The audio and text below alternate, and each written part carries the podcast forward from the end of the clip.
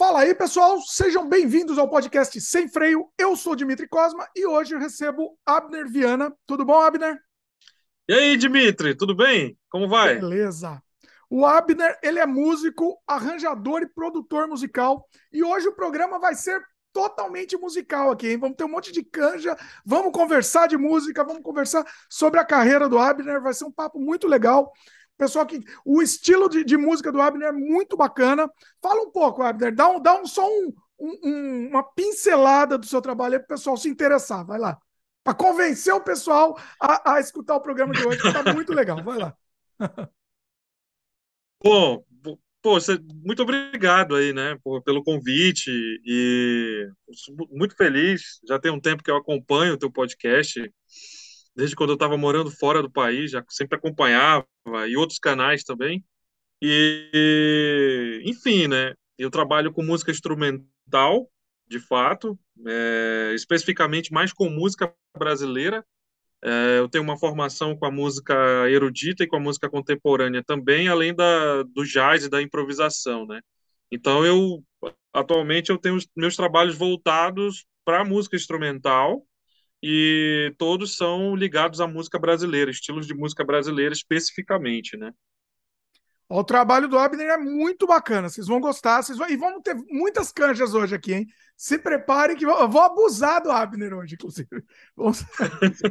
Você vai ter muita canja, vai ser Tranquilo. Bom, Beleza. deixa eu dar os recados, dar os recados antes de começar e a gente solta o nosso papo sem freio, né? Pessoal que está assistindo agora, começando agora, aproveita, já dá like no começo do programa, se inscreve no canal, clica no sininho, aquele papinho todo de YouTube, para o YouTube entender que você gosta do conteúdo que a gente faz, o algoritmo entender, recomendar para você e para outras pessoas com perfil semelhante, né? A gente está disponível sempre em vídeo no youtube.com/barra Dimitri Cosma e no dia seguinte da publica publicação desse programa, a gente está disponível em áudio no Spotify, Apple, Google, Amazon Music, etc. Inclusive no Spotify a gente também está disponível em vídeo, tá? Então, você escuta a gente onde você bem entender. Inclusive, se, pessoal, tem uma dica aqui, eu, eu esqueço sempre de falar. Se você estiver escutando a gente no Spotify, recomenda o podcast, por favor. Vai lá no Sem Freio Podcast, tem as, as estrelinhas, dá lá cinco estrelinhas pra gente, porque aí o, o Spotify recomenda mais para as outras pessoas também, passa para frente o programa. Então, isso vai ajudar bastante. Você gosta do, do, do trabalho que a gente faz aqui, ajuda é, recomendando também. Você encontra também meus trabalhos como filmes, games, artes e esse podcast também no meu, no meu site, dimitricosmo.com. Lá você encontra tudo organizado, fica mais fácil. E, e aí você pode, você pode ver onde bem entender também. Fica mais fácil para você. E último recado, um recado muito importante.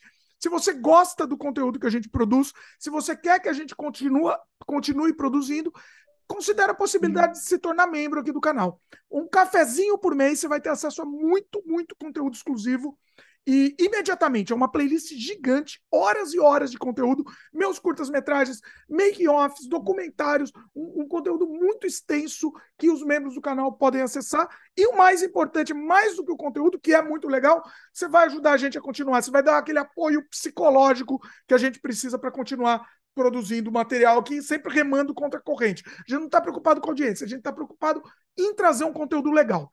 E, esse é o, o, o fundamental para a gente. A gente não quer saber de. de é, é, é, primeiro o conteúdo tem que ser legal e depois o resto.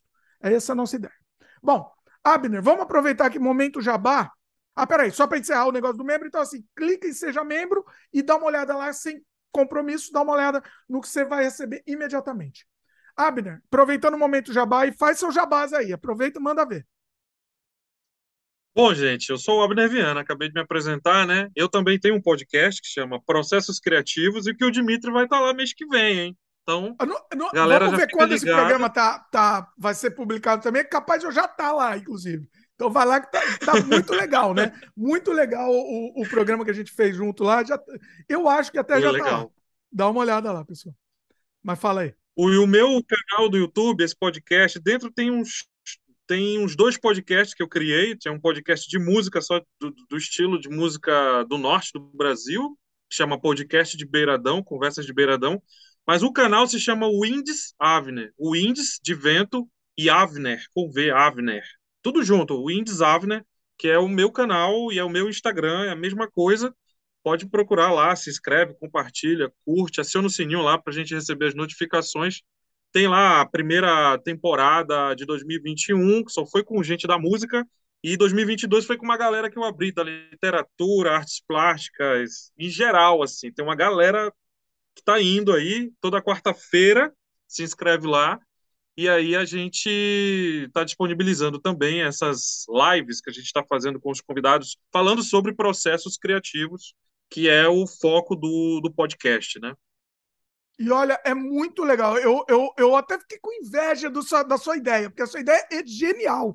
Essa coisa do processo criativo de, de cada uma da, da, das áreas, assim, independente da área, é um negócio muito legal e, e, e, e, assim, a gente aprende muito, entendeu? Mesmo se a gente não for da área, a gente consegue aprender com o processo cri criativo de outras pessoas, né?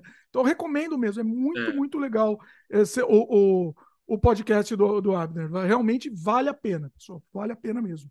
Eu vou deixar. Além de outros trabalhos na... meus que estão lá, hein? Tem Como é outros é é? trabalhos lá também mesmo. Né? Além de outros trabalhos meus estão lá também, ah, né? Sim. Meus clipes. A gente vai, inclusive, comentar, inclusive, alguns dos trabalhos tem seus umas lá, coisas lá. E... É. Mas realmente vale a pena. Assim, é muito, muito legal esse processo. Eu vou deixar o link aqui na, na descrição do, do, do, do programa aqui também. O pessoal vai encontrar lá. Inclusive, vou deixar outros links também de, outros, de outras coisas que a gente vai comentar aqui. Também tá tudo, vai ficar tudo na descrição aqui embaixo. Beleza? Bom, vamos então soltar o freio agora, começar a nossa conversa. Abner, conta assim pra gente, como que você começou? Vamos dar um, vamos dar um intro aí, né? Como que você começou a sua carreira musical? Conta, dá um, dá um overview aí pro pessoal. Vamos lá. É. É, eu cresci é muita no... coisa. Você tá, você tá, você tá é. chão, tem chão pela Faça aquele filme assim, né? É, de fato, eu, eu cresci no, no, numa família onde a gente gosta muito de música, né? Isso foi muito importante. Apesar de eu nunca, nunca na minha vida ter me imaginado músico. Nunca, assim, nunca. Nunca mesmo. É, eu, eu, o que eu fazia muito era gostava de ver meus primos tocando, né? Eu tinha um primo que tocava violão, vários deles, né? Minha mãe cantava, tocava também. O meu pai era envolvido com a pintura, desenhava com desenho em pintura também. Então, de uma certa forma, é, eu acho que eu cresci num ambiente onde me favoreceu é, ter um, um, acesso a uma determinada informação que eu fui até me sinto um pouco bem assim bem privilegiado de fato então uhum. assim na época que eu era bem criança então eu, eu lembro que eu passava horas nas férias, assim, ouvindo muito muito vinil, cara. Assim, até hoje ainda tem vinil para cá, para o outro quarto, que aqui eu estou no estúdio onde eu trabalho e tal, né? Então tem um outro estante para lá cheio de vinil, enfim. Então tem alguns ainda da época, então ouvia muita coisa, né? Tinha, assim, Tom Jobim, tinha Gilberto Gismonte, é... puxa, tinha muita coisa, assim. Aí, quando eu fui ficando adolescente maior, fui comprando vinil de jazz, assim. E na época, eu lembro benzinho que tinha uma rádio, que eu sou aqui de Manaus, né? E tinha uma rádio que, que o radialista chamava F. Cavalcante, que ele, ele tinha toda madrugada, entre 10 até meia-noite, uma hora, ele tinha um programa que ele colocava clássicos do jazz. Então eu, eu ficava ouvindo, porque eu gostava, eu não entendia nada, mas eu gostava, assim, né? E aí eu ia comprar, quando eu já fiquei adolescente, já estava na música, e eu comprava os vinis e eles tinham uma ponta cortada. E é, é engraçado essa história, porque eu olhava assim, eu falei, puta, eu comprei um vinil e, e o cara estava se desfazendo da coleção dele. Ele tinha uma loja onde ele estava se desfazendo. Era muito vinil, assim, era para milhões, assim.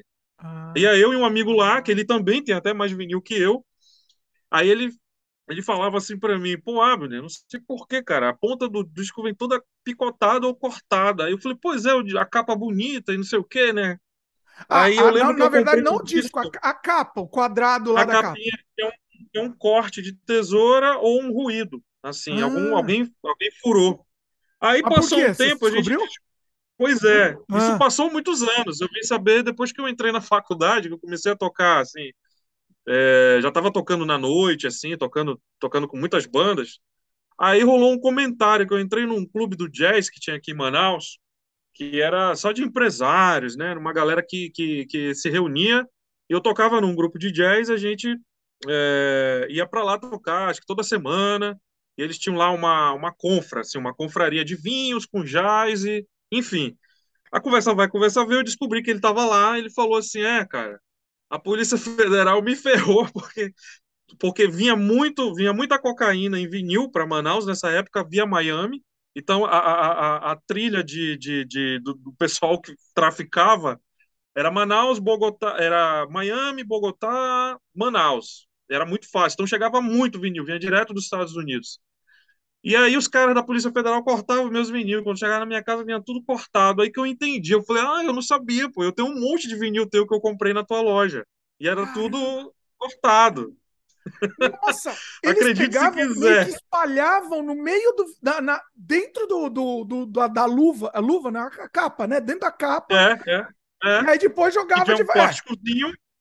É, vinha os Porque pacotinhos. Volume, né? Vinha, não... Realmente, vinha, vinha vinha onde ele, menos a polícia desconfiava, por exemplo, um disco de jazz, um disco de blues, um disco do Tom Jobim, ah, ninguém vai ouvir isso, não tem. Aí os caras passavam lá.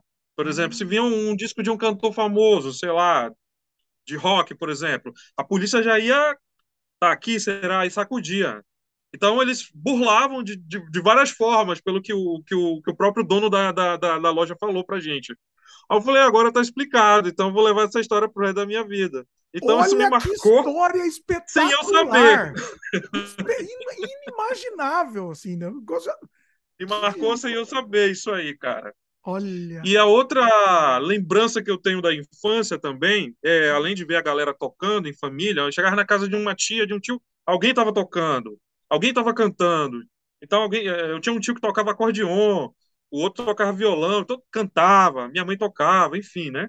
Então, assim, eu, eu gostava de chegar e ver. Eu, eu, ah, jamais eu tenho capacidade de chegar e fazer alguma coisa. Aí eu ficava lá, hora, olhando mesmo pro braço dele, assim, não entendia nada, eu ficava olhando, aí eu ficava olhando, olhando. Aí, beleza. E aí, quando, quando eu, eu, eu geralmente, assim, eu, eu, na época, eu estudava na, de manhã na escola, pela parte da manhã, né? Então, eu dormia tarde, porque aos domingos eu sempre ficava olhando aquele programa que tinha na Rede Globo, que era o Concertos Internacionais, com a minha mãe. Então eu via muito ali. Ela adorava, não, vamos ver, hoje tem Moza. Aí ficava lá, pô, que legal, bacana. Ia vendo com ela. Aí a gente ia dormir tarde lá, acordava cedo, ia pra aula e tal, todo domingo, toda segunda-feira era horrível, porque eu ficava até tarde vendo os concertos, assim. Eu sempre fui muito de ouvir muito, gosto muito de ouvir. Eu lembro que na. Acabei de falar, eu acho, né? Nas férias do colégio, eu passava o dia inteiro na vitrola ouvindo vinil. O dia inteiro. Pô, já ouvi esse vinil aqui acho que 10 vezes hoje. Vou trocar, vou ouvir esse agora. Aí ficava lá. Trocava e tal, era garoto, assim. E eu ouvindo, ouvindo. Até que acho que um fato muito complicado é, da minha vida, da vida da minha família em geral, né? Mudou a minha vida, assim, da água para o vinho mesmo, assim, né? Hum. Então eu posso te dizer que eu tive uma infância que foi a melhor do mundo, assim, para mim, de, de, de, felicidade.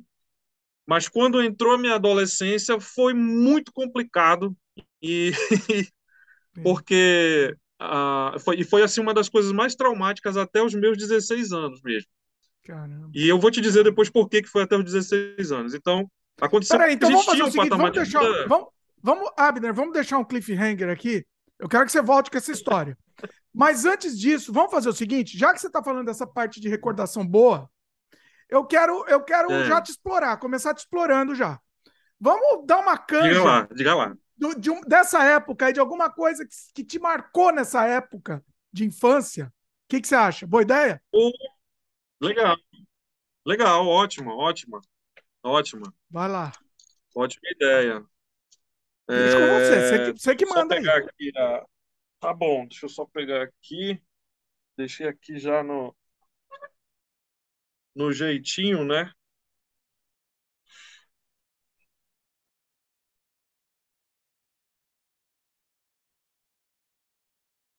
Olha, hoje eu tô gostando muito. Hoje o sem freio é espetacular aqui. Vamos lá. Tá, tá, tá lindo. Vamos lá. Mm-hmm.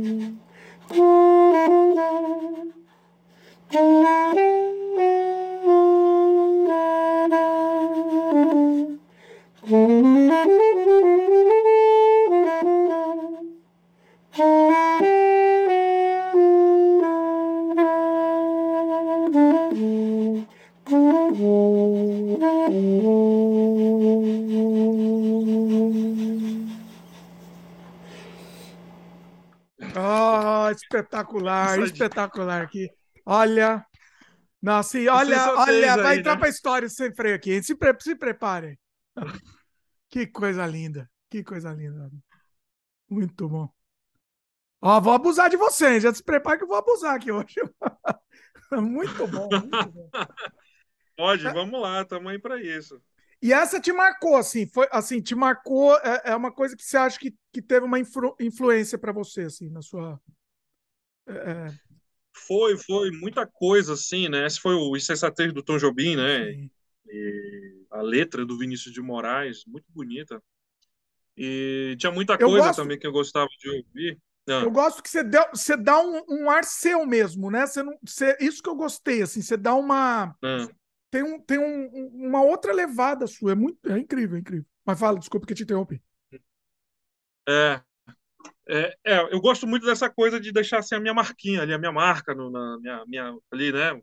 Naquilo ali que você está fazendo.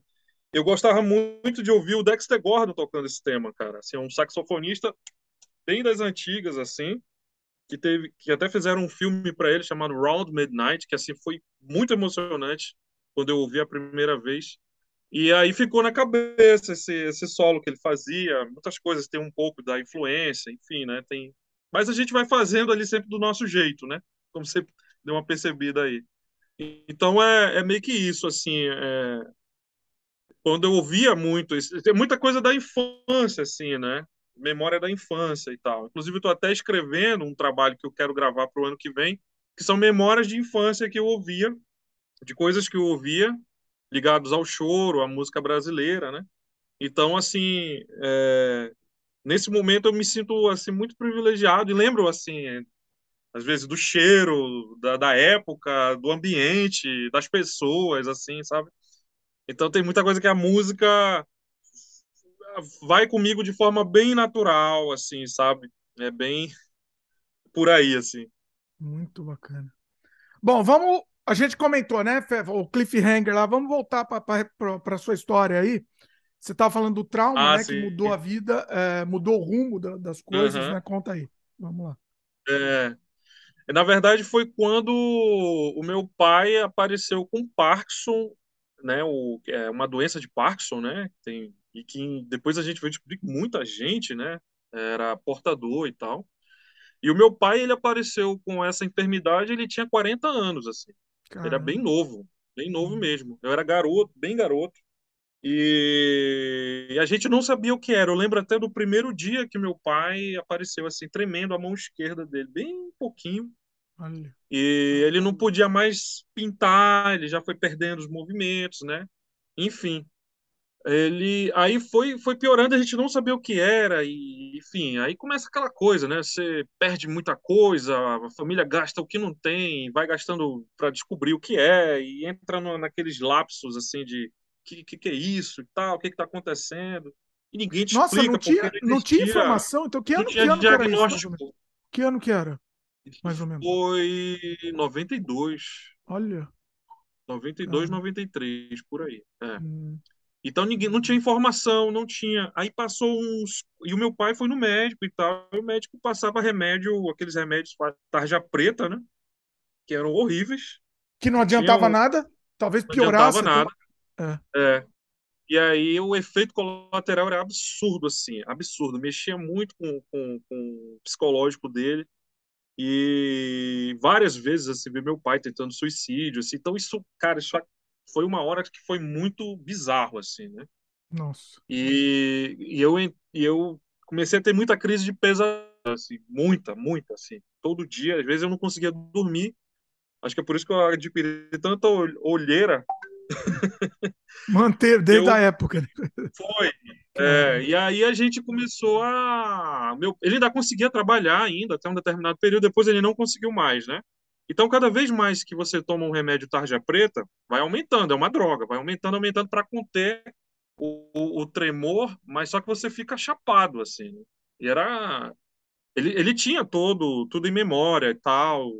É, ele não perdeu a memória, ele morreu assim, ele já faleceu, né? Mas assim, ele, ele, era, ele era bem. É, consciente de tudo, sempre foi consciente de tudo. E aí, cara, esse período foi complicadérrimo, assim, pra gente, porque foi uma situação que eu, eu, eu, eu não tinha mais paz, assim, não sabia o que fazer, sinceramente, e eu, eu ficava muito desesperado, só que eu era um cara muito fechado, assim, muito fechado. Até minha mãe falava que eu era um cara meio estranho, assim, calado. Eu, eu fiquei muito agressivo, inclusive, né, na escola e tudo mais. Então, assim, então a, a situação foi piorando, piorando, piorando. Só que é, eu acho que é como eu te disse, né? Eu acho que as coisas tendenciaram a, a me privilegiaram de uma certa forma. Eu nasci num bairro que se chama Educandos aqui, que é que é um bairro que faz é bem antigo de Manaus, é um bairro formado por muita gente que veio de fora, morava aqui e tal. E ele é chamado de Educandos porque na época existia em 1800 e acho que 1850 por aí, período auge assim da borracha aqui, né, que teve entre Pará e Amazonas. Então Manaus ela ela ela tinha ela tinha muita grana assim, muita grana e trazia grandes os barões aí da, da, da borracha traziam muitas companhias líricas de ópera. Então vinha cantor famoso e, e, vinha vinha músico assim de alto nível, vinha muito e vinha quando chegava casava com as cabocas daqui e não voltava mais, né? Flautista da França, clarinetista, né? Sei lá, saxofonista da Espanha. Então vinha França, Portugal, Itália, vinha muita gente. E aí tinha um lugar que o governo da época do Amazonas criou, um lugar chamado Educando dos Artífices, que a gente nem sabe direito onde ficou esse lugar até hoje. Perdeu-se a, a planta do lugar, eu acho que o que tem é resquício de metade, de coisa de, de, de, de assim, não tem o, o local exato, ninguém sabe ao certo onde é, porque o Educandos, ele é uma ilha, ele, ele é um encontro de duas ilhas, né, uma baixa e uma alta. Então eu moro aqui na parte baixa e tem a parte alta que a gente chama o Alto do Educandos, né? Onde tem, tem muita coisa para lá, assim, tem tinha até, né? Ah, hoje em dia já está mais assim mais fraco o, o movimento cultural que teve. Então, cara, era comum no bairro todo mundo tocar saxofone, cara. Olha. Eu tava brincando de bola na rua com a, com a galera, quando era moleque, aqui acolá, os caras tocando. Aqui acolá, alguém na esquina com violão, aqui acolá, lá pro alto do Educandos era mais forte isso, os caras tocando na rua, se reunia lá, os velhinhos, tocando mesmo, assim, ficavam tocando. Que é o que a gente chama aqui de beiradão. Que é a música de beiradão, que a gente. que até eu tenho um trabalho de pesquisa em cima, né? Então, entre eles, quem morava bem próximo da minha casa era um senhor chamado Rafi, que até hoje ele é conhecido no meio musical aqui como Mestre Rafi. E ele tocava muito bem saxofone, né? E aí eu via e tal, e não sei o quê, e vi um cara uma vez tocando, e aí eu digo, Pô, cara, eu, achei, eu acho que eu consigo fazer isso aí, ó. Aí os caras, é, não sei o quê. E aí os meus primos falavam, foram falar com o cara, assim, e tal. Pô, será que ele tem condição? Ele era muito, era franzino pra caramba, assim. Aí o cara falou assim, deixa ele crescer um pouco mais, né, e tal. É porque ele, a gente não aguenta mais ele soprando aquela flauta. Eu tinha uma flauta doce lá que eu tocava e eu aperreava todo mundo. Eu era sempre o mais novo da minha geração, né? Então, uhum. os mais velhos já me curtiam mais, né? E aí eu ficava olhando os caras tocando, assim, que eu achava bonito, né? Era muito bonito aquilo.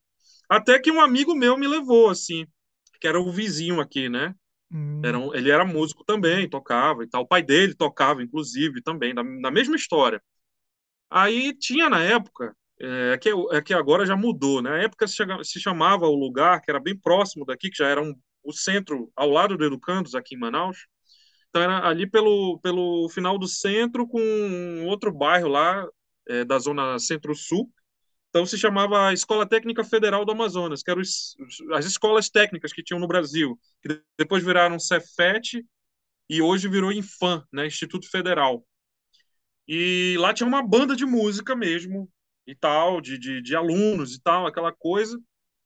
E aí, cara, quando eu fui para lá e eu ouvi a banda de música pela primeira vez, aquele, aquela sopraiada toda, assim, eu vi, cara, eu achei a coisa mais linda do mundo, assim. Falei, puta, isso é muito legal, cara. Ali eu esqueci os meus problemas tudinho, assim, tudo, tudo, tudo, tudo. Comecei a esquecer, aí fui estudar música lá, fui estudar e tal, e E na época eu estava até prestando, era tipo um mini vestibular para fazer o, na época que chamavam de segundo grau, né? Depois que se chamou ensino médio, né? E, e na época eu tinha aprovado para edificações, assim, eu ainda fui lá e tal, ver a minha colocação, tudo. Aí no primeiro dia de aula, sentei lá na, na, na cadeira lá para ver a professora falando de cálculo, de não sei o que. Eu falei, putz, cara, eu acho que isso aqui não é minha vibe, ó.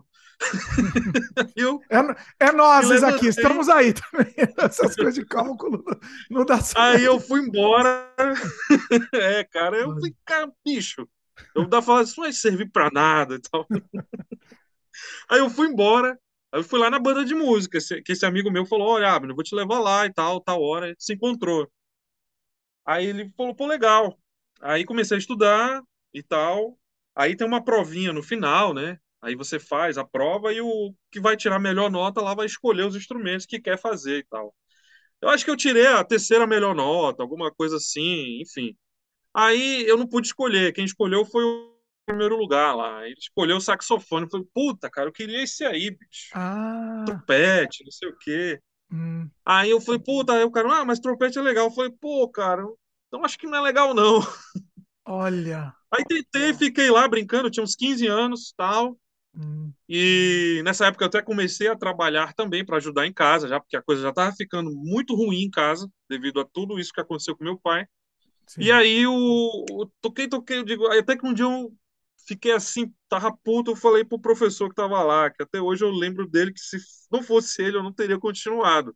O José de Arimaté, um senhor já, que ele era o contramestre da banda. Aí ele falou assim: pô, professor, eu vou desistir, esse negócio não é para mim e tal, acho que realmente não era, enfim, eu vou fazer outra coisa na vida e tal. Não, rapaz, eu fui embora, ele veio correndo atrás, né? Vem cá, rapaz, vem cá. Aí eu falei, não. Aí ela veio ele com um clarinete assim na mão, né? Aí, ah. o clarinete é esse aqui, né? Vou mostrar aqui. Olha. Ele veio correndo, ah, esse aqui é o clarinete, não sei o que. Eu falei, oh, falei bem assim, deixa eu te falar uma coisa. Eu não quero saber da porra dessa flauta, porque eu lá em casa, quando eu pego a minha flauta para tocar, todo mundo fica tirando graça com a minha cara, tirando onda comigo. Então, eu quero um instrumento de homem, cara, um instrumento de verdade. Então, aí eu quicanando assim, falou: olha, cara, não é assim, isso aqui não é uma flauta, isso aqui é um clarinete. Aí eu falei, mas e? Aí é igual uma flauta. Eu falei, não, escuta, quem estuda esse aqui vai tocar bem o saxofone, cara. Então tu vai aprender meio que dois na tabela. Hum. Por uma certa forma, ele tinha razão realmente, porque o saxofone só existe porque existe o clarinete. Entendeu?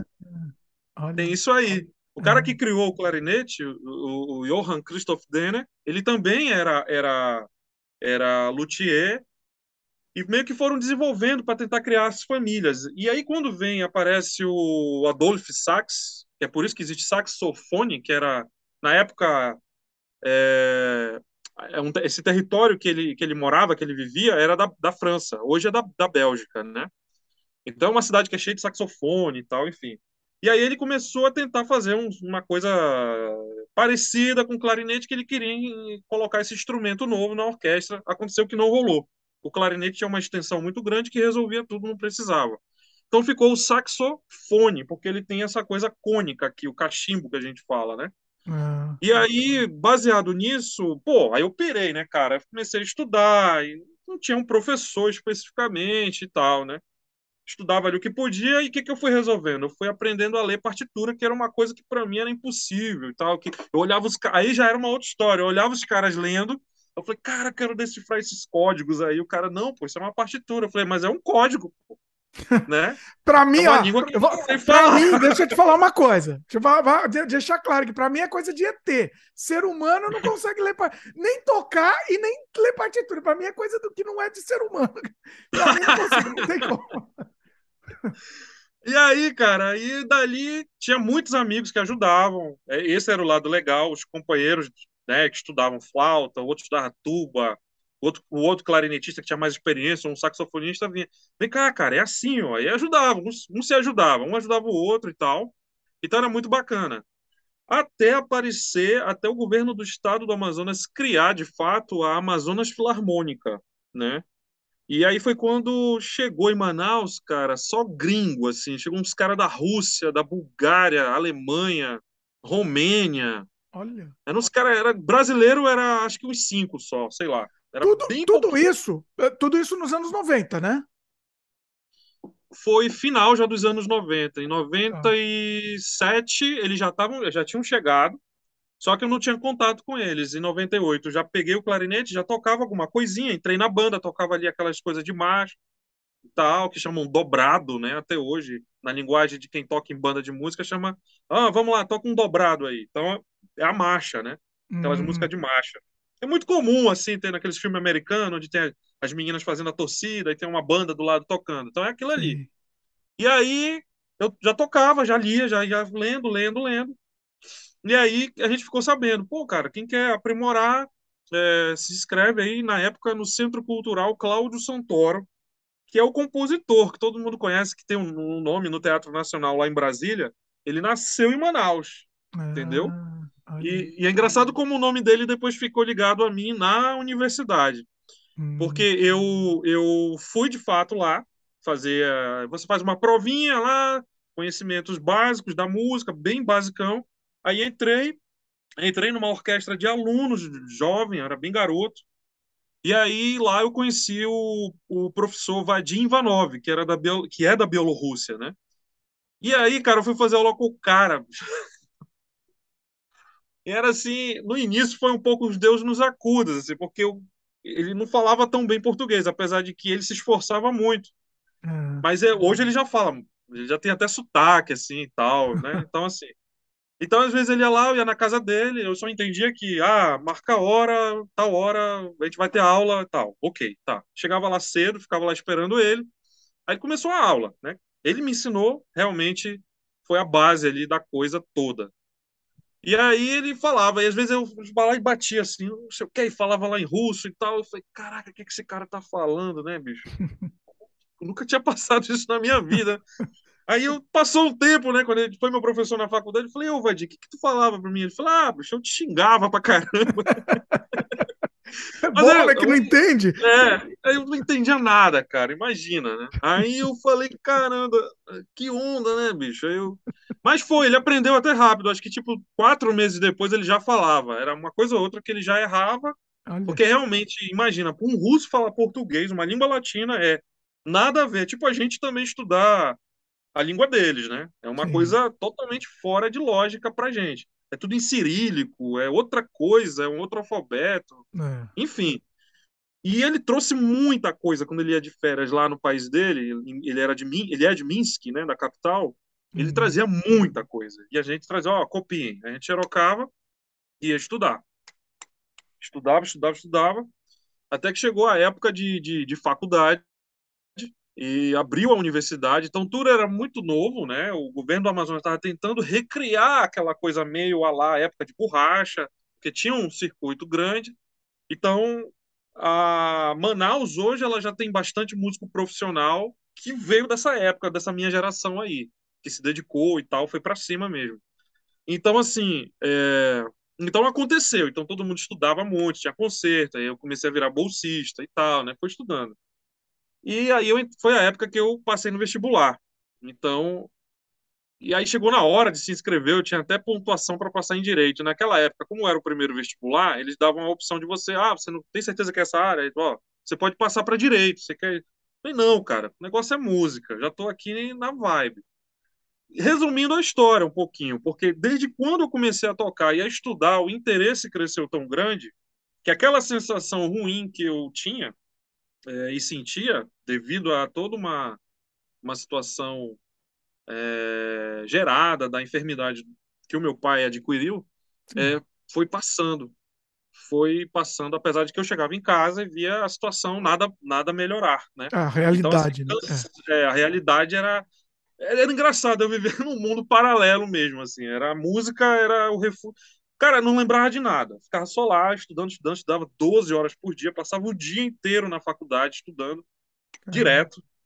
E voltava para casa, na, hoje teu pai passou mal, não sei o quê, aquela coisa, ah, tem que ele vai ficar internado, tem que ficar com ele. Às vezes eu levava o instrumento para o hospital e ficava soprando bem baixinho para não, não perder a, a disciplina de estudar e ter que toda semana, olha aqui, tinha que levar uma, um estudo novo, né? O programa da semana. Toda semana é um programa diferente. Na faculdade é corrido demais tudo.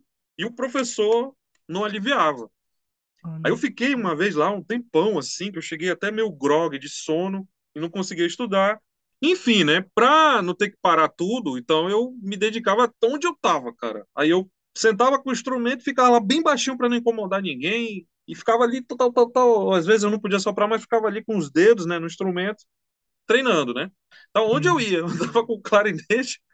Até uma vez eu peguei um ônibus, uma vez que eu tava voltando da faculdade e me perdi, que eu dormi, que eu tava tão com sono dentro. Nossa. Eu fui parar num outro lugar, assim, de Manaus, e com com, com um instrumento aqui de baixo. Eu falei, cara, como é que eu vou voltar agora e tal, aquela coisa. Aí eu fiquei, fui, toquei, voltei. Aí o cara, pô, legal, bicho, que, que é essa caixinha aí e tal, né? É um clarinete, cara. Pô, se tu tocar isso aí, tu volta. Eu, eu tinha esquecido o dinheiro de passagem e tal, sei lá. Aí ficou até esses fatos, assim, bem inusitados. Às vezes ah, alguém perguntava o que, que, é aquela maleta que eu andava, ou sei lá. Pessoal... Mas, é um assim, motivo até de, de conversa, né? Tipo, puxar a conversa. É. No bairro era tranquilo, então aqui todo mundo sabia que eu já tocava, né? Então ninguém. Mas às vezes por aí as pessoas perguntavam, né? O que, que é isso aí? Eu entrava no banco, por exemplo, tinha que entrar no banco. Ah, tem que abrir, abre, que é isso? O que, que é isso? É um instrumento. Ah, é? É, mas, mas toca aí então. Aí eu fui, pô, cara, eu tenho que tocar, eu tenho que armar tudo aqui e tal. Aí eu fui montando, o cara, não, tá bom. Aí ele deixava. ah, para entrar, no, pra entrar no banco, é, o cara queria assim, que tocasse para provar que você provar não é uma arma, né? Não vai atirar com. Isso era um saco. Era um saco naquela época. Hoje acho que não tem muito mais isso. Acho que a galera já, tipo, meio que. Porque não era comum isso ter na cidade. Imagina, Manaus não, não era comum, né? Era pouco, era pouco músico que existia, né? Hoje já tem, é muito comum você ver gente com case nas costas andando para cima e para baixo, pegando busão, assim. É comum ver músico daqui no bairro, é muito comum. Então, mas assim, você falou assim que não era comum, mas você falou que foi, é, o pessoal era muito musical no seu bairro, pelo é. menos lá. No Fora bairro, sua sim. casa, no seu bairro é, tal. Bairro, por aí que a gente via andando, hum. já não era tão comum. Então as pessoas perguntavam e às vezes pediam para a gente tocar, às vezes, né? É. Porque como o Centro Cultural era uma, um evento novo, então todo mundo, opa, então ele é de lá, que legal e tal quero botar meu filho lá também para estudar, tipo isso, né? As pessoas perguntavam muito, era comum, dentro do ônibus e tal. E aí foi quando eu prestei o vestibular, fui, fui entrar na faculdade, hum. e, e aí eu que eu te falei que o nome Cláudio Santoro se ligou a mim quando eu fui fazer a minha, a minha, a minha monografia, e eu resolvi fazer uma análise comparativa das três peças solos do compositor Cláudio Santoro, que eram para clarinete, com as do compositor Igor Stravinsky, né, que eu tinha estudado já bastante antes. E aí foi uma análise comparativa palindrômica, né, cheio de, de, de que foi ali que eu nem sabia que ali já estava sendo meu processo de entender o que os caras faziam e ali foi o primeiro degrau para começar a estudar composição, arranjo, né? Então ali foi o passo a passo que começou nesse sentido. E eu fiz esse trabalho que depois me rendeu o meu mestrado que aí eu gravei as obras todas da década de 40 junto com os músicos da Filarmônica, que já estavam ah. comigo, e meu professor também estava comigo me ajudando. Hum. E tem um CD que ele até hoje ele ainda não saiu, porque quando a gente submete em edital, e hoje em dia está um problema esse negócio de edital no Pior país. Ainda. Já era difícil, Cláudio... agora tá é. é. E o Claudio Santoro, ele era do, delegado do Partido Comunista, esse compositor. Eita, então, agora aí, aí, aí rapaz, entendeu, aí, né? O que é. Então eu deixei ele meio de lado e a gente está vendo como é que vai mas, funcionar, mas, se um dia tem a oportunidade de, de fazer um CD profissional mesmo para vender. Assim, mas ele está gravado. Ele está gravado. Está gravado, mas ele é um CD acadêmico. Ele não pode ser comercializado porque você tem que pagar os direitos autorais para a família do compositor. Ah. E quando a gente foi ouvir depois, acho que cinco anos depois, eu e meu professor falamos assim: olha, a gente pode até melhorar esse disco. Então uhum. a gente pode regravar tudo de novo, não tem problema. Só que a gente já tem essa base aí. Então isso ficou como se fosse um demo. Tá. Só que ele tá bem gravado, ele tá bem gravado. Quando a gente ouviu depois, eu falei, opa, eu mudaria aqui, mudaria aqui, melhoraria aqui, ali. olha aí, aí falei... o, arti o, artista aí, pessoal. Artista aí, só essa essa desgraça aqui, artista. A gente, na nossa, que a gente conversou. Ai, cara, isso é um dilema, cara, viu? Isso é um dilema absurdo que às vezes eu tenho pesadelo. Nunca termina, não termina. Sempre vai ter, ó. Não, ó, aqui podia estar tá tal coisa. É. Pode ter certeza aí... que só o Abner percebeu. eu sou professor, talvez só, só os dois. Assim. Aí a gente conversando lá, falou, vamos melhorar aqui, não sei o que e tal, aquela coisa, né? Aí eu falei, pô, legal, então bacana. Então a gente refaz tudo, deixa isso aqui como demo e a gente faz um melhor. Só que o projeto está pronto, mas não sai. E os músicos toparam, todos toparam. E, e o problema é esse. Quando a não, gente se mete na planeta, tá muito entendi, complicado. Eu não entendi o negócio dos direitos. Você falou assim, por ser acadêmico, ele tem os direitos, mas se você fizer agora, se você regravar, vai não, é que tem uma diferença. Se você grava, por exemplo, quando você faz um. É, o meu mestrado foi profissional, então eu tinha que gerar um produto. Tá. O produto era um CD, certo? E aí eu, eu ó, vou gravar as peças, o que o meu orientador falou na hora. Ó, grava as peças, cara. Ninguém nunca fez isso. Se fez, tá lá na Alemanha. Então, cadê? A gente entrei em contato, não sei o quê. Os caras falaram que eu tinha que ir lá me mostrou até a foto lá de um galpão cheio de gravação. Ele disse: deve estar tá por aí. Aí eu falei: esquece, eu vou gravar isso aí. Muitas coisas eu refiz porque ficaram inacabadas. Eu tive que rearranjar, estudar para refazer. E aí a gente pegou todas as peças da década de 40 do compositor Claudio Santoro, Claudio Santoro que tinha um clarinete, né? De alguma forma tinha um clarinete presente ali, solo, quinteto, trio, quarteto, ensemble. Então tinha clarinete, a gente gravou. Então deu cinco peças ao total com, com, o, com ensemble, né? E uma peça solo. Então, ao total eram seis se eu fosse contar desde a minha monografia, né? Que a ideia hoje é fazer seis, né? As seis. E aí, o que aconteceu? Por ser um CD acadêmico, a família libera, mas você ah. não pode comercializar. Então, ela libera de graça. Liberaram documentos para mim, liberaram um montão de coisa.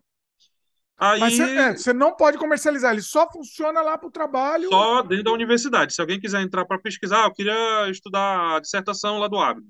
Beleza, assina um termo aqui, eu quero ouvir o disco que ele gravou. Beleza, tá aqui. Mas, mas é nem de graça você pode soltar isso. Você nem de graça não, pode. Não. Olha. Por não exemplo, eu ia até falar, você tocar um pouquinho aqui também não pode. Provavelmente. Não, não. Olha! Não, não pode. Não, senão eu levo uma multa. Olha isso! eu assinei, assinei coisas com a família, então não pode. Caramba. Só depois de gravar e pagar os direitos autorais.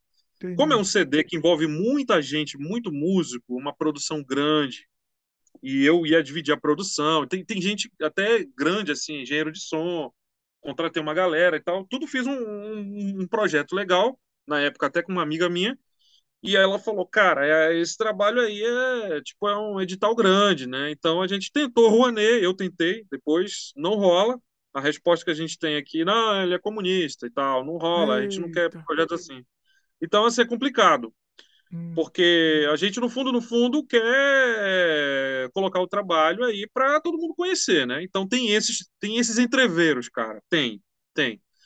E aí eu tô esperando, eu tô fazendo assim, eu tô eu estou esperando vir um edital que eu possa submeter, que eu pegue aí uma grana boa, que eu possa pagar bem todos os músicos, pagar bem a família e, e ter um trabalho que vai rodar né, em todas as plataformas digitais. Hoje não é mais CD, então Sim. a gente pode fazer uma, um trabalho que vai rodar até mais rápido. Né? Mas Enfim, a família define quanto? A ah, família que define o quanto eles quiserem. Ah, eles quanto? Como assim? Quanto você define? É, eles definem. Por exemplo, se você quiser gravar hoje, é, sei lá, uma música do Tom Jobim, Garota de Ipanema, que é um clássico, beleza, você grava. Aí você entra em contato com quem tem, é dono do, do, do, do, dos direitos autorais dele, ou de quem é o direito autorais, que o Tom Jobim não é a família do Jobim, eu acho que é uma empresa dos Estados Unidos, eu não lembro bem. Então uhum. tem, um, tem alguém que domina e ele vai você, ó, quero gravar isso aqui, já fiz daqui, tá tudo aqui, tá gravado. Quanto é que vocês cobram de direito autoral? Eles vão dizer. Eles é que vão te dizer. Ah, e aí varia, cara. Eles varia podem de... ferrar Vamos dizer, pode, você já, peraí, pode. você já gravou tudo, você tá lá com o negócio prontinho lá, o cara cobra uma fortuna incalculável e te, te quebra as suas pernas. Pode acontecer isso. É, na verdade, antes de você gravar um disco, você tem que fazer um planejamento, tem que ter o, o planner todo ali para dizer assim, cara, aí você liga, entra em contato antes de, de realizar o projeto, até antes de chamar os músicos. E aí, cara, quanto é isso aqui, isso aqui, isso aqui. Eles vão te, ah, eles vão te mandar, Sim. me dá teu e-mail que a gente te manda tudo. É assim que funciona. Sim. Tem que ser. E aí você vai pagar uma série de coisas, aí você vê, pô, isso tá no orçamento do meu projeto? Não, senão não dá, não dá, né? O cara nem Agora se isso isso acontecia muito antigamente. Por uhum. exemplo, algum artista que queria gravar a música de um outro artista porque ele era fã e até gravava e não avisava. Quando avisava, a família já estava tudo pronto e a família dizia: Ó, oh, mas é tanto, mas tem isso aqui, mas tem isso aqui. Ou às vezes o direito está dividido, metade para a família, metade para uma empresa lá que tomou de conta pela distribuição. Então, enquanto o, o, o direito estiver, ele funciona até 70 anos, após a morte da pessoa, depois de 70 anos é que ele cai em domínio público. Aí você pode fazer o que você quiser. Sim. Mas no, no caso do Claudio Santoro, não, porque ele morreu em 89, então não tem não tem 40 anos de morte, né? Não, imagina 70. Então você Sim. tem que pagar. Eu concordo, acho que tem que pagar e ter, sei lá. Mas aí essas coisas, como eu já tive uma proximidade melhor, eu até negociei melhor um pouco com eles, com os filhos dele, né? Hum. E aí eles deixaram até um orçamento legal, a gente deixou lá, que se hoje eu vou, eu vou fazer um novo projeto, aliás, atualizar, eu tenho que atualizar só o valor entendeu? Então eles vão corrigir o valor e manda atualizado e pronto. Eles não foram realmente é, assim tão caros, eles foram até solícitos comigo, até agradeço a família toda do, do compositor. Tem muitos parentes em Manaus, muitos parentes em Brasília, São Paulo, Rio de Janeiro. Então tem muita gente até que, é, que, é, que é fora do mundo da, da, da música, é, de outras artes, que também tem a ver com a família Santoro. Eles são muito. Eu, é uma acho isso grande. Muito, é uma questão delicada isso. Eu acho muito complicado algumas coisas. Não estou falando especificamente deles, né? Uhum. Da, da, família, eu estou falando de um, de um, âmbito mais geral. Vamos pegar o exemplo, uhum. um exemplo mais, mais clássico aqui desse problema, que é o, o, o Renato Russo, por exemplo. Exato. Né? Exato. A, morreu recente, se a, gente, se a gente for ver, né? Oi? Ele morreu recente na história Sim. da música, se a gente for contar, foi um dia desse. E o é um que, que você acha disso? Porque assim, na minha opinião, o, o, o filho dele está destruindo o nome dele. O que ele está fazendo é destruir o, o nome, o legado do pai. E é isso que ele quer, é destruir. Eu sei que é mercenário, é, que quer ganhar, que quer. Tá, entendeu? Enfim, mas o, o que ele vai fazer é conseguir destruir o legado. O que, que você acha disso? Eu já ouvi dizer isso aí também. É. Eu não a conheço. Sua, é mas sua assim, opinião, dá sua opinião, pode, pode discordar aqui. Fica não, não, é, é, é, o que acontece é o seguinte: você fica refém da família ou de quem é o dono do direito. Infelizmente, Sim. é assim no mundo todo. Infelizmente. Eu não sei como funciona o, essa negociação nos Estados Unidos, de fato. Como é a negociação, se tem um teto e tal, eu não sei te dizer. Mas no Brasil, não, eles dizem que tem um teto, mas no fundo, no fundo, vai o que prevalece a vontade de quem está com os direitos, né? Na prática é outra coisa. Mas, assim, é, do caso do Renato, é complicado, cara. É complicado. Bem complicado. O Abner não tá querendo se comprometer aqui. Eu tô vendo que ele tá, ele tá em cima do muro aí. Tudo bem. A pessoa, cara. não, não, não. Em cima do muro aqui é complicado. É complicado. Eu realmente eu concordo. Pô, tá na mão daquele familiar. Aí o cara segura. Não, mas eu vou liberar por 10 milhões de, de reais, né? Ou por não sei quantos milhões, não sei o quê. Ou não liberar, Pô, cara, né? A gente vai gravar quando isso? Vai, vai se perder a história do cara. Se, se ficar na mão de uma pessoa que não saiba negociar e que também desça ali do saldo para negociar, porque muitas das vezes nem todo mundo vai ter dinheiro para pagar um direito autoral tão caro. Sim. São poucos artistas que vão ter essa verba, e a gente sabe como funciona no Brasil. O cara vai ficar parado. O cara vai, vai perdendo, vai perdendo, vai perder até uma hora que você quando falar assim, Pixinguinha, só quem conhece é o Chorões. Será que todo mundo no Brasil conhece quem é Pixinguinha? Não. Ninguém sabe. É. Ou sei lá, ainda está em domínio, ainda não está domínio público, Pixinguinha. Não está ainda? Enfim, eu acho que não. Ainda não tem 70 anos, é 70 anos. A lei é 70 anos após a morte é domínio público. Sim. Por exemplo, já Chiquinha Gonzaga, Ernesto Nazaré, né, compositores bem, bem, bem, bem do início eles são, eles são, eles já estão em domínio público. Você pode pegar e gravar. A não ser também que aconteceu agora com o meu primeiro trabalho, clipe single. O que que aconteceu? Eu gravei uma música do Hermeto Pascoal e eu falei com ele, ele liberou. Ele mandou um documento e ele liberou. E ele até assinou já um documento que um determinado trabalho dele lá está todo liberado para quem quiser gravar.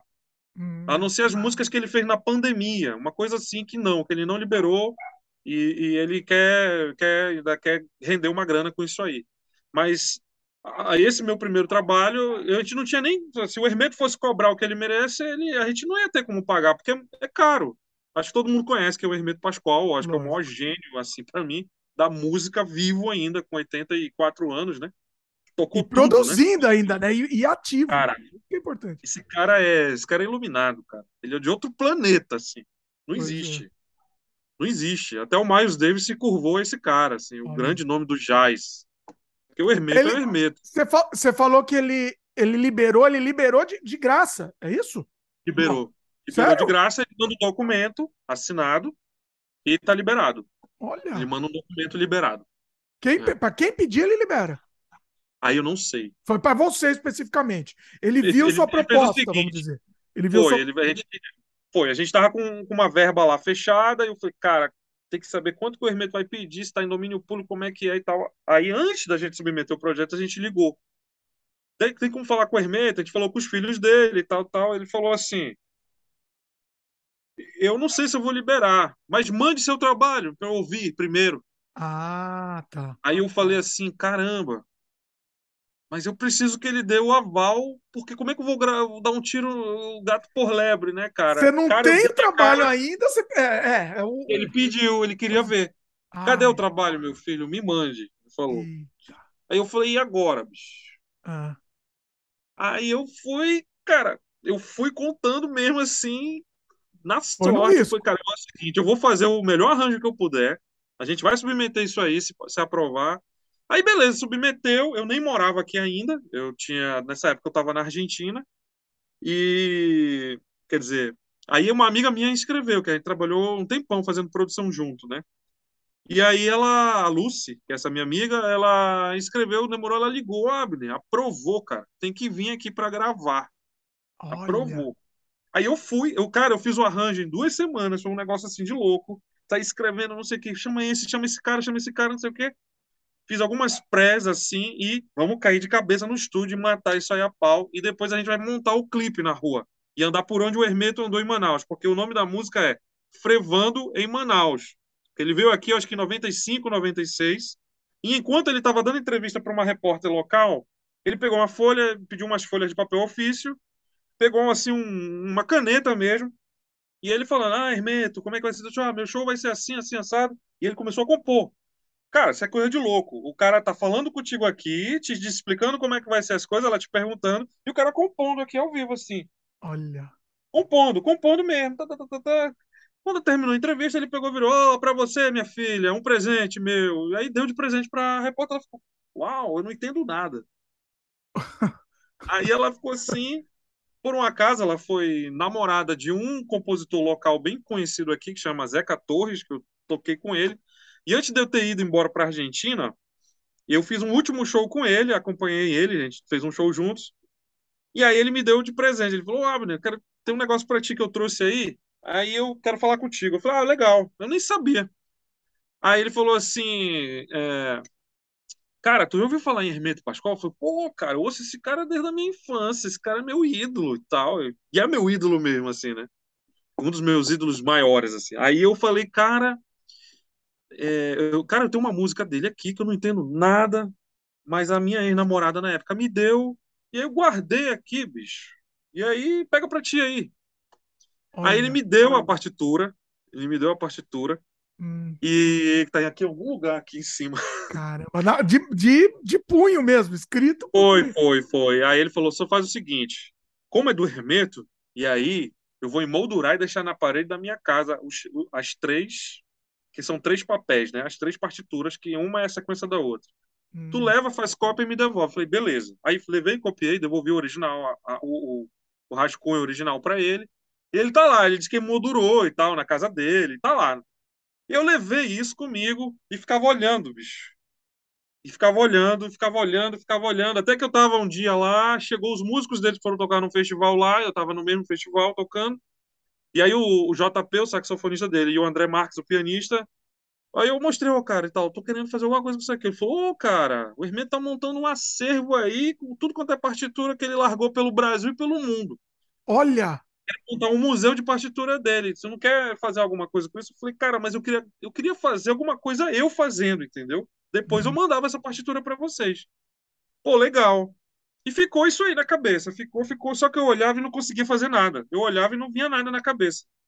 Cara, não sei o que, que foi, foi a pressão de ter aprovado, ou a felicidade, ou sei lá o quê. Falei, meu amigo, tem que ser agora. Olha. E foi. E foi. E foi. Acho que eu, te mandei esse daí, né? Eu te mandei, Mandou, querido. inclusive tá aqui na descrição. Tá na descrição é. também. Vamos é. dar uma palhinha desse? Rola? Dá pra, dá pra fazer? Não, esse é. que esse... é difícil, né? Que não é. é tem outros instrumentos, né? Muitos instrumentos. É. Ah, é. é. é. não dá. Mas conferindo lá. A vai lá, vai no. Tá aqui na descrição, pessoal. Tá aqui embaixo. Vai lá. Vai... Real, realmente gente... vale a pena. E é um clipe muito bacana, né? Muito legal. Gostei muito. Visualmente também, foi... além do musical. É. Muito legal. É. E vale a gente a foi aquilo ali, cara, quando eu voltei.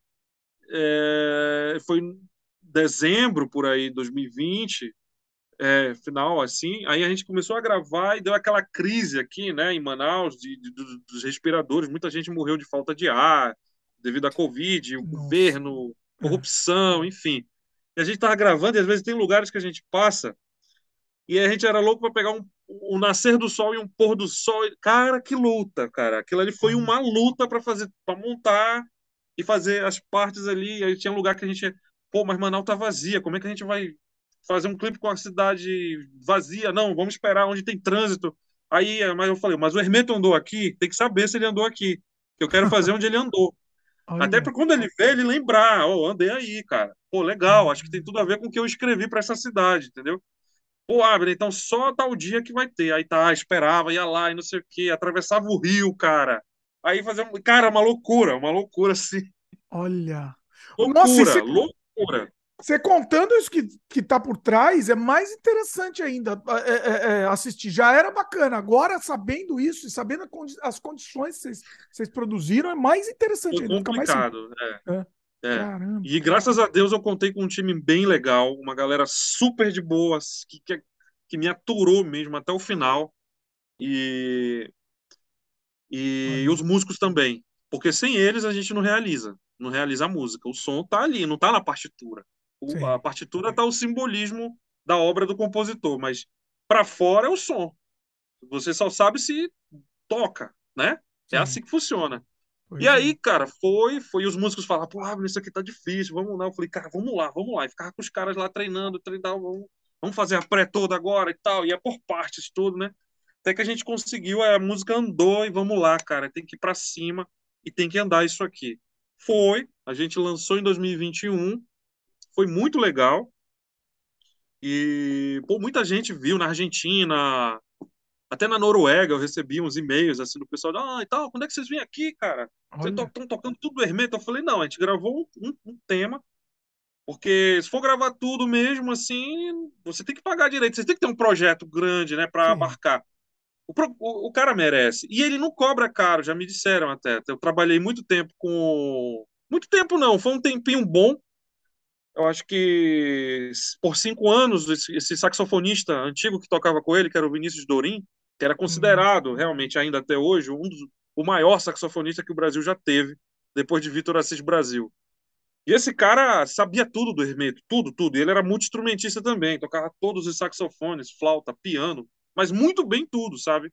E a gente, quando eu, eu fui trabalhar na Big Band local aqui, a gente até gravou um disco com ele. Então o Vinícius Dorim falava, olha, o Hermeto é legal, cara. Então vai lá, abriu uma porta, foi através dele que eu conheci o Hermeto, né? E conheci o trabalho do Vinícius Dorim também, fiz muita aula com ele. Eu acho que muito músico brasileiro fez aula com ele, né? Que é do meio saxofonístico e tal.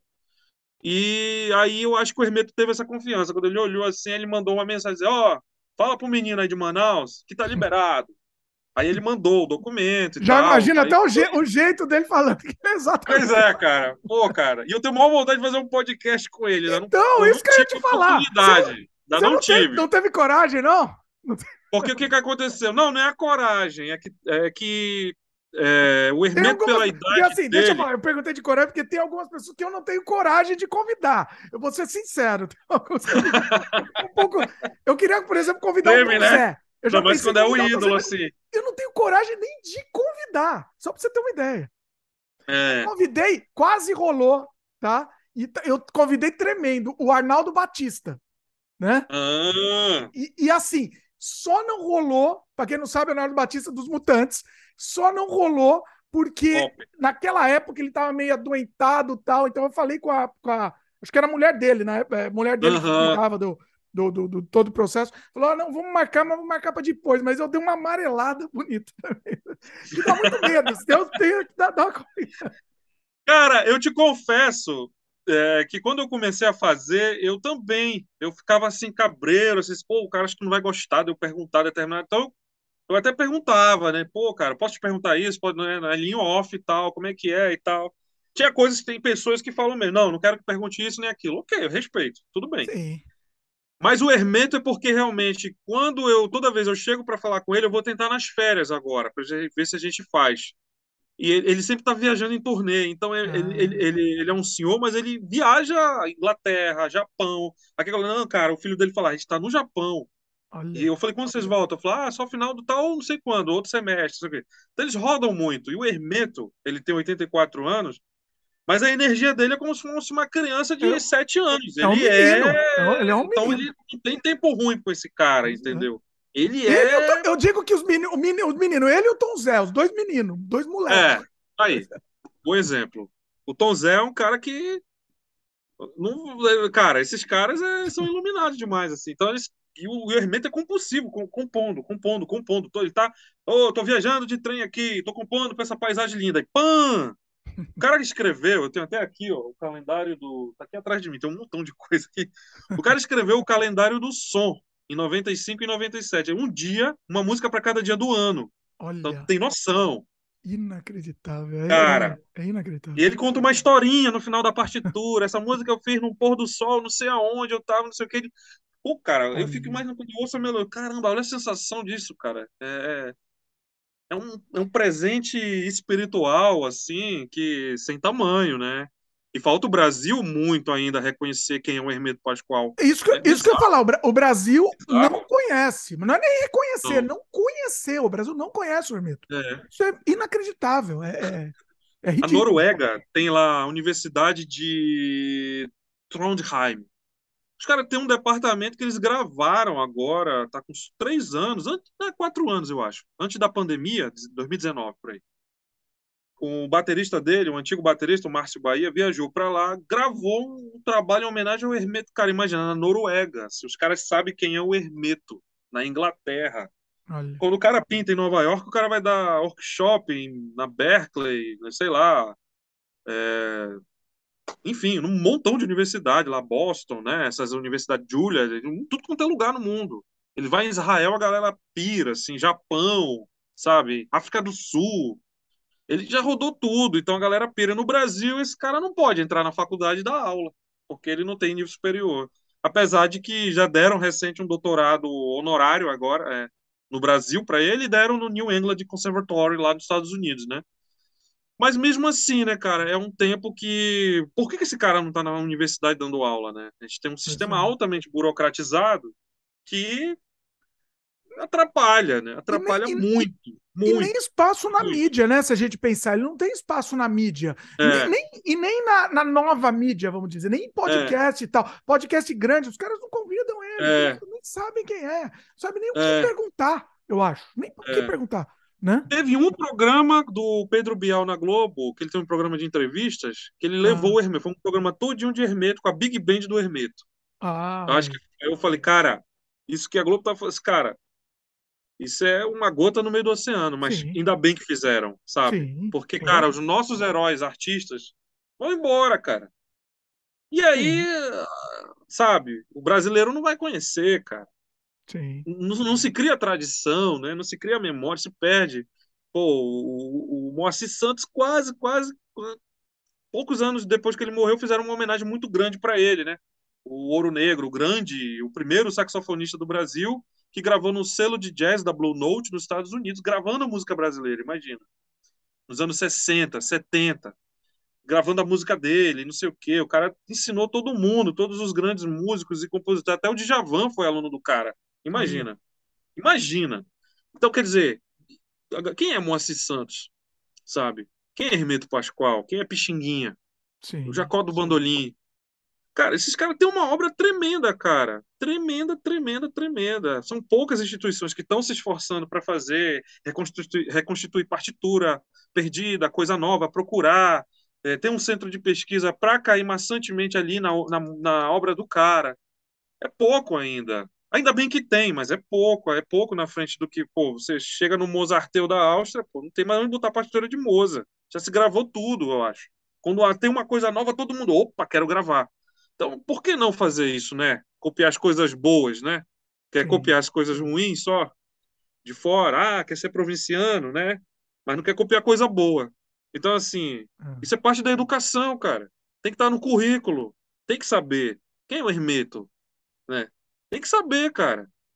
É, então, assim, é, é, é, muito complicado ainda a, a, o manejo a falta de manejo cultural, a falta de governabilidade cultural, a é, cultura tem que ser sempre, ainda nesse país, é, é chavão de campanha política, sabe? Ela nunca é porque tem que ter, né? Como o Caetano Não, falou. Chavão, né? E o chavão, eventualmente, de uma maneira negativa ainda. A cultura é, é coisa de vagabundo. É, é, é, gente, é, hoje o artista é chamado disso no Brasil, né? Pois tipo, é. que o atual governo conseguiu desmoralizar toda a classe artística e sei lá, cara. Então, assim. E, apla... o, e ser aplaudido ainda, desmoralizar o artista é. e ser aplaudido. Esse que é o, bizarro, é bizarro. Esse que é o ponto, né? Pois é. é. é. E, e assim falta muito ainda, né? Ainda é uma coisa assim muito. Ainda é a cereja do bolo. Ah, o bolo funciona sem cereja? Não, então dá uma... sai fora a cultura. Então tem que mudar, é. cara. Acho que não existe outra, outra coisa a não ser, cara, Vamos fazer cada um sua parte, eu sei, mas tem que mudar. Sabe? Sim. Tem que ter educação para a gente exigir algo. E Sim. daí é muito complicado, né? Muito complicado. Pois é. Abner, quero, quero uma canja aqui. Faz tempo que não tem canja. Que eu tô querendo uma canja. vamos fazer o seguinte: vamos só dar um pequeno intervalo e na volta vamos, uhum. vamos uma canja aí? Bora, bora. Até, talvez alguma coisa que a gente comentou já na conversa, alguma coisa que passou já na conversa aqui. Vai pensando, vou dar um tempo aí para você. Ah, Vamos dar um pequeno tá intervalo, a gente já volta para uma canja em cima de alguma coisa que a gente falou. Acho que vai ser legal. Beleza? Tá bom. Vamos lá. Então. Beleza. Então.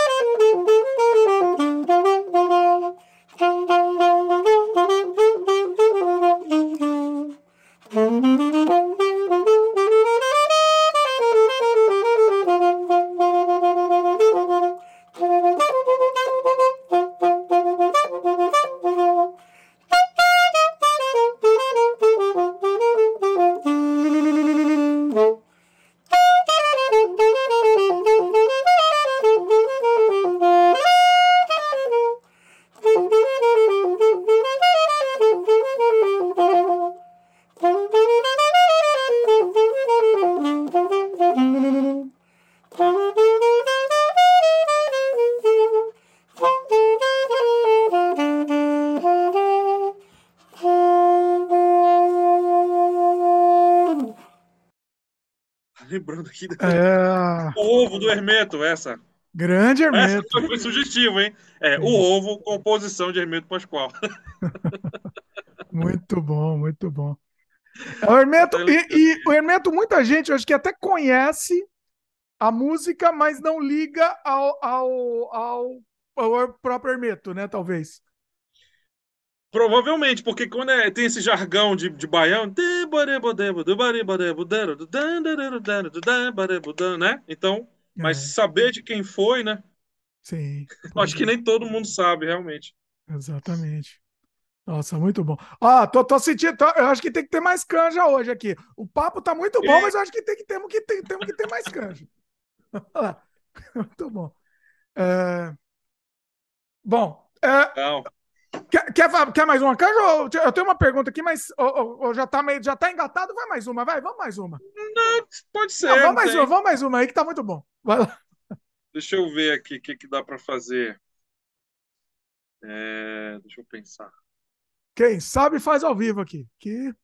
Ah. Sensacional esse sem frente, espetacular. Muito bom. Ah, tem um tema aqui que eu gosto. Eu gostava muito de ouvir na infância, cara, esse tema. Que era um, um, um tema que o Stan Getz gravou com o João Gilberto.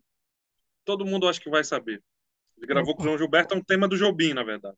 Olha aí.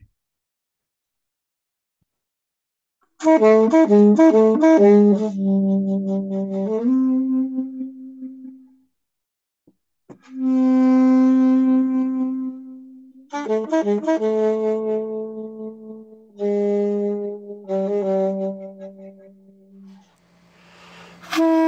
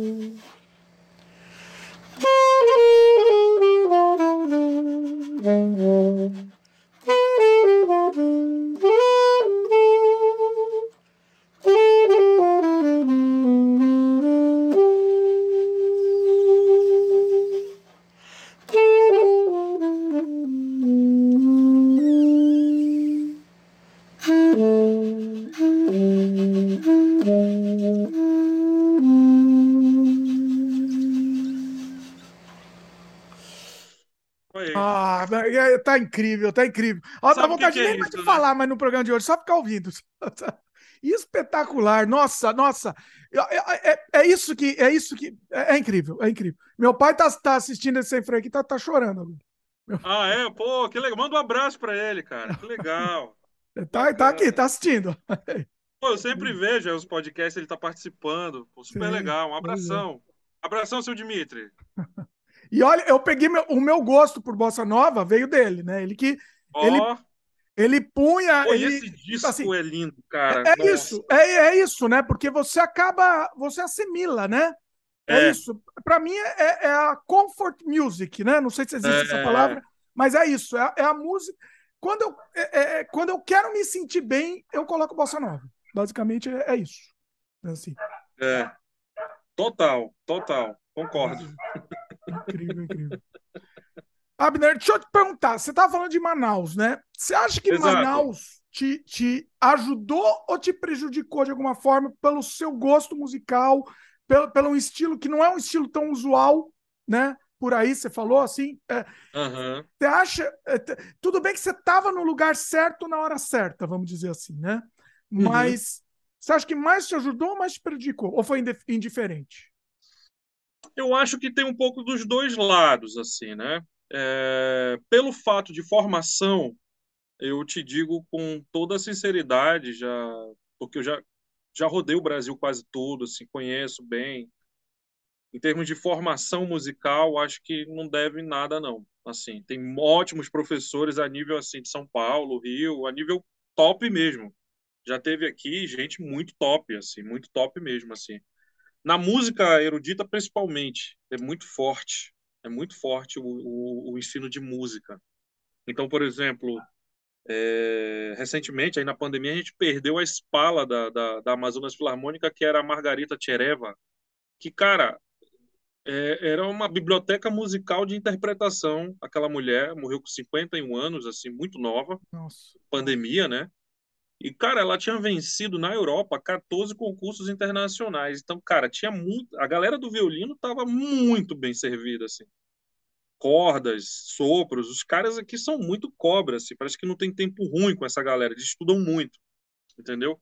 Então eles vieram para cá, é, o que a gente chama de escola, os caras têm escola, né? Então a música erudita ela é muito forte, a música popular ela deu um boom depois dos festivais de jazz, depois que veio a Big Band, que inclusive a pessoa que criou a Big Band, no qual eu fui trabalhar anos depois, foi o maestro Benjamin Sandino Rohagen, e ele que criou essa Amazonas Jazz Band, né, na época. E ele, para ter uma ideia, esse cara era meu professor no Centro Cultural e ele, cara, o cara era uma, esse cara tocava tudo, cara. Ele era um pianista de mão cheia. Ele foi trompista de orquestra anos, anos, se aposentou na França. E ele tem uma história tremenda. E o, maestro Sandino, ele era aluno do Correuter, o cara que deu aula pro Cláudio Santoro e, do, e foi aluno do Vila Lobos. Olha Tem noção? Aí. O cara Pouca morou coisa, aqui. Né? Coisa. Então, assim, eu, eu tive muita, muita, nesse ponto, muita sorte também. Porque eu estudava, às vezes eu ia para casa dele, eu não voltava mais, que era longe, ele morava bem perto da floresta, então era longe pra caramba, uma hora de ônibus, então ia, às vezes não voltava. Às vezes eu tava até brincando outro dia, falando com os amigos, então esse bicho morava lá com o maestro Sandino, eu depois eu fui tocar com ele, né? Então, às vezes, ele, ele batia de, da cascuda, assim, tá errado, não é isso que eu ensinei, não sei o quê. Então, mas, assim, era o jeito dele, né, assim, né? Mas eu era garoto e tal, então, ali, para mim, tudo era uma novidade. Então, eu estudava muito, assim, com ele. Estudei muito contraponto com ele, muito, muito arranjo com ele, muita coisa, muita técnica. E, e, assim, foi poucas pessoas com quem ele ainda trocou arranjo, assim. Eu ainda tenho alguma coisa dele aqui que eu analiso até hoje. É, ele deu aula também de harmonia, depois na sequência que eu tive que sair, porque justamente esse é o lado ruim de Manaus. Tem coisas que não tem aqui, né? Nem, todo, nem toda a área é boa, mas a parte instrumental é boa, é muito boa. Hoje até música popular, tem muito músico, até mais novo que eu, muito bom, que está gravando. Tem músico que gravou nesse trabalho comigo aí, fera. Aí tem músicos de, de jazz, como tem músicos da Filarmônica também gravando ali também. Os caras leem tudo, é uma máquina, assim, incrível. Mas, assim, às vezes você quer estudar, por exemplo, arranjo, composição. Depois que o Sandino se foi, não tinha mais. Então, eu comecei a viajar, fui para os festivais, aí fiquei um tempo lá em Brasília, estudando. Conheci o professor Ian Guest, infelizmente se foi esse ano, que também era uma biblioteca musical, assim, sabia tudo, tudo. Todos os músicos grandes que tocam com todos os grandes foram alunos do professor Ian Guest. Então, assim, isso é muito importante. Tem aula de improvisação, então, comecei a sistematizar as coisas, estudar consciente, né? É, pegar o que eu tinha aprendido do academicismo e jogar aqui na música popular e adaptar, porque sempre foi a minha ideia, foi é legal o que eu estou estudando, estou adquirindo um conhecimento da música clássica, mas eu não me vejo sentado ali. Pode até ser que seja um dia, mas não é meu objetivo de vida estar tá tocando Mozart, Beethoven, Bach, Brahms, sei lá. É legal, é bacana, mas eu gosto de criar, sabe? Eu gosto de escrever, eu gosto de, de, de fazer uma coisa diferente, do meu jeito, tocar do meu jeito, né? Mas foi importante a consolidação de tudo isso, por exemplo, saber quem é, como se interpreta Mozart, como se interpreta Bach, que período Bach nasceu, o que, que ele fez, quem é Vivaldi, né? Então é importante. Então a universidade ela, ela, ela foi boa por esse lado, bem por esse lado. Claro que tem sempre seus pormenores aí, tem professores que não sabem nada, tem professores que sabem muito. Então é ali que você tem que, que, que, que, que chegar e sugar aquela fonte ali, estudar muito, né? E então, para mim, foi, sabe, foi, um pouco esse meio termo, né? Tem o que sabe muito, mas não sabe ensinar. Também tem esse problema. Né? Também, tem esse tipo de músico também e professor, né? Que se torna.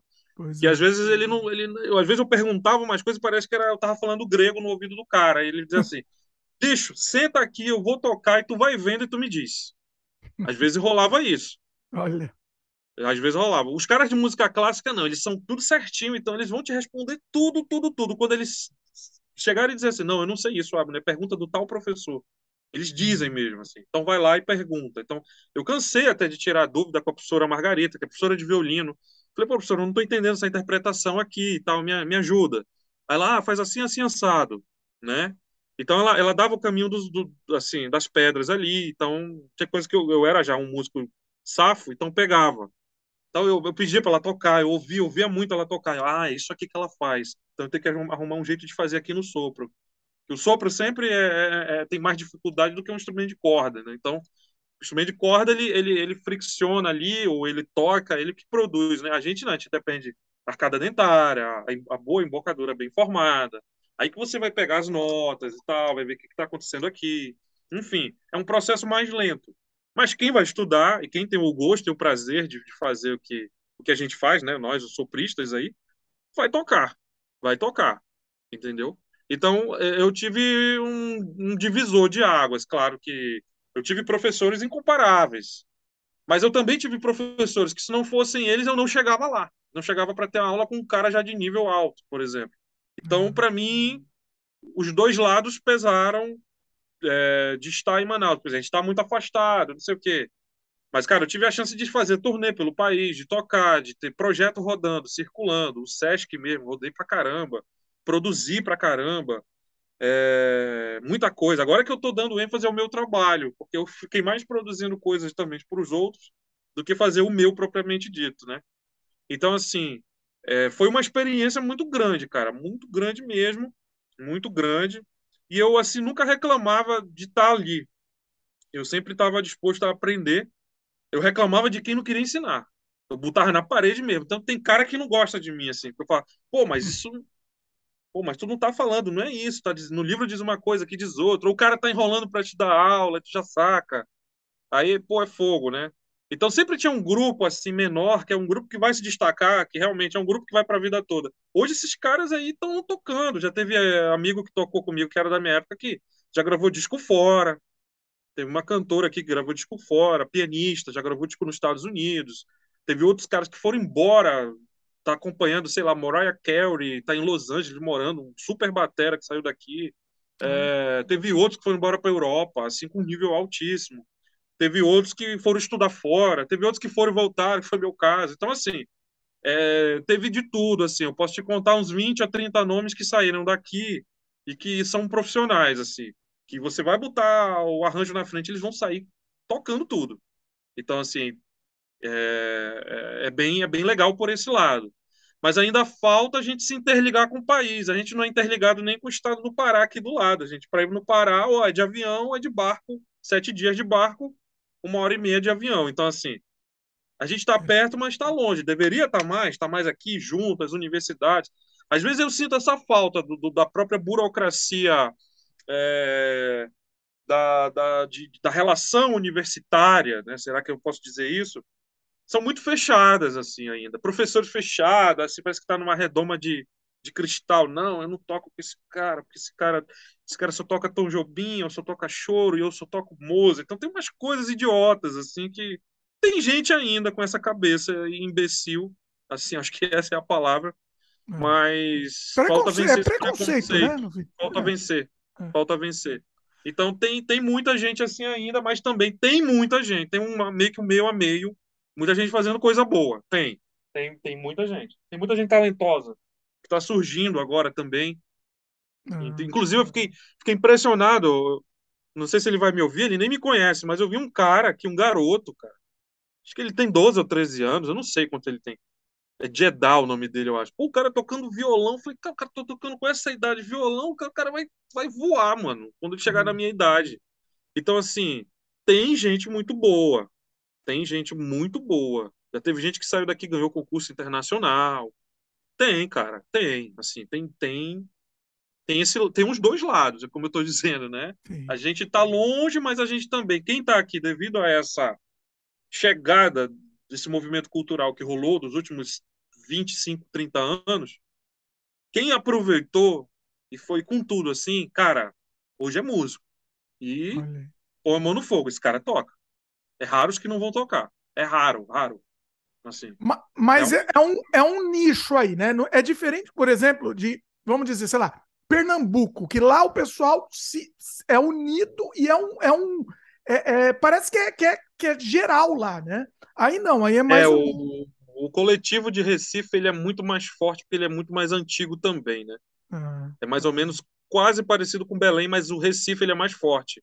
De norte e nordeste, acho que Recife o couro come, assim. Sim. Eles são muito unidos, assim, eles têm uma coletividade muito legal, que é uma coisa que eu nunca senti aqui, não tem. Assim, é cada um, pô, você quer gravar teu disco? É, é, é quatro, três a quatro músicos vão chegar, Abner, vamos lá, vamos contigo. A gente vai sem cachê, depois tu consegue o cachê e paga. Mas eu geralmente eu sempre me programo bem para não, cara, eu só vou te chamar quando tiver a grana. Então eu uhum. evito ficar devendo alguém para justamente não cair numa coisa de ah, ele fez lá, mas não me pagou. Sempre rola isso. É. Tem muita gente que faz isso. Aqui não tem esse coletivo, não. É, eu acho que os caras que tocam comigo estão muito amarrados comigo, assim, tanto que no Soa Ré, esses, esses, caras não ganharam quase nada. Porque o projeto foi. A grana foi muito reclusa, né? No caso do meu último trabalho, que a gente lançou esse ano o Sorré Brasiliane, que foi, foram cinco obras do compositor Henrique Alves de Mesquita, que foram gravados lá em Paris, quando ele estudava, a mando do Dom Pedro II, né? O primeiro negro, compositor negro do Brasil, saiu para estudar em Paris ópera. Só que ele não quis fazer ópera, ele voltou fazendo choro, Olha. o início do choro. Que louco, hein? E aí ele saiu compondo um montão de coisa para piano. Eu vi aquilo, falei que isso aqui vira um negócio louco. Na minha cabeça deu um nó. Eu fui para casa fazer os arranjos, chamei os músicos contei com a colaboração de quase todos, o cachê baixíssimo, mas, cara, valeu. E hoje, se eu for gravar um outro, que eu já estou escrevendo uma continuação daquilo, eu só vou sossegar quando tiver um cachê triplicado daquilo ali, para pagar os caras bem, que os caras mereceram pelo que fizeram. Então, Sim. assim, é, dando esses exemplos, assim, não tem muito espírito de união aqui, é raros que são teu amigo.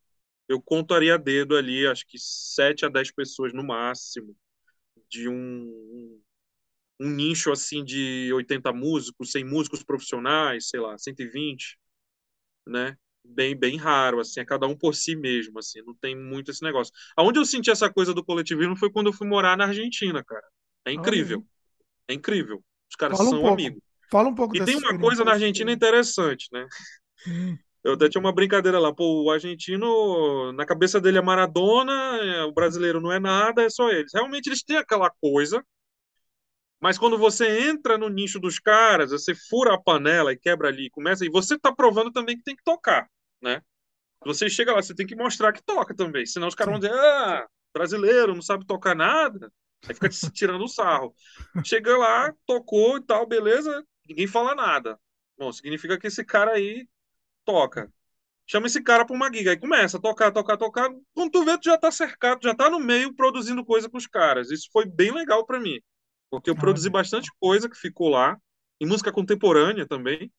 E em um circuito que eu tinha criado em Manaus, a gente acabou levando para para Rosário e em Buenos Aires. A gente fazia esse circuito lá de música instrumental. E só com música brasileira. É o que foi mais legal. A aceitação do, do, do argentino com o choro, com a bossa, com Hermeto Pascoal, os caras sabem, tocam. Eles estão muito antenados aqui no Brasil, na cultura musical brasileira.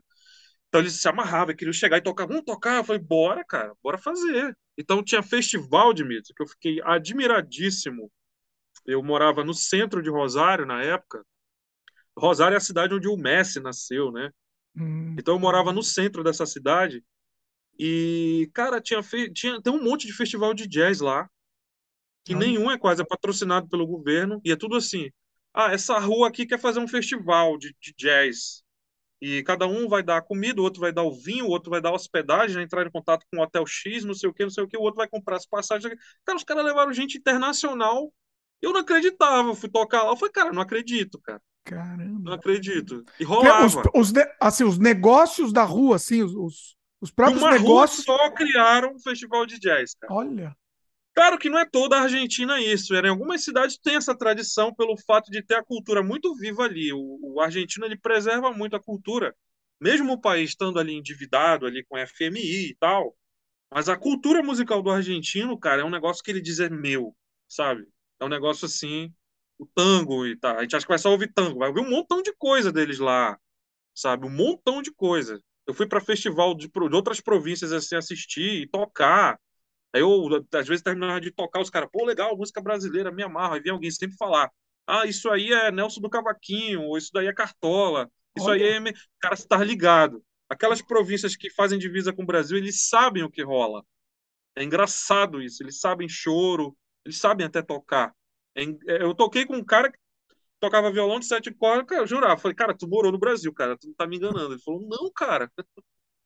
Olha nunca fui isso. no Brasil, cara. O Brasil é que veio aqui, pô.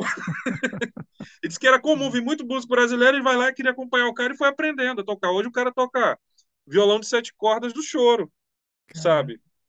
Sebastião, super músico, cara, que tá lá em Rosário trabalhando, toca chacareira, toca tudo, o cara um músico fenomenal, assim. Então, você encontra de tudo, né? Encontra músicos de jazz formados na Berkeley, que estão dando aula, encontra caras que fazem chamamé, que é um estilo lá de Entre Rios, da província de Entre Rios, que é tudo em 6 por 8 assim. Então tem muita coisa assim é, do norte, por exemplo, é uma música meio andina, né? Uma argentina que eu não conhecia quando fui em Salta. Hum. E foi muito legal assim ter conhecido o carnaval deles, é, é muito louco, cara, assim. Então foi legal também, né? É, é essa essa experiência de, de, de, do coletivismo deles em relação à minha cidade até o meu país. São poucos, poucos, poucos centros brasileiros. Pô, os caras são unidos, são amigos. Pô, a gig não dá para mim, mas vai lá, fulano, sabe? Tem essa, esse companheirismo até. Mas é pouco lugar no Brasil que você encontra isso. Não é, não é, não é todo lugar, não. Você ficou Aqui não quanto... tem muito isso, infelizmente. É. Você, quanto tempo na Argentina você ficou?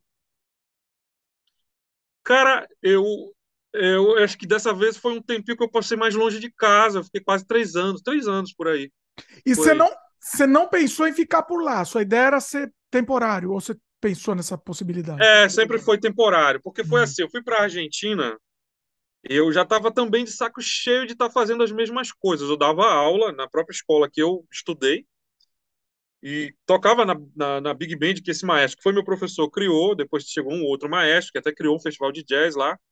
E a gente trabalhou 11 anos lá. Então foi bem produtivo de ter uma experiência com a orquestra, de tocar com grandes artistas. Eu toquei com Frank Sinatra Jr., filho do Frank Sinatra. Olha. Toquei com a Leila Pinheiro, é, sei lá, cara, grandes caras que ganhavam Grammy de jazz, assim, Jimmy Green, Claudio Roditi, é, Vinícius Dorin, sabe? Eu tenho um monte de nomes, assim, Jeremy Pelt, esses caras que, que andam só em Paris, Londres, sabe? Nova uhum. York, vieram aqui, tocavam aqui, eu ia lá, fazia aula, e às vezes eu, ah, vou tocar com o cara tal e tal, sei lá, e esse cara vai tocar com a gente hoje, aí tinha que estudar o repertório do cara, foi um dos caras que um dos momentos que até realizei alguns sonhos, por exemplo, de ter tocado com o Bob Mintzer, por exemplo, um grande saxofonista, que não sei se ainda é o professor da Universidade da, da Califórnia, lá de jazz, do departamento de jazz, até um amigo meu que trabalhava junto, foi para lá estudar e fez o doutorado dele em guitarra, e esse cara foi um dos mentores lá da, das matérias de práticas de jazz. E ele tá até no meu canal lá, o Ismael, né? O cara é um dos primeiros músicos a ter doutorado aí no Brasil, assim, em guitarra. São pouquíssimos, cara. Esse cara saiu daqui. Imagina, um ah. garoto que toca tudo, assim, incrível. Ah. Então, assim, tem muito músico que, que aproveitou essa experiência, sabe? Mas tem uma hora que às vezes farta de você estar no mesmo lugar, fazendo quase que as mesmas coisas. Lembrando que isso é uma vez no ano quando vem um convidado novo. Então a gente aproveitava muito, né? E aí também eu preocupado também com a minha, o que pesou também mais na minha situação em casa com meu pai, meu se agravando, e eu queria fazer alguma coisa, aí, aí até que eu fui para a Argentina, fui com o intuito de estudar medicina, cara. E da, cursei dois anos de medicina lá. Olha aí! Só que a minha vida era uma loucura, cara. Eu não tinha. Nossa! Cursei dois anos de medicina ainda. Eu acordava às três da manhã. Ah. Eu desisti pelo fato do meu pai ter falecido ah. e eu acho que a minha missão ali acabou, por isso eu voltei. Entendi. Porque foi assim, quando eu cheguei em, em... eu fui a Buenos Aires, conheci e tal, né? Aí eu falei, ah, vou ficar em Rosário e tal, dividir aluguel com mais um primo que estava lá, que estava estudando também medicina e tal. E aí a gente estudava, ele já estava bem na frente de mim e eu estava começando. Então fui entrando lá, é, é um módulo, um módulo de ingresso fácil de entrar, o difícil é sair. Porque na Argentina, estudar matérias de saúde é tudo oral, as provas. Não tem como enganar o professor. Então, ele te dá lá ah. unidades de problema que são calhamaços, e calhamaços para você estudar, sei lá, você vai estudar olho, você vai estudar desenvolvimento, você vai estudar crescimento e desenvolvimento, vai estudar, sei lá, pé, vai estudar marcha, vai estudar mão, vai estudar um movimento, vai estudar anatomia. Não é por matéria, é por, tu estuda tudo de uma vez, um assunto. Né? Nossa. Né? Então é, é muito pesado, é muito pesado. Quando eu cheguei lá, que eu vi que o buraco era mais embaixo, eu comecei a estudar de três horas da manhã até meio-dia. Aí eu ia para a faculdade. Ah. Ficava até às cinco, voltava correndo, ia para o terraço do meu prédio, pegava meu saxofone, ficava de seis até meia-noite, dez, meia-noite, estudando, estudando, voltava e ia dormir. Então a minha vida era, era isso, domingo a domingo. só parava quando tinha feriado, realmente para descansar. Nossa. Aí eu, ali eu aprendi uma coisa. Eu aprendi a ser muito mais ágil e ser muito mais dinâmico com o que, que eu tenho que aprender. Cara, o que, que eu tenho que. Eu, aí eu tinha que gravar alguma coisa no outro dia, aí tinha, tinha que estudar medicina, beleza. O que, que eu tenho que gravar? Eu vou lá onde é o meu problema, é aqui. Pam, pam, foi, resolveu. Pronto, agora eu vou estudar medicina. Beleza, matava, ia para aula, fazia as provas e tal. Então as provas eram orais, o cara ficava ali, uma banca sentado contigo, e tu ficava ali. Tá, Abner, me fala sobre antebraço. Quais são as veias principais que passam aí? Quais são Nossa. os nervos? Não tem, falar, não tem como desenvolvendo, cara. Aí tu fica ali, ah, aí tem um cara de anatomia, um de fisiologia, um outro de histologia. Tá, e os tecidos, quantos são aí? Quais são? O que, que caracteriza? Quais são as células? Isso aqui. Tu fica, cara, se em 15 minutos tu não responde quase nada, pode ir para casa. Tá reprovado. Aí tu tem sete chances nisso. Se até a sétima chance você não aprovar, você não vai para outra matéria cursar. Olha. Então, esforçava muito, cara. Então, tinha amigos que passavam de primeira, ou eu sempre passava lá, fiz terceira ou quarta vez, aprovava. Mas tinha outros que passavam de prima, assim, com tudo, estudavam muito, full time, assim. Hum. Como eu tinha que dividir a minha vida em tocar e ganhar minha grana, apesar de eu estar tá até confortavelmente, estava vivendo tranquilo, que eu fui com uma grana legal, mas eu sempre tá, então, eu não queria parar de tocar, então no primeiro dia que eu pisei em Rosário, fui dar uma canja, acho que no segundo dia, vai. Eu fui dar uma canja e os caras me chamaram, fui tocar, o cara olhou para mim e falou: "Puta, tem uns caras tocando jazz pra caramba". Eu, eu falei, eu não vou dar essa canja, bicho. Os caras estão tocando muito, vou fazer vergonha. cara, tem um brasileiro aí que toca no Zé O cara pulou de lá e falou assim: ah, toca choro, toca choro. Eu falei, toca. Aí, pô, tem um cara que toca choro. Aí começaram a me procurar para ter aula de choro, aula de bossa nova, sei lá. Fiquei uhum. ali, né? Mas tinha gente muito boa, tem gente muito boa lá. Muito, muito. Uhum. Gente com formação Europa e Estados Unidos, boa pra cacete. Buenos Aires nem se fala, é um mundo, assim. Tipo São Paulo. Muita gente boa, cara. Muita, muito muita. Bacana. Abner, estamos falando aqui, falamos muito. Agora eu queria, você falou de composição, de, de coisa sua, de criação sua. Não quer tocar uma, uma criação sua aí? Pode ser, pode Vamos ser. Vamos aí? Pode ser. Eu, vou, eu falo no final, tá? Hã? Eu vou falar no final o que, que eu fiz. Ah, tá. Você vai explicar dela. Ah, entendi. Você vai... Vou tocar primeiro. vai primeiro. tocar primeiro, peraí. Entendi. Você vai tocar e depois explicar, né? É. Vai lá.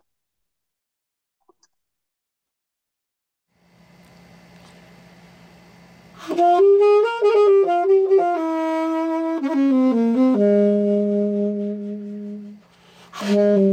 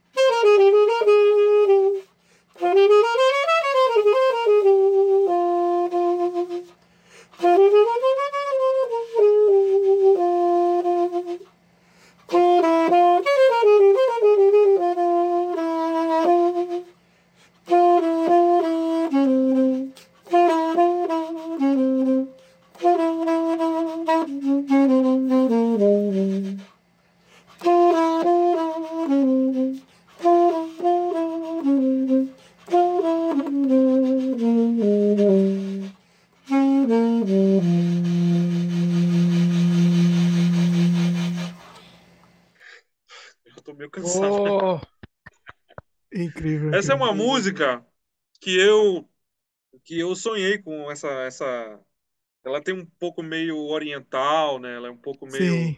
os ritmos daqui, então eu fiz uma mescla, uma melodia meio oriente com o beiradão, né, daqui da minha cidade.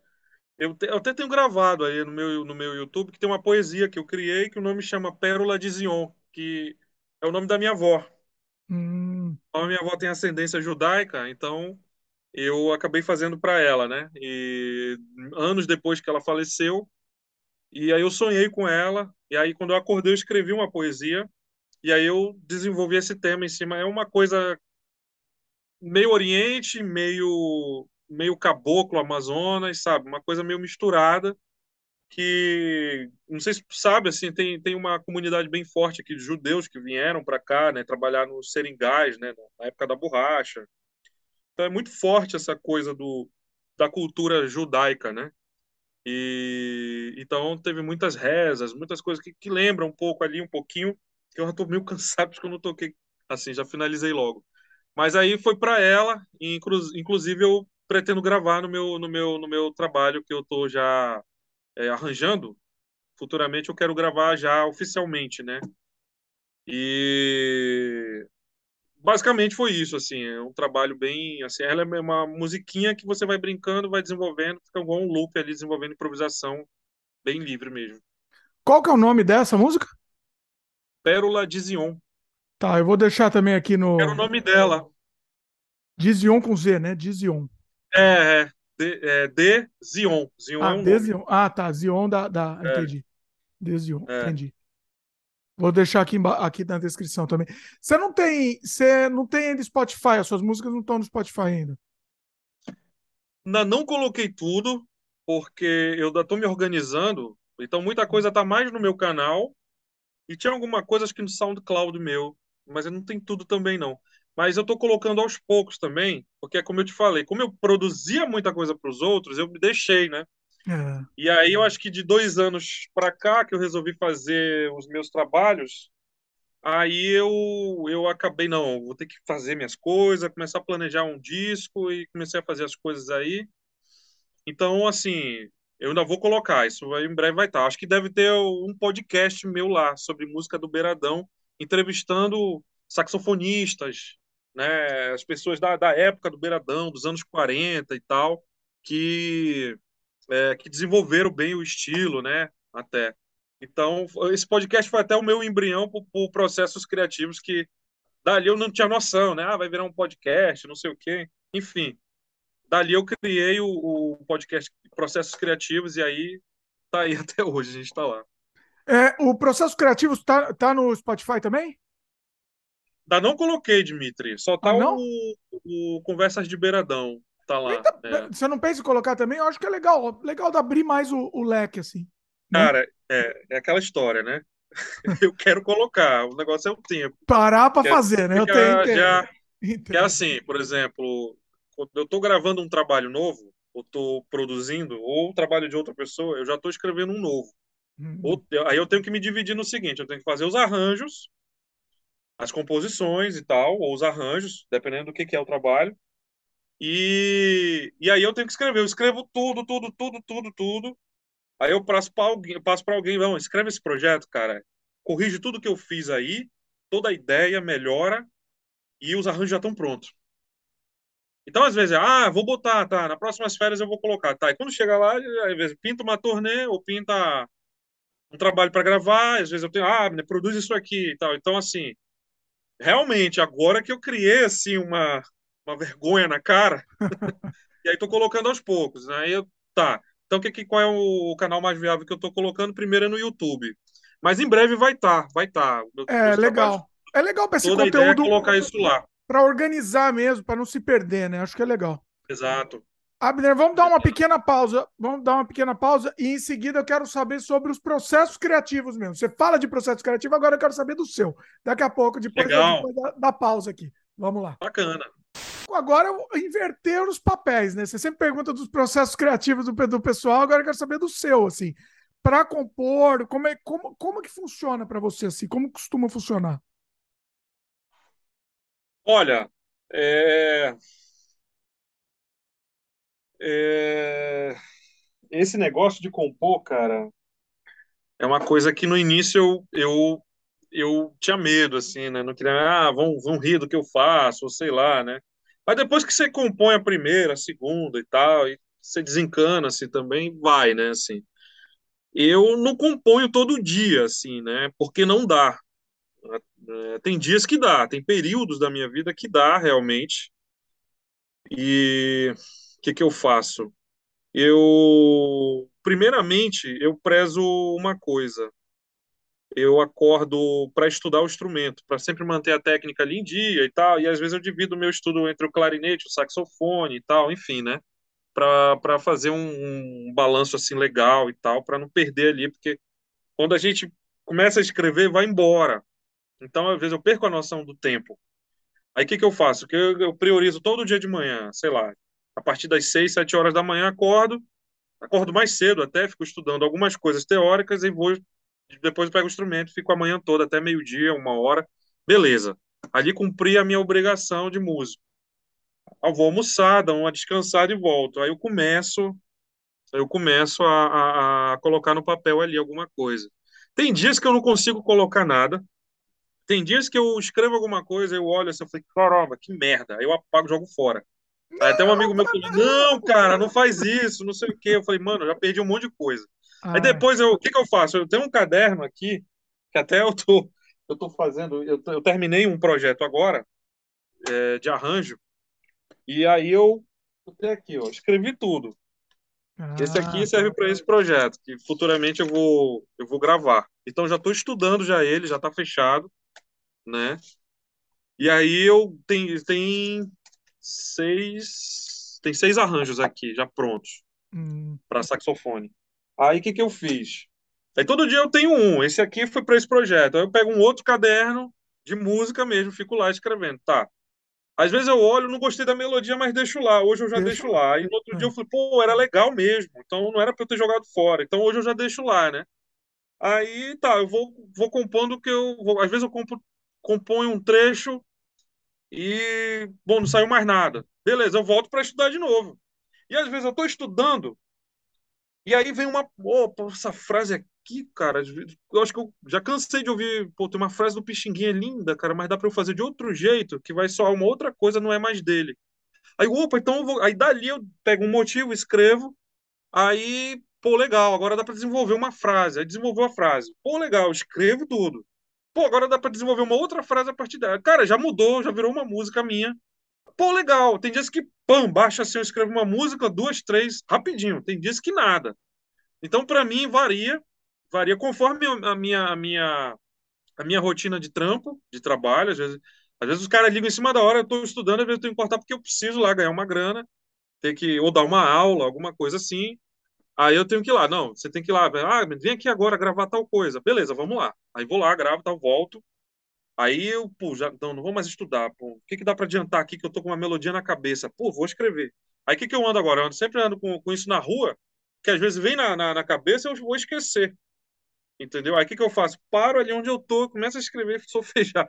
Tem, cara, sempre eu ando em livraria aqui, porque é o lugar mais calmo que tem, né? Assim, uhum. shopping, sempre é o lugar mais calmo.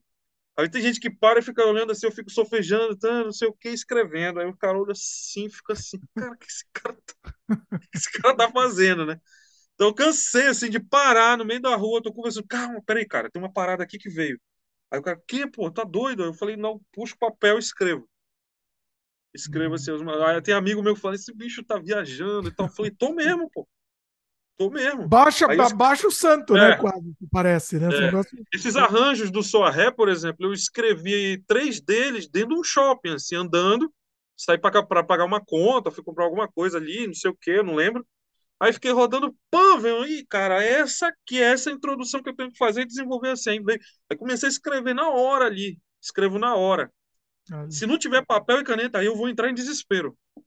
Eu vou entrar em Você desespero. Você não tentou, você não tenta gravar, de repente, o celular para gravar o áudio, pelo menos para cantarolar? Às vezes eu gravo, às uhum. vezes eu gravo, mas eu não gosto de andar com o celular, não. Eu não gosto de estar tá em, em, Eu posto as coisas e vou embora, assim. Eu não, para justamente não perder minha disciplina, porque o celular toma muito tempo.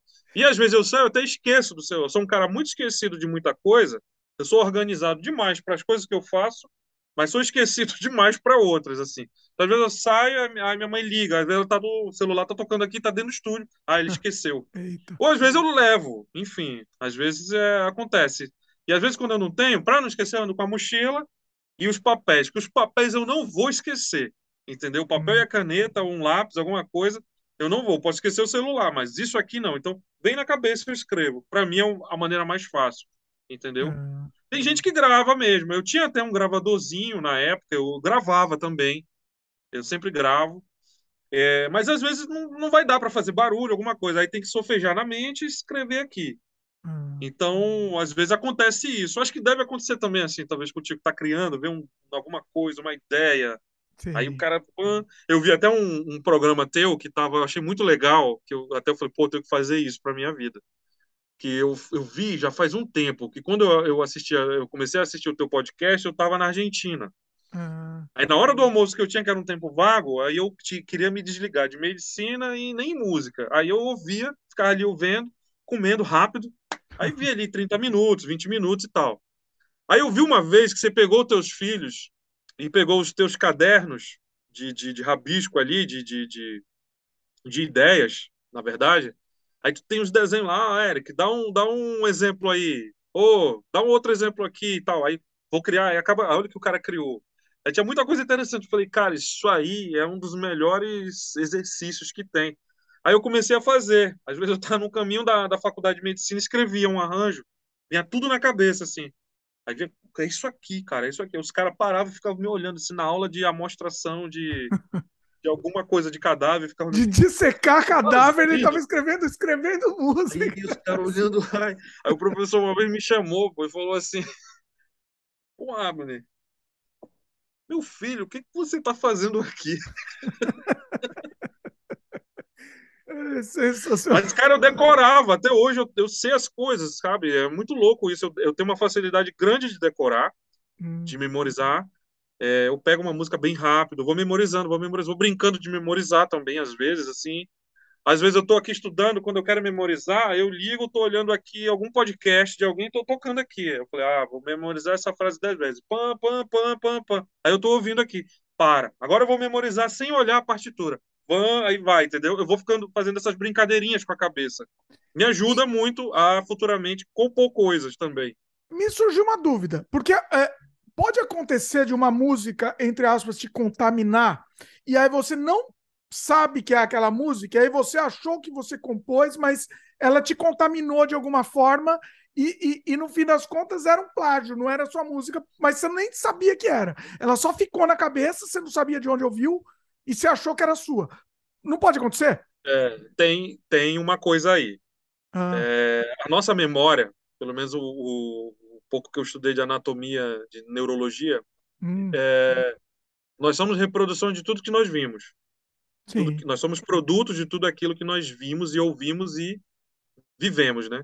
Hum. Então, é, eu, não, eu não usaria a palavra contaminar, mas eu usaria o seguinte: pode, pode ser que eu ouvi uma música em algum lugar e essa música, eu vou reproduzir essa música, mas eu não sei de quem é. Mas eu tenho como músico que procurar saber de quem é. Né? Hoje em dia tem até aplicativo para isso, que você. Ah, que música que está tocando aqui? Aí você só fez o aplicativo identifica. Sim. É, é, é, muito louco isso, o algoritmo identifica. Ah. E às vezes fica uma música que não é. Aí eu penso, será que eu fiz isso ou não? Tá. Acontece desse caso dela ficar demais. Ali tem melodia, cara, que ela te pega. Sim. Tem, tem compositor que sabe te pegar. Eu digo, cara, isso é de alguém, isso não é meu. Aí eu fico, fico, fico, demora eu acho. Eu não ah. escrevo enquanto eu não achar. Se eu não achar, no meu caso, eu não escrevo porque eu não quero me parecer plágio. Porque isso é crime né? É que nem dizer, a, fala, né, aquela velha história do Rod Stewart com o Jorge Benjó, né, que ah, pegou uma, uma, uma, uma, música lá, que é, como é que é?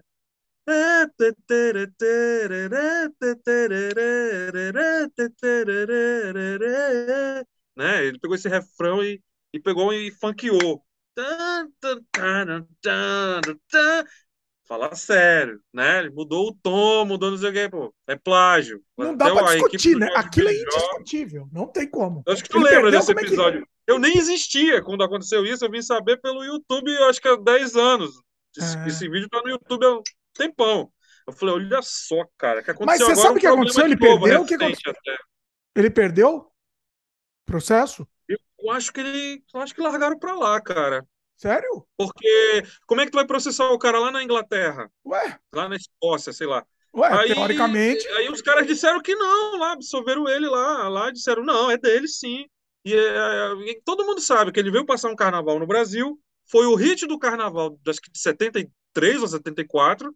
É. E o cara pegou e voltou cantando aquilo de um outro jeito, funkeou, só que ele não, não, não teve nem a ideia de se, tá, vou desenvolver os motivos aqui do meu jeito. Não, ele pegou na cara dura. Então, às vezes, a gente tem que ter esse cuidado, porque. É, brasileiro, pegar... brasileiro não, não vale nada mesmo para mim. Aqui vou roubar mesmo, vou roubar. Realmente, nessa época, eles tinham essa visão total, como ainda tem. Hoje tá pouco, já tá mudando um pouquinho, mas naquela época era escrachadamente que brasileiro não sabe de nada e quem tem a máquina na mão é nós aqui. Sim. Então era muito isso. E ele não deu o braço a torcer, o Rod Stewart, nunca pediu perdão nem nada. E aconteceu recente também, a Adele plagiou a música do Martinho da Vila. Martinho da Vila. Essa foi foda. Das Desculpa, mulheres, né? Aquela mulher, mulheres lá, né? Já tive mulheres, né? Foi o trecho, acho que foi o refrão do Mulheres, ela, o, o cara que escreveu para ela plagiou e ela acreditou, acho que até ela foi vítima do negócio, mas enfim, eu acho que a história foi essa. E o, a galera do Martinho da Vila tá, tá ainda brigando, eu acho. Tá, tá ah, tá brigando. Tá, tem que tá brigar mesmo. Tem uma, tem uma que é, é, não é do seu universo que mas eu vou contar, é do universo dos games, tá? Era o, o, o, tema do jogo Metal Gear, né? Foi completa... Ah, tem até uma para falar. Ah, ah, tem? Fala aí. Olha, tem, ele foi tem. completamente. o Metal Gear foi completamente assim, foi copiado de uma música russa. E uhum. aí, assim, e o Kojima, que criou o Metal Gear, ele não, não sabia. Chegou alguém lá filmando, estavam filmando, é um, uma equipe de TV russa, falou: Ó, oh, Kojima, deixa eu te mostrar essa música aqui, ó. Botou. Aí começou a tocar a música russa e o Kojima. Oh, legal esse arranjo aí da música do Metal Gear aí, ficou, ficou bacana. Ah, não, essa música aqui foi feita pelo compositor tal, russo, de mil, em 1800 e tanto. Tá aqui, o cara, meu, o cara ficou pálido, assim. E ele não sabia, não foi ele, não sabia. Quem fez foi o, o músico, né? É, é, é, é, porque no caso dos gamers, é, como são loops pequenininhos para ficar ali, então loops específicos para determinadas fases que você está jogando, então, talvez ele não atentou. E acontece, talvez aquele teminha pegou ele pelo pé ali, ele, ah, tal, eu criei isso aqui. Talvez ele nem se lembra que ouviu, que é bem provavelmente. Então, eles compõem tanta coisinha que nem eles mesmos se lembram que é deles, às vezes. Eles sabem porque tem que registrar lá para o direito vir para ele, né? Quando tem um é. projeto de um gamer. Então, assim, no caso, tem uma série antiga dos X-Men no, dos anos 90, que eu era garoto ainda e via e lia revistinha e tal que é a abertura, que é.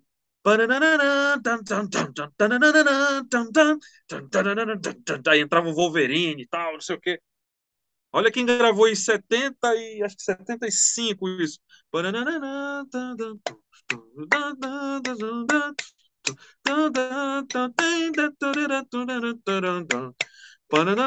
Era do Hermeto, cara. Tá ah. rolando isso agora no Instagram, é isso aí. Não Sabia acredito! Disso? Inacreditável. Olha. Estão colocando assim: qual é a relação de Hermeto Pascoal com os X-Men? Inac... Eu tô anotando aqui que eu vou deixar aqui na, na descrição aqui, porque. Cara, é eu vou procurar e te mandar, cara. Eu vou te mandar isso aí. Você, tu vai pirar, cara. É o motivo todinho do Hermeto plagiado. Olha. Todinho, todinho, todinho. E por que que eu te digo até que não foi já bem? Porque o cara que faz uma trilha, ele tem a trilha de filme, trilha de abertura, ela já é maior. Então o cara tem que estar tá ligado, porque ele vai plagiar, pô. E aí, o Hermeto toca na Europa e Estados Unidos, ó, é dos anos 60, na época do Quarteto Novo, com Heraldo do Monte, quando ele saiu para fazer a primeira turnê dele. O Hermeto já, o Hermeto anda na rua cantarolando, ele compõe cantarolando, imagina. Então ele compõe, ele tem um mundo esse cara, é como eu te disse, né? Ah, cara, alguém viu esse cara fazendo alguma coisa, achou bonito, diz, ah, ninguém vai ligar, porque ninguém liga. Ninguém nem vai saber, então, né? Não vão, é. Não vão nem, nem ter Só acesso. Só que uma galera agora pegou até na página Brasil do fizeram brincadeira. No Brasil não Vou tem nem falar. televisão. Vou copiar mesmo, porque não tem. É, cara, eles pensam isso mesmo. Eles pensam isso mesmo, né? Às vezes, eu, eu, quando eu fui a primeira minha turnê para fora, eu já tinha rodado o país, eu, eu acho que tinha 21 anos por aí, eu era bem novo.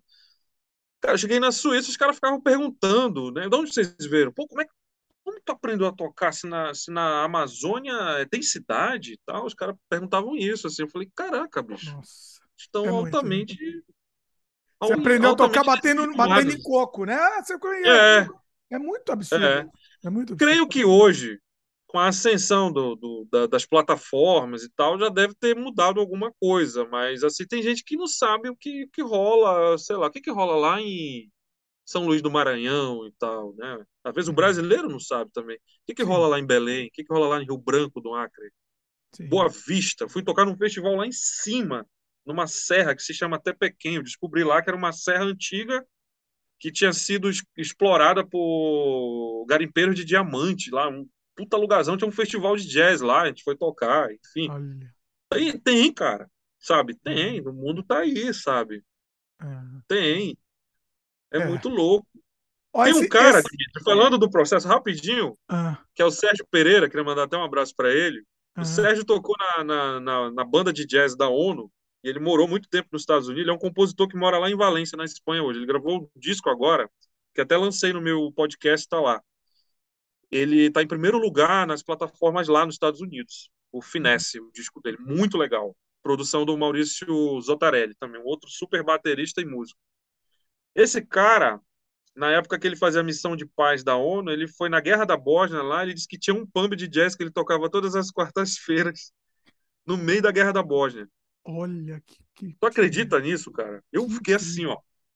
Que incrível. Cara, então tem de tudo. Tem, cara, o mundo, o mundo tá girando, né? Ele tá, tem gente vivendo, tem gente morrendo, tem gente fazendo. Tem. Não sabe? Para, que né? louco. Como, como, alguém vai tocar, velho? No meio de uma guerra ali. Eles falam, a vida cara, continua. Parava, então a gente tocava. Tinha um grupo lá, a gente formou e eu ia com a minha guitarra aqui, a gente ia lá fazer um som. Incrível, Ué, né? Aqui, aqui no Sem Freio mesmo, inclusive, a gente entrevistou o Daniel Costa, que foi para a Ucrânia agora, durante a guerra. E ele Olha falou só. que a vida tava, continua normalmente lá. Tava, ele chegou lá num dia de um aniversário, não sei se era da cidade, alguma coisa assim, e tava tendo um festival gigante, normal, com show, com um monte de coisa. A vida continua mesmo, assim. Olha só, olha só, para ver como são as coisas, hein? Pois é, né? é incrível, incrível, É muito louco pensar isso, assim, tipo, cara, tá caindo uma bomba aqui, ou ao redor disso aqui, a gente pode morrer, mas tá rolando um som aqui, tá rolando, alguém tá compondo, tá fazendo música e tal, a coisa não para. E, cara, o, acho que o grande exemplo que eu posso te citar da história da música foi do compositor Olivier Messiaen, que quando ele foi capturado pelos nazistas, ficou em campo de concentração, escreveu o famoso Quartet de Le Fond des Temps, que é o Quarteto do Fim dos Tempos, que ele pegou dentro do campo de concentração, ele pegou um judeu que tocava clarinete, o outro tocava violino, o outro piano, tá, vamos fazer aqui, fizeram um quarteto lá. Tá aí a obra, cara, consagrado, o cara compôs para dentro do alto escalão da SS nazista lá para ouvir lá dentro do campo de concentração. Imagina isso. Se o cara não compõe, mata um cara. Nossa. Olivier Messiaen, cara, depois se tu não conhece, dá uma olhada. Quarteto do Fim dos Tempos, cara, é, é lindo e macabro. Lindo e macabro a obra. É muito interessante aquele trabalho. Ó, tudo é que a gente está comentando aqui, eu estou anotando para aqui na, na, descrição, tá, pessoal? Para facilitar até para o pessoal encontrar também. Ah, legal, legal. Vou atrás, Bacana. esse eu vou atrás, não conheço, não conhecia, vou atrás. É muito louco, cara. Esse cara revolucionou, um dos grandes revolucionários da música moderna, imagina. Ele, ele catalogava canto de pássaro e saiu escrevendo uma porrada de sinfonia com aquilo ali, trabalhos, poema sinfônico, um montão de coisa, assim. Olha aí. O cara é gênio, é gênio, essa coisa do gênio, né, cara? É coisas do gênio, assim, é inexplicável. Então, então assim, é aquela coisa também da necessidade de fazer, né? Ele precisa é. fazer, para viver, ele precisa fazer isso. É. é isso. E eu acho que talvez nem ele sabia o quanto essa música ia repercutir no mundo da música de concerto, música erudita, né, e tal, dita, né? Sim. É, nem talvez ele tivesse a real noção quando morreu. Não. Morreu um dia fez desse, ele, ele fez para ele, né? É. É. é. é. Essa é a verdade. É isso aí. Pois Tem é. coisas que a gente. pra gente, né? É. E a gente não tem a, a real noção do, daquilo que vai repercutir. É, é verdade. É verdade total. Agora, você estava falando um negócio do plágio, inclusive me deu ideia, que a gente sabe futuramente fazer um, um sem freio só sobre isso, só sobre plágio, que é interessante. Cara, legal, hein?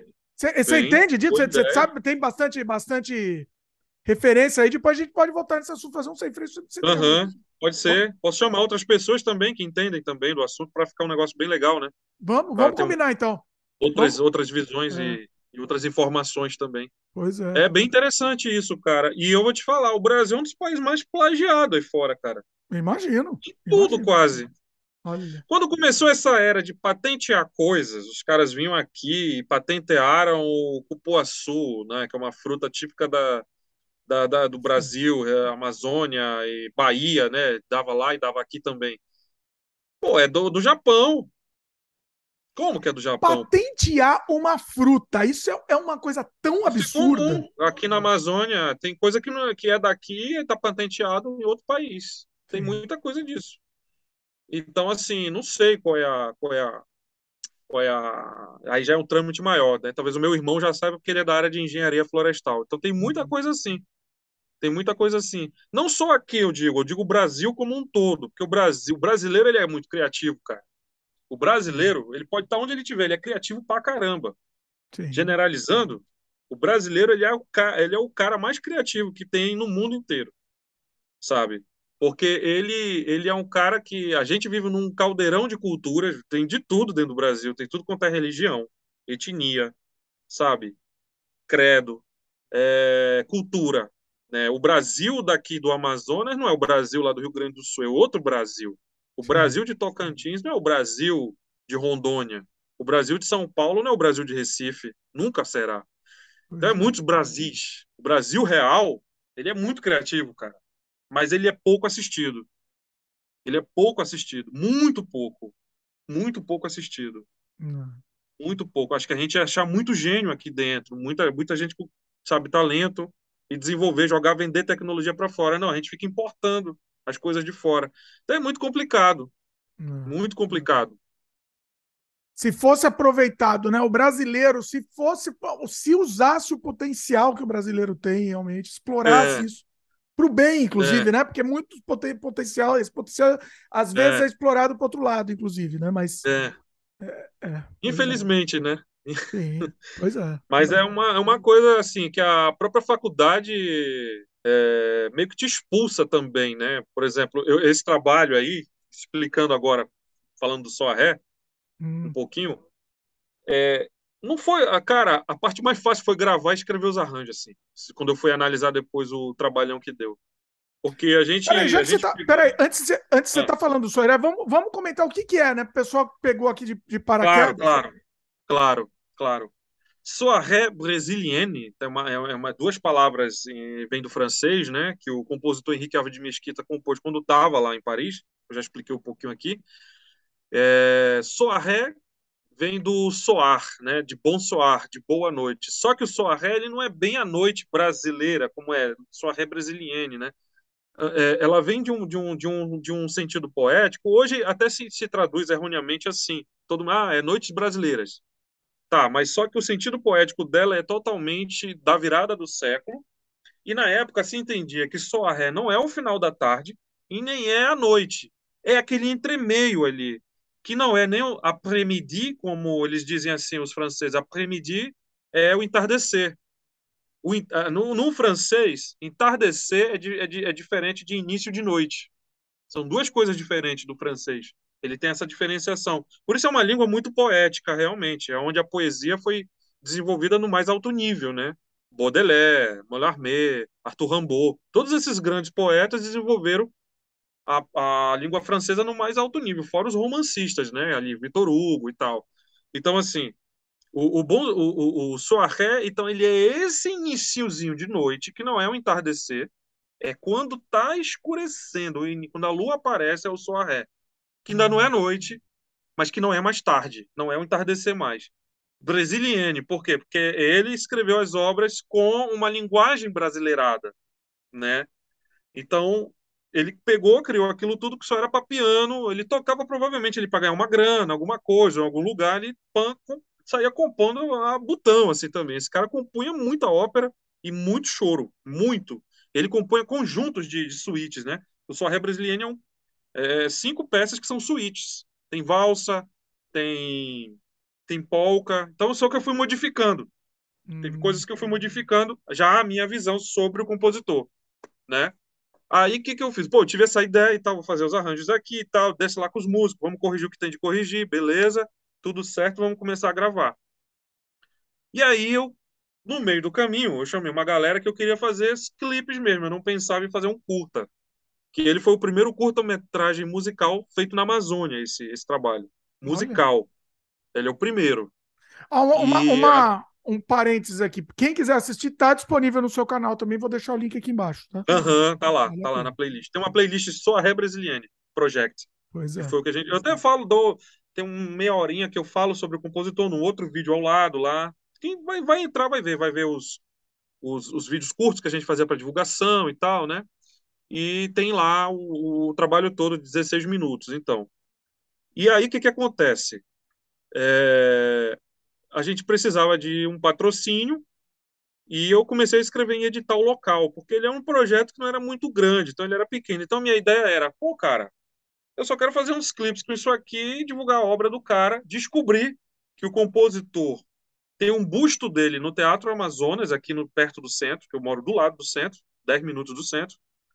E tem o, o, Teatro Amazonas, que é o maior símbolo da cultura da época da borracha, né? o maior símbolo cultural da cidade de Manaus. Realmente é lindo, é maravilhoso, é um patrimônio da humanidade aquilo ali.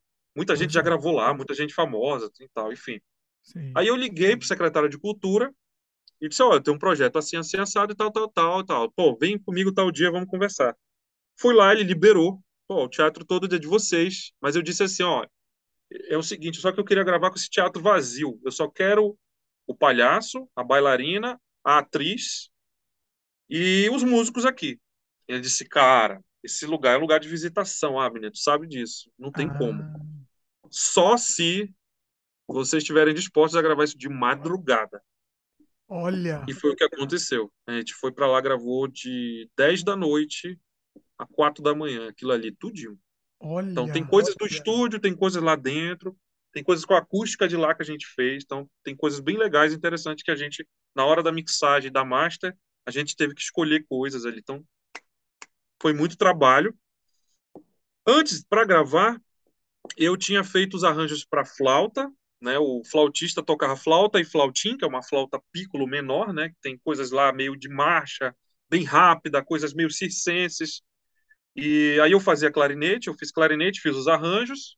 O percussionista tinha que fazer marimba, vibrafone e percussão normal, a tradicional, né? A percussão de tecla é a percussão tradicional. Tinha uma cellista, que inclusive ela é a única estrangeira no nosso meio, ela é da Bulgária, a Adriana Velikova. Um abraço, super cellista que gravou com a gente aí. E o pianista. E aí chamei todo mundo e tal. falei, cara, eu preciso de uma marimba, cara. Quem que pode ter ceder uma marimba? Bom, a faculdade que eu estudei, a Universidade do Estado do Amazonas. Ok, fui lá, mesmo que nada.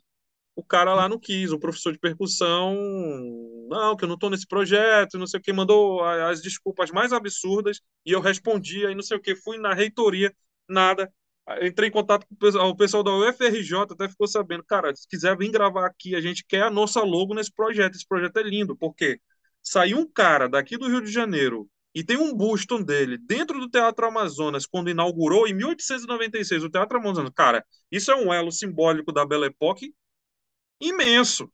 Sim. Mas o que, que aconteceu foi o contrário. Não liberaram, enfim, foi um estresse tremendo e os caras só tacando pau. Não, isso aí, pô, até doido, isso é besteira. E tacando pau mesmo, vai desistir. Os caras da música, Nossa. da universidade. Imagina, imagina a, a memória de, de, de, sabe? A memória de verme, a cabeça de verme que um cara desse tem. É, então, assim, falei, bicho, quer saber? Eu não vou brigar, não. Aí comecei a escrever em edital. Quando saiu o resultado do primeiro edital da prefeitura local, eu perdi para um cara que foi fazer live para Jesus. Lembrando, Ih, rapaz. não sou contra nenhuma religião, tá? Não, mas não, não em edital, Até né? Estou me edital, tornando não. um pouco polêmico por isso. Não, não. sou contra nenhuma religião, respeito é. todas. Tenho um amigo de todas as religiões, eu, eu creio que quase todas as religiões, amigo do, de budismo, do catolicismo, evangélico, candomblé, tenho amigos de candomblé. Nunca fui lá, respeito, já me convidaram. Acho que nunca fui por tempo mesmo, por falta de tempo.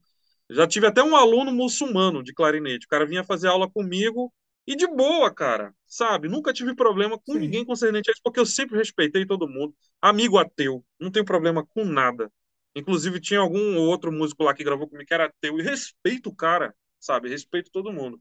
Mas perdi para um projeto que foi fazer live para os artistas que Jesus mudou a vida deles. Eu falei, peraí, cara, que coisa é essa? Isso é misturar as coisas. Isso, isso o é evangélico está tá ganhando o edital com isso, então eles vão ter que abrir cota para todas as religiões. Que ano que foi isso? Ano passado. Eita, eita, meus queridos. Aí, eu vou falar. Aí o segundo quieto. edital. Vou ficar quieto aqui. Aí realmente eu não passei. Por um motivo, não sei, enviei documento, ninguém responde, oh, beleza, mandei para o Estado, né? Não passei. Mas uhum. o, o próprio secretário de Cultura disse: ah, é uma concorrência muito grande aqui, né?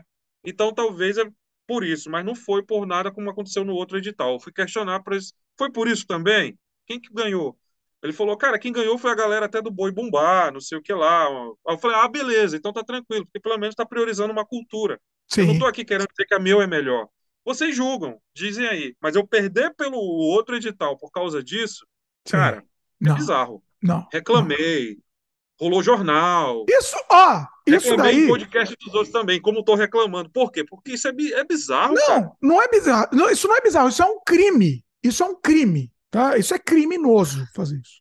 Tá? É criminoso. Meu, é... E aí, enfim, eu, eu, não sei nem se. Aí eu, eu, fui perguntar por que, que eu não. Não, porque você não tem qualidade técnica e nem portfólio. Eu falei, cara, vocês viram os prêmios que eu já ganharam dentro e fora do país? Vocês viram o corpo técnico, o, o portfólio dos músicos que estão comigo, da produção que está comigo. Cara, ninguém está brincando de fazer isso. Isso é meu trabalho.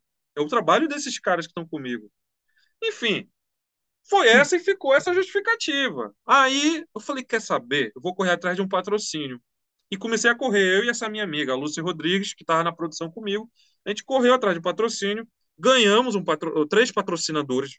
Assim, não foi o esperado, mas o que foi, foi bem-vindo e a gente conseguiu resolver em um tempo recorde pagar os músicos, pagar estúdio, pagar a diária dos caras que passaram a madrugada com a gente lá. Acende luz, desliga a luz, traz o piano para cá, leva o piano para lá, não sei o quê, troca o palco, faz não sei o quê, câmera, assistente de câmera. Cara, tu sabe, Dimitri. Sim. Eu foi o que não ganhou, mas tem o trabalho. Sim. Ok. Não, não, não tenho problema com isso. Não, mas é, faz parte do processo, é isso mesmo. E quem se ferra mesmo? Eu, Ó, é. quem se ferra é o diretor, sempre nessa história. É. Tá aí. E, tá e a gente, tu sabe, né? Quem tra, tra, trabalha. Ó, desculpa, coloquei a mão na frente. Quem trabalha produzindo cinema sofre nesse país, sofre. E eu não sabia, cara, eu não tinha noção. Eu trabalhava, sabia que música, não sei o quê já tinha ganhado concurso de trilha, já tinha ganhado prêmio fora, ganhei prêmio em Montreux, na Suíça e tal, mas não sabia como era o, o, o manejo da coisa, sabe? Foi, foi você que dirigiu? Foi você que dirigiu? Eu dirigi, eu dirigi a ideia geral e o Henrique Saunier desenvolveu o roteiro a partir da ideia e aí foi mais coisa dele do que minha. Entendi. Então foi meio a meio. Visual, pouco, né? é. É, Entendi. o visual todo foi ele, a iluminação foi a Tabata, que é uma menina muito talentosa, que faz show aqui para os artistas grandes que vêm para Manaus. Então eu falei, opa, vem para cá. E ela, Abner, eu vou até de graça se vocês não tiverem. Eu falei, não, eu vou conseguir um cachê. Então eu consegui cachê, paguei todo mundo. Não foi o ideal, não foi, não foi. Mas foi o que eu consegui no momento, né? Consegui o patrocínio de uma pizzaria, Lopiano, que agradeço muito, da SMC Arquitetura, também. A dona gostou do trabalho, a, a dona do, do, empreendimento, né? A Cirrame.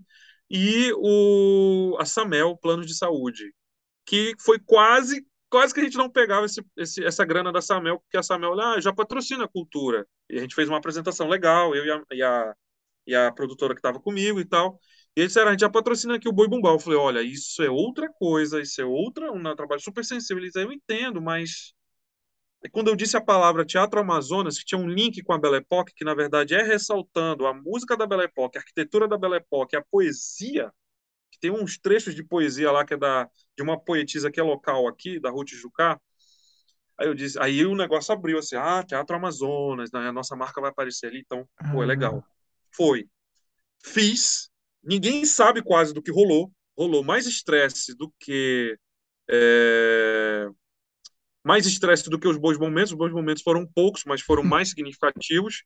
Então a gente mandou, mandou para vários lugares da Europa, já rodou em Buenos Aires, Israel, tá querendo mandar para o Japão agora, é, e tá circulando. Assim, se eu vou ganhar prêmio ou não, não sei, eu nem sei. Eu quero só que circule, que as pessoas vejam que existe gente fazendo coisa séria em Manaus. E fizemos dentro do Teatro Amazonas, com as pessoas que estão aqui, entendeu? Você tá mandando para festival é, normal, não especificamente musical. Para festival musical, ainda não, é que é um problema os editais, né, Rodrigo, é, Dimitri? Depois que eu fui ver, é, eu fui ver assim, tem um festival específico, por exemplo, ah, esse aqui só se encaixa isso aqui. Eu falei, pô, mas É chato isso, é meio não chato. existe curta-metragem musical, por exemplo, não existe, existe curta. Eu não sei, assim, então, por exemplo, eu fico imaginando a galera que é do terror, por exemplo. Como é que esses caras se viram nos 30? Não sei. Até, até de terror, como é um gênero mais específico, talvez seja até mais fácil do que encaixar um musical, um curta-metragem É, musical. Acho que é, até é. mais fácil. Mas tem, por exemplo, se você grava um terror, ele não vai ter como rodar numa sala e ter, sabe, nem sempre vai ter que ter uma Ah, classificação. não, sim, tem um, um, um nicho Ou específico. vai ter algum, alguma outra temática É. que tem que ter uma classificação. Então, às vezes, não sei se festival também é a solução. É. Eu vou começar a inscrever agora para festival, porque realmente tem até um amigo que ganhou um prêmio aqui. Ele falou: Abner, eu vou te ajudar, vou te dar assim, os pulos dos gatos das inscrições e a gente tenta. Mesmo que tu não se encaixe, cara, escreve Tenta, vai. sim. E aí meu- eu falei assim, o- por enquanto eu tô mandando para amostras, né? Mostras aqui, ali, Ah. então tá rolando em mostras, em museu já rolou muito. O nosso, o nosso clipe do. A nossa animação do Carpe Diem, na verdade, era um clipe musical, né? Mas Pois eu é. tirei esse título, cli- clipe musical, e virou um curta-metragem. Eu escrevi em É. todos os lugares como curta-metragem. A música é uma decorrência. A música é um Exato. detalhe. Entendeu? Então, acho que você escreve como curta-metragem e, e pô, manda base. Né? É. Sem dar muito spoiler do que, que é o Ré, que vocês vão matar rápido, quem tá vendo a gente vai lá conferir. Hum. É a história de uma garota que está passando mais ou menos entre os anos 20 e 30, não está certo aos, a, a, a, a gente não acertou assim exatamente a década, a gente deixou em aberto. E ela entra no teatro, ela está passeando por ali, ela entra no teatro e quando ela entra lá, é, um palhaço rece- recebe ela. É fruto da imaginação dela ou não? Os músicos que aparecem no palco tocando, né? A bailarina, o que que é aquilo? É fruto de quê? Aí tem todo um jogo do, do- do arquétipo ali, né? Do Pierrot, a bailarina, é, do palhaço e a atriz, da deslumbrância, que quando ela vê aquela arquitetura, para quem nunca viu, é deslumbrante, né? Ver uma coisa que é da época da borracha, sabe? De 1800 e pouco. Foi inaugurado em 1896. Cara, os caras estão fazendo coisa aqui. E tem uma poesia que vai dando, a poesia vai dando o tempinho que a noite vai escurecendo, até chegar em, em soar, so, de soar ré. Então ela começa no entardecer, a garota entra, e aí vocês têm que conferir lá. É muito bonito, é muito bonito mesmo. Até- você ficou falando, me dá até vontade de fazer uma faixa de comentários aqui, mas eu acho que deixa o pessoal entrar lá, acho que é melhor. Deixa. Então, Prefere? É, Quem que deixa a galera ver. Depois a gente pode até falar dele, se quiser, não tem É, problema. não, é falar, a faixa de comentário, mostrando tipo aquele, naquele esquema lá. O que, que você acha? Legal. Rola fazer? Rola, rola, rola, tranquilo, Então, vamos fazer então? Vamos fazer? tranquilo.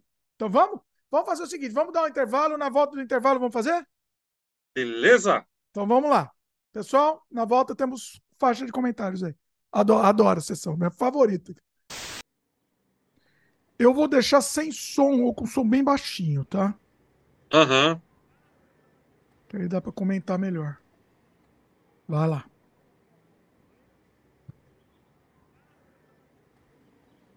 Agra- Agradecer mais uma vez os, os patrocinadores também, que isso é muito importante. Né? Isso. Todo é. mundo aí que patrocinou a gente, apoio cultural também foi muito importante. Figurino, tudo, tudo. Foi muito legal mesmo. Ao governo do estado do Amazonas, né, que liberou o próprio teatro. Pois é. Eu achei a fotografia muito bonita. É, essa, é, é- esse de cara aí, cara, é, tem um pouquinho ali do, do cinema francês ali, né? Que tem a catedral, que é bem de frente pro teatro. E aí na hora quando eu vi, eu falei, pô, isso aí tem que ser uma coisa meio a lá Jean Junot, sabe? Aquela coisa meio bem é... bem assim uma coisa lírica e assim bem bem qual é a palavra? Eu acabei esquecendo. Saudosista, talvez, não sei. Esqueci Sim. a palavra. De uma Esse, época, assim, né? É, essa, essa coloração meio amarelada, né? É. sépia. É. E assim, pessoal, vocês estão ouvindo aqui, mas o, o, a experiência completa tem que ser com o som, tá? Tem que ser com a música. É, assim, hoje... Tem que ir lá e conferir, dar pois é, like, é, curtir, compartilhar com a galera, para viralizar mesmo. Pois é. E aí, de fato, tá aí o compositor, né? E aí a gente caiu matando dentro do teatro mesmo ali, quando abre a cortina mesmo, né? A cortina da plateia. Ele leva ela para lá, né? Foi bem legal isso aí.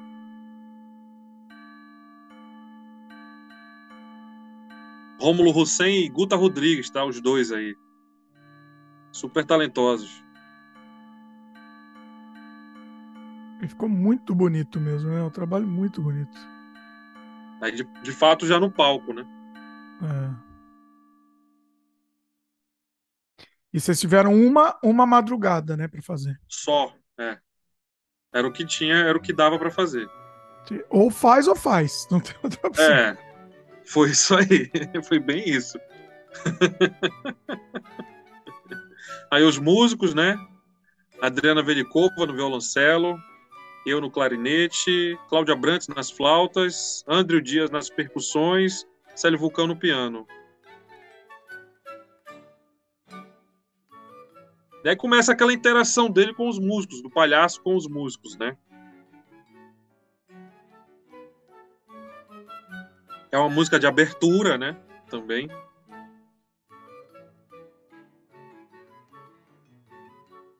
Se você dá uma olhada assim no ambiente, quem estiver sacando assim, vai dar uma olhada nas colunas, tudo tem a ver. Dá uma olhada no teto também, no meio, tem muita coisa. Cara, influência total da poesia pintada pelo Crispim do Amaral, lá no, no teto do teatro, que era o, o, o, pintor que veio a mando do governo do Amazonas, né, para inaugurar o teatro e pintar tudo antes da inauguração. E, e, tem tudo a ver com a poesia da época. Então, a poesia a gente pegou da Ruth Jucá os haikais dela, que tudo que, que foi extraído de um livro chamado Outros Ventos. Então, são diversos haikais que a gente foi extraindo o que, que tinha a ver com a noite. E ela me mandou de presente um dia, ah, Abner, eu escrevi esse livro, vou te mandar uma cópia, um, um, um exemplar. E aí, se você quiser fazer alguma coisa com, com, essas poesias que estão aí, aí pode usar. Eu nem imaginava. Eu fiquei lendo o livro, lendo o livro, relendo o livro, adorei o livro de poesias.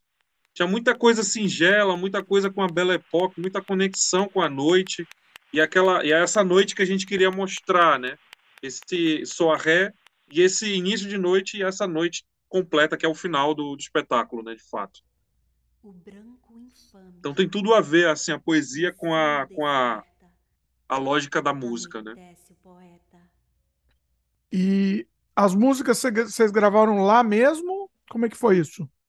Então, tem uma parte que tudo foi feito no estúdio e uma outra parte a gente pegou algumas coisas lá. Então, tem coisas que eu gravei lá, tem coisas que a gente pegou no estúdio. Outras coisas não funcionou, a gente tocando ao vivo ali, outras coisas, alguma, um, uns trechos ou outro foi dublado, mas foi muito pouco. E foi meio que um, um, um apanhado de coisas. Então a gente foi pegando o que, que a gente podia. Tá, vamos pegar o que a gente pode aqui, a gente vai ter uma madrugada para fazer tudo isso, e o que não rolar, a gente, a gente resolve no estúdio. Então foi meio que isso. E foi uma câmera mesmo, então quando tá tocando, vocês fizeram vários takes, é isso? Foi, foi vários takes. A gente, de uma música, a gente deve ter feito, sei lá, uns 10, 10 vezes cada, 15 cada, assim, para pegar tudo que a gente queria pegar, é, os ângulos, as coisas que a gente tinha acertado no roteiro. É... E aí o Henrique, como já estava com o roteiro mais desenvolvido na cabeça dele, então ele foi, além de fazer as filmagens, ele foi mais para cima e, e o jogo também da, da, da, de entender a hora certa das iluminações, as jogadas certas e tal. A gente sentou com a menina do roteiro, ela, ela ó, vocês vão me guiando. Aí beleza. Então a gente, então eu falei, ó, de uma vez não dá, tinha que gravar no mínimo 10 vezes cada música. Então por isso que demorou muito, né? Mas foi exaustivo, porque tinha que fazer tudo num dia só, né? Mas eu acho que teve assim um resultado bem positivo até, né? Sim. Visualmente, o que importa é o resultado, exatamente. Você falou que foi estressante, né? Você falou? É porque é cansativo, e tem uma hora que os músicos vai assim, meu Deus, eu falei, não, não, vamos para cima. então, às vezes, acontece, né? De novo, né? Vai fazer de novo. É, porra, bicho, já é a décima vez essa música, não sei o que. Não, mas, cara, é assim, cara, é assim. Pois é. O azul que tem a ver com a lua, com a chuva, com a noite. Então vai, vai levando, né? Cada um, uma cor também foi bem representativa ou algumas cores matizadas também foram representantes assim de cada música, de cada sua ré. Essa é a Vanessa Viana, que leva até meu sobrenome, mas a gente não é parente, mas super talentosa. É, ela desenvolveu lá o script dela e fez tudo sozinha, assim, numa, numa passada. Aí eu disse até, falei, pô, Vamos gravar só pra, por garantia mais duas passadas dela. Mas ela tinha resolvido já. É, tanto que a gente não usou os outros takes dela. A gente só usou o primeiro take que resolveu tudo. Mas por garantia a gente fez mais dois. Ela resolveu tudo bem rápido. Foi bem legal.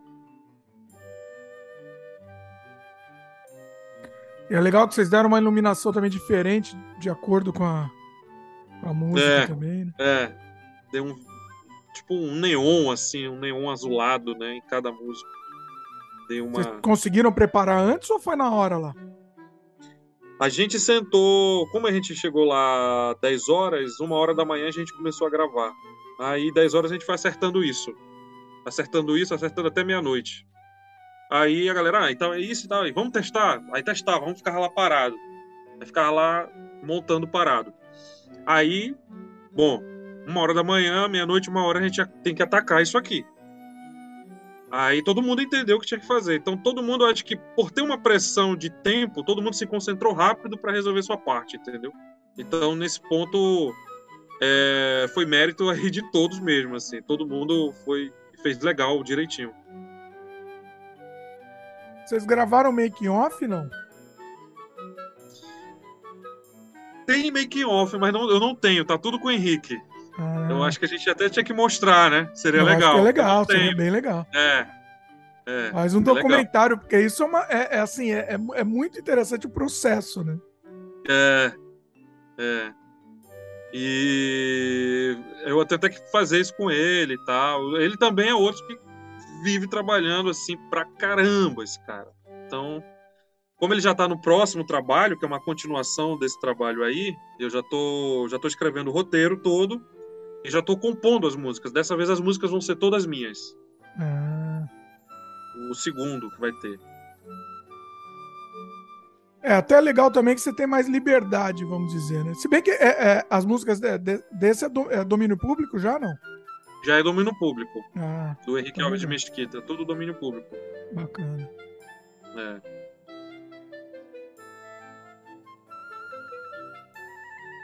Agora, tudo que a gente está fazendo aí, Dimitri, qualquer notinha, tá tudo escrito, cara. Os caras tiveram que memorizar também. Olha. Não tem um trabalho. Não tem não, improviso. Não, não existe improviso aí. Tudo escritinho mesmo, é arranjo mesmo.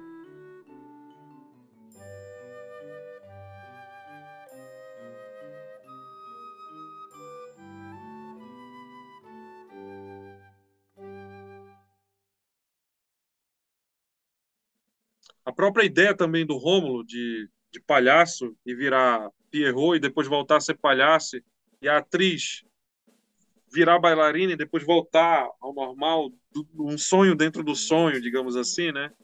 Foi um pouco isso também. E, e essa coisa da brincadeira, as músicas têm um, algumas delas têm algum caráter circense, sabe? Então eu, eu, eu preservei um pouco isso E para não descaracterizar muito do original, as músicas no original são mais lentas. Aí eu acelerei algumas delas. Elas são um pouco mais para frente. Então eu, eu, eu mexi é, em andamento. Até porque eu queria dar esse caráter de, de, de, de arquitetônico, o caráter de brincadeira, de circense, um pouquinho, e o caráter de interação musical. Então ia ficar muito cansativo se a gente ficasse ali a noite toda gravando também, é, com aquele andamento de 1800 e pouco que o cara pôs na partitura lá. Então por Sim. isso eu dei uma acelerada para ficar para frente e aí eu tive que escrever mais arranjos, desenvolver mais os arranjos melhor para ter uma minutagem equivalente à, à interação do palhaço com os músicos, entendeu? Dos atores com os músicos. Então eu, eu, eu tive que mexer, eu fui até um pouco atrevido nisso aí, né? Essa última cena eu gostei muito desse contraste de cores também, achei bem bonito. O fundo é. com a frente, assim, com o destaque né, da frente. Uhum.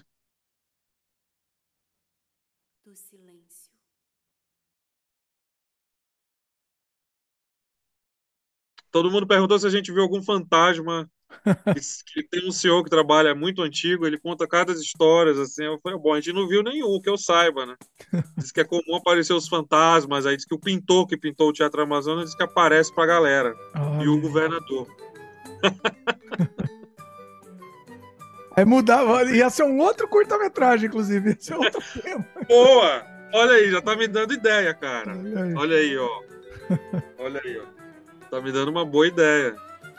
Legal. O, o pessoal ficou lá junto, como é que foi? O pessoal do teatro. Ficou uma equipe pequena. É, só as pessoas que iam abrir as portas, porque a gente gravou não só no palco, mas gravamos também no segundo andar também. Na hora que tem um solo ali de, de percussão, de caixa, é, tem algumas coisas que é do segundo andar, que é do, da, do salão dos espelhos, que, que eles falam, né? Então tem uhum. outras pinturas lá, que é do Crispim do Amaral também, e aí a gente queria pegar aquela, aquela, aquela atmosfera ali também. Então tinha que ter uma pessoa, porque lá já tem um tratamento muito especial naquele andar. O, o turista, olha, ele não entra nesse andar. Ele tem que usar pantufa e ele não pode tocar em nada, porque tudo é de época. Caramba. E, e aí ele não pode entrar em, em, por todo lugar. Ele fica ao redor desse salão de espelhos. Ele não entra total, né? Então, como a gente não podia entrar, então a gente teve que pegar aquela arquitetura toda completa então tinha que ter uma menina que, que trabalhava só naquele setor, que ela ficou só para isso, e a galera do, do staff que ficou para abrir e fechar a cortina, é, que tem um maquinário do lado, é um, é um, como é um teatro antigo, então tem um maquinário que já até moderniz, modernizaram ele, mas tem que ter o, o, o, o, profissional que cada um opera a sua área, entendeu? Então não podia, ah, um resolve tudo, não. Porque como tem cada um tem sua função lá dentro, então eu tive que pagar várias diárias para para um staff que vai fazer cada uma coisa. Então tinha, às vezes tinha que parar, volta de novo.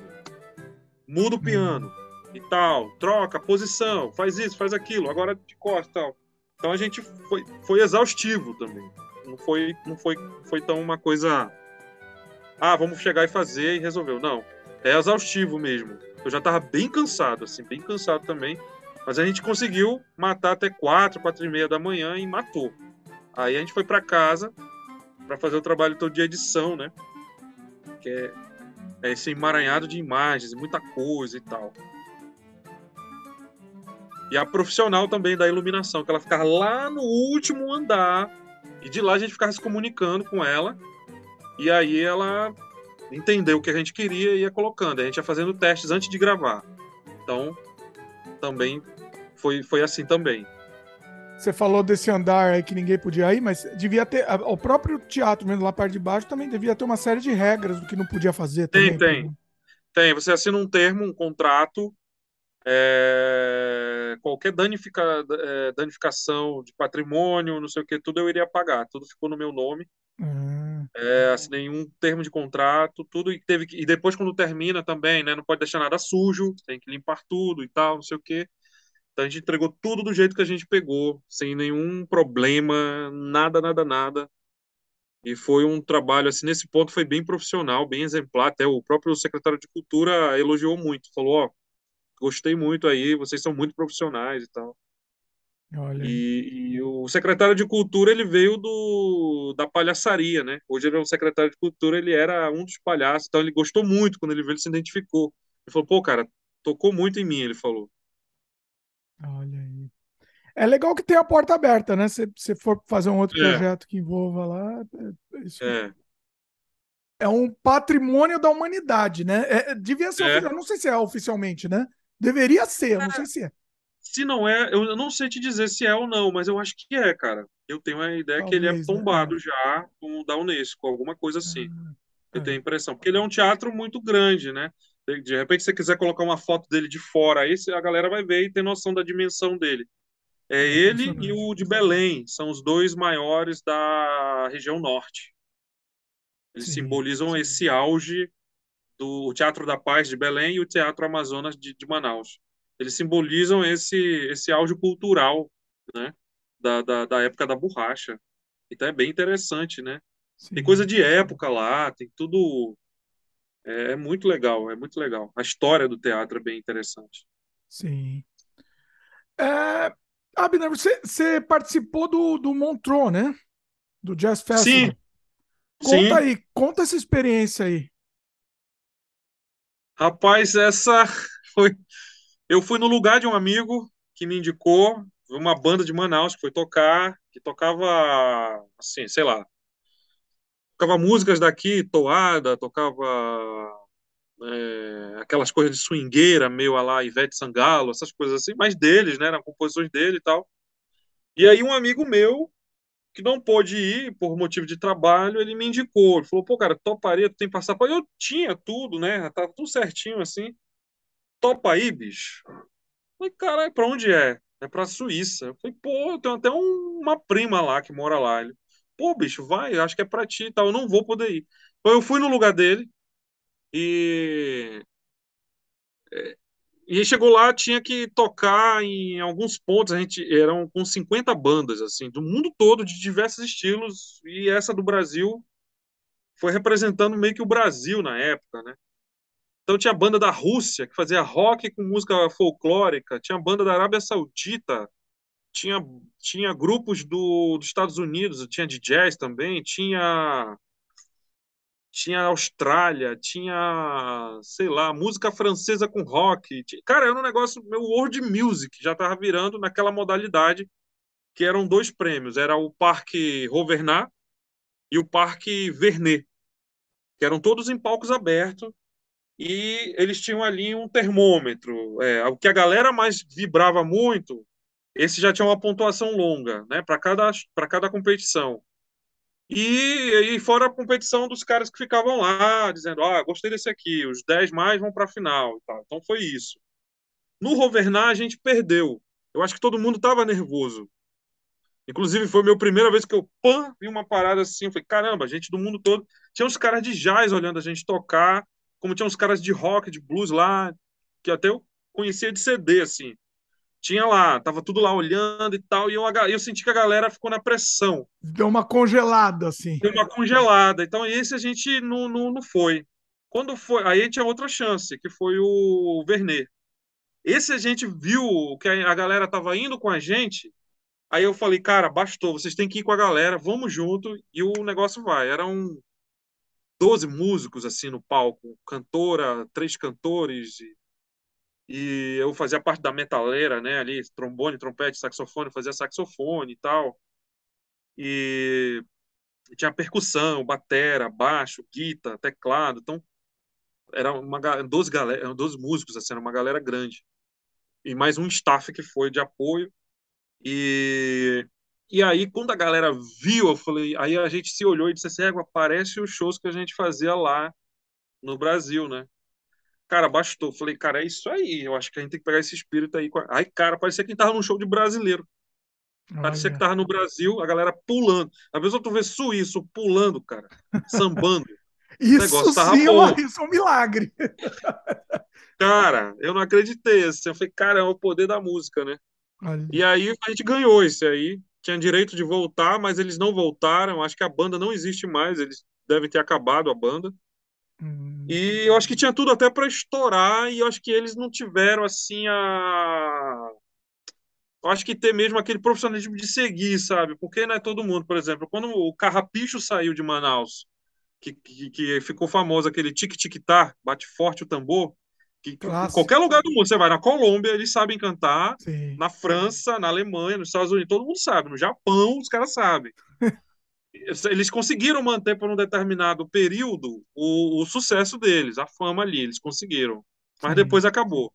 Agora, esse grupo não, eles tinham também muito potencial, mas não rolou. Não, mas o, aí, o Carrapicho, você tá falando, eles só, só teve, tiveram uma música, né? Eles tiveram mais alguma? Continuou? Eles tiveram vários, gravaram até vários CDs, mas o que pegou foi o Tic Tic Tac. Não, sim, tiveram no sentido de sucesso, sim. Um one hit Não, mas wonder, o, o, é, o hit foi só o Tic Tic Tac, é. realmente. O que, o que né? veja bem, o que não é espanhol, sei lá. Não, que não é nenhum demérito isso. Que deve ter ganhado. É, o que ganhou com isso, provavelmente. Exato, né? exato. Todos os. É, inclusive não eu tenho precisa, amizade não precisa baterista de, de deles. É, né? é. Porque na época não é como hoje, por exemplo, quando você gravava um disco para uma fazer sucesso. Naquela época era assim. Sim. Né? Eu lembro que eu fui tocar uma vez com a Leila Pinheiro, ela disse: Ah, eu, eu levei um disco para ela que estava na novela de 83 ou era 84. Aí eu ele disse, ó, oh, garoto, ela falou assim, provavelmente você é, ou era bem criancinha ou nem tinha nascido quando eu consegui fazer um sucesso com essa novela na Globo. Aí eu disse, ah, foi essa, eu fui pesquisar, era essa dita novela, né?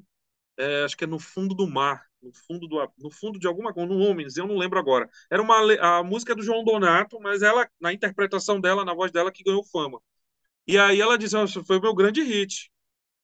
Ela foi falando de alguns lá, mas daquele disco só foi uma. Então, naquela época, você jogava 10 a 12 para apostar em uma, ou duas, tu já era o cara. Oh. É raro. Então, a mesma coisa, naquela época também que eu fui, não, não existia como é hoje. Ninguém ouviu falar. Pô, tava nascendo o Facebook, eu acho.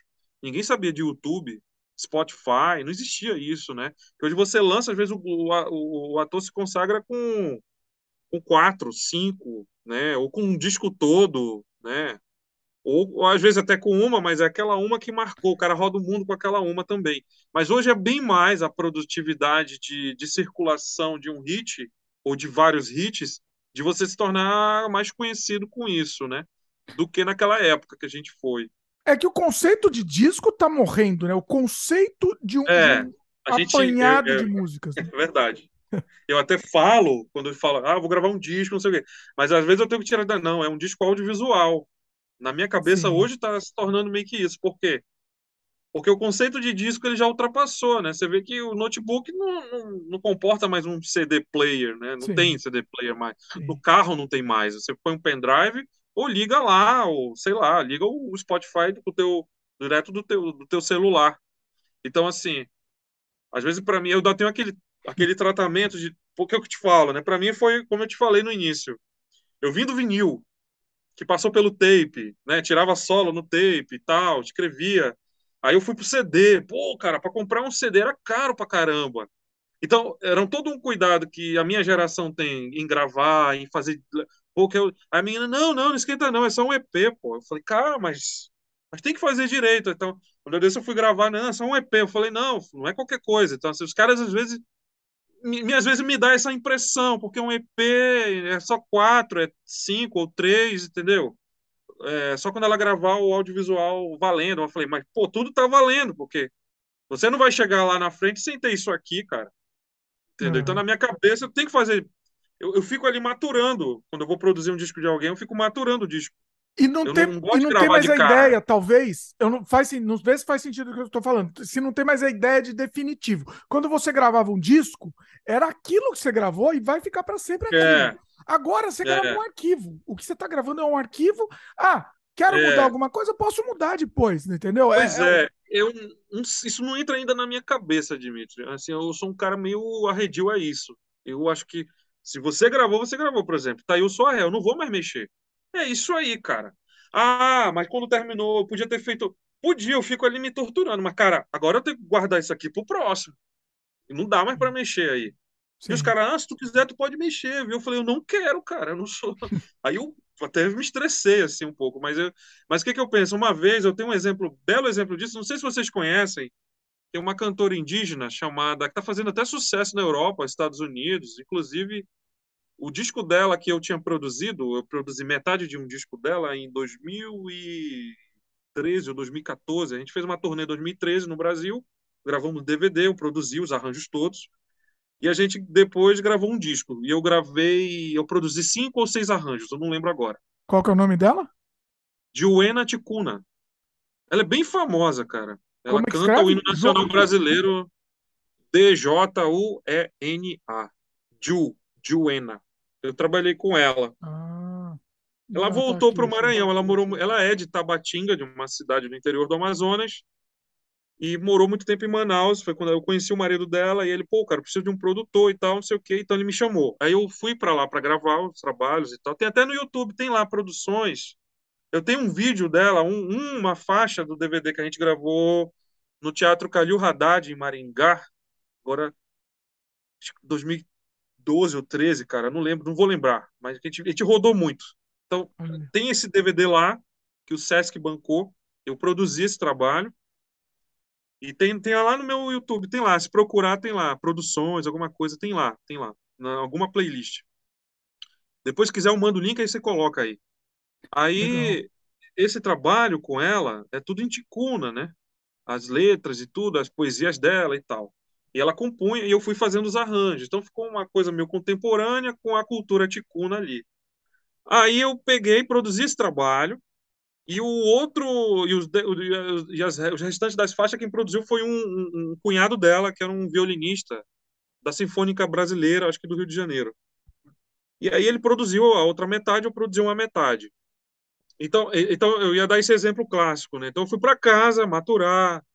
Então o Ticuna ele não pensa, por exemplo, 4x4, por exemplo, ele pensa no outro compasso, né? É outra coisa na cabeça dele. Então tinha coisas que não dava para escrever uma partitura, por exemplo. Eu tinha que escrever um mapa para os caras se entender. Então foi eu e um percussionista que era de um grupo bem famoso que rodou o mundo também daqui, Raízes Caboclas, Eliberto Barroncas, e ele foi o cara que foi construir as percussões orgânicas para o som que eu queria. Então eu pensava no som, desenvolvia um mapa de palco, dentro do mapa de palco mesmo, eu desenvolvia um, um mapa de, de música. Senão a gente não se entendia, porque ela não lê música, ela não tem obrigação de saber música, ela tem que saber as coisas dela. Então as coisas dela é de um jeito. Então, como é que toca aquela buzina ticuna? Quando toca? Por que toca? Em que ocasião toca? Qual é a percussão que se toca num determinado momento? Então a gente, eu fui estudar isso aí, aí eu cheguei com o mapa, chegava com ela e aí, tá certo isso aqui? Tá coerente? E ela ia dizendo sim, não, e a mim ia me guiando. E aí eu produzi esse trabalho e a gente foi, ela foi premiada, cara, num festival em Vancouver. Eu Olha, ia para ir em 2018. olha. Acabou que deu errado, acho que não rolou lá, bancaram as passagens, enfim. Eu não fui, daí eu fui direto, que eu tinha uma turnê antes, terminei e fui direto para Argentina. Hum, E aí a gente era para ter ido aí, cara. Queria até te falar isso aí. E tem esse trabalho dela, é muito bonito, é uma outra estética, é uma outra coisa, e é bem interessante, é bem interessante. Vale a galera dar uma procurada. Depois eu te mando o link, é, Dimitri, para dar uma colocada Tá no seu galera. canal, né? Tá, tá no meu canal. Tá, eu vou, eu vou, é, eu vou, eu, eu, o nome dela. Eu vou te mandar o link. já. Tá bom. O pessoal Tá acha bom. também, vai achar fácil. Ela canta até o hino nacional na língua ticuna. Tem várias. Ela se apresenta agora direto. Acho que tá com uns quatro meses ela vem em Manaus tocar. Hum, E tá- já tem um Hum. tempo que eu não toco com ele. Já tem um tempo que eu já tô fazendo as minhas coisas. Entendeu? Então foi como eu te falei. Passei tanto tempo fazendo tanta coisa que, que essa coisa começa comigo na infância de ter um apreço de ouvir o vinil. Tenho o maior cuidado com o vinil guardado, sabe? Então eu gosto muito. É porque eu não tenho mais vitrola, mas se eu comprar, pô, cara, é um prazer ouvir, né? Mas você Ouvir continua aquele comprando, você continua comprando CD assim ou, não? Não, não, eu ganho. Hoje eu não compro, não. É. Eu ganho CD. Vinil, se eu ver um que, puta, tocou no coração e não tem mais, eu compro, cara. É, eu Olha aí. Não Ó, resiste. Não vai ouvir, né? Não é pra ouvir o vinil, é só pra ter o vinil, né? Ou você bota pra escutar, Pô, é tão bota. lindo, cara. Pô, imagina, tem as capas, é bonito. Imagina o cara que, de- que fez o design gráfico, né? Que dedicou a fazer as capas. Aí então você vira, aí eu li a ficha técnica. Pô, o trabalho que deu para aquela pessoa escrever tudo aquilo, o trabalho que deu para o cara produzir as músicas. Cara, eu acho sensacional, cara. É, é. Eu acho muito orgânico isso, muito. É uma experiência que a, a, geração nova não vai entender. Inclusive, eu acho que hoje em dia a música está muito descartável. É, é no sentido é. de assim, antes a é. dificuldade, a gente sempre, sempre, todo mundo fala disso, né? Não, não é novidade, mas assim, a dificuldade que você tinha para comprar um disco é caro, aí você comprava. É. É, e você você comprava, quem sabe, por causa de uma, duas músicas, mas você se forçava a ouvir o disco inteiro infinitamente é. em loop, porque era caro. Então você tinha que ouvir é. aquele disco, né? E aí você acabava é. gostando de uma coisa que hoje em dia talvez você não gostasse. Você ia ouvir uma vez, pronto, tá, vamos para a próxima, né? É. Tem umas coisas assim interessantes. Quando eu fui dar aula, né, e eu dei até um exemplo do que aconteceu comigo prático, aí teve um aluno que falou, falei, ó, ah, professor, sou depois da lista aqui pra, de saxofonista que a gente tem que ouvir, de jazz, que nem conhece. Aí eu peguei a lousa lá, fui escrever, peguei o pincel, ah, tal, tal. Aí eu, eu coloquei o primeiro nome, assim, John Coltrane, grande nome do jazz, assim, né? depois Sim. do Miles Davis, talvez, né? Mas talvez seja o nome mais espiritual do jazz. Ninguém conhecia. Aí eu disse, é. Uhum. Alguém conhece? O menino leu assim, John Coltrane, né? Eu falei, é. Eu quero que todo mundo procure um, um, disco dele e ouça. Semana que vem me diga o que, que ouviu e qual foi a impressão aí. Tente fazer esse exercício de apreciação antes de tocar. Aí, cara, mas foi unânime isso, cara. Incrível.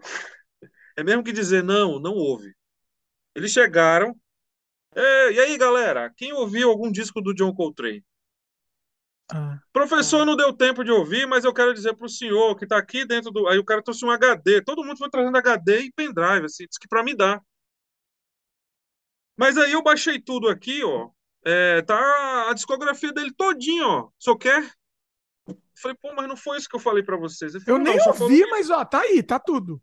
É. Foi. Aí eu disse, eu não falei isso. Ele disse, não, o senhor falou isso. Eu falei, não, eu não falei isso, cara. Será que eu falei grego para vocês, cara? Ainda, foi, ainda brinquei, né? Aí ele ficou assim, não. Eu falei, não, eu não sou doido, cara. Eu lembro muito bem o que eu falei para vocês semana passada. Eu anoto tudo. Tá aqui, ó. Eu mostrei no meu diário. Que eu anoto. Quando eu dou aula, eu tinha um diário. Uhum. Eu anotava. Agora eu joguei fora. Eu anotava o que, que eu fazia com aquele aluno, o que, que conteúdo eu repassava, ou passava, coisa nova, não sei o que. Tá tudo lá. Cada aluno tinha um. Eles nem sabiam. Olha. Aí eu tá aqui, ó. Não, é, eu tá aqui. Eu falei para vocês baixarem um disco e escutar um disco. Quem ouviu o disco? Algum disco. Ninguém ouviu, cara. Você nem especificou que disco era, você deixou meio que aberto para pessoa escolher. O nome do autor, ele podia até ter um disco com alguém também, não tem problema. Eu queria só que vocês ouvissem e me dissessem o que achou do som dele. Ninguém escutou. Ninguém. Ninguém ouviu. Nossa. Então por aí tu vê, cara, é, essa é a geração que tá que tá que tá, não, eu tenho. Eu não sei, mas eu tenho. Sim.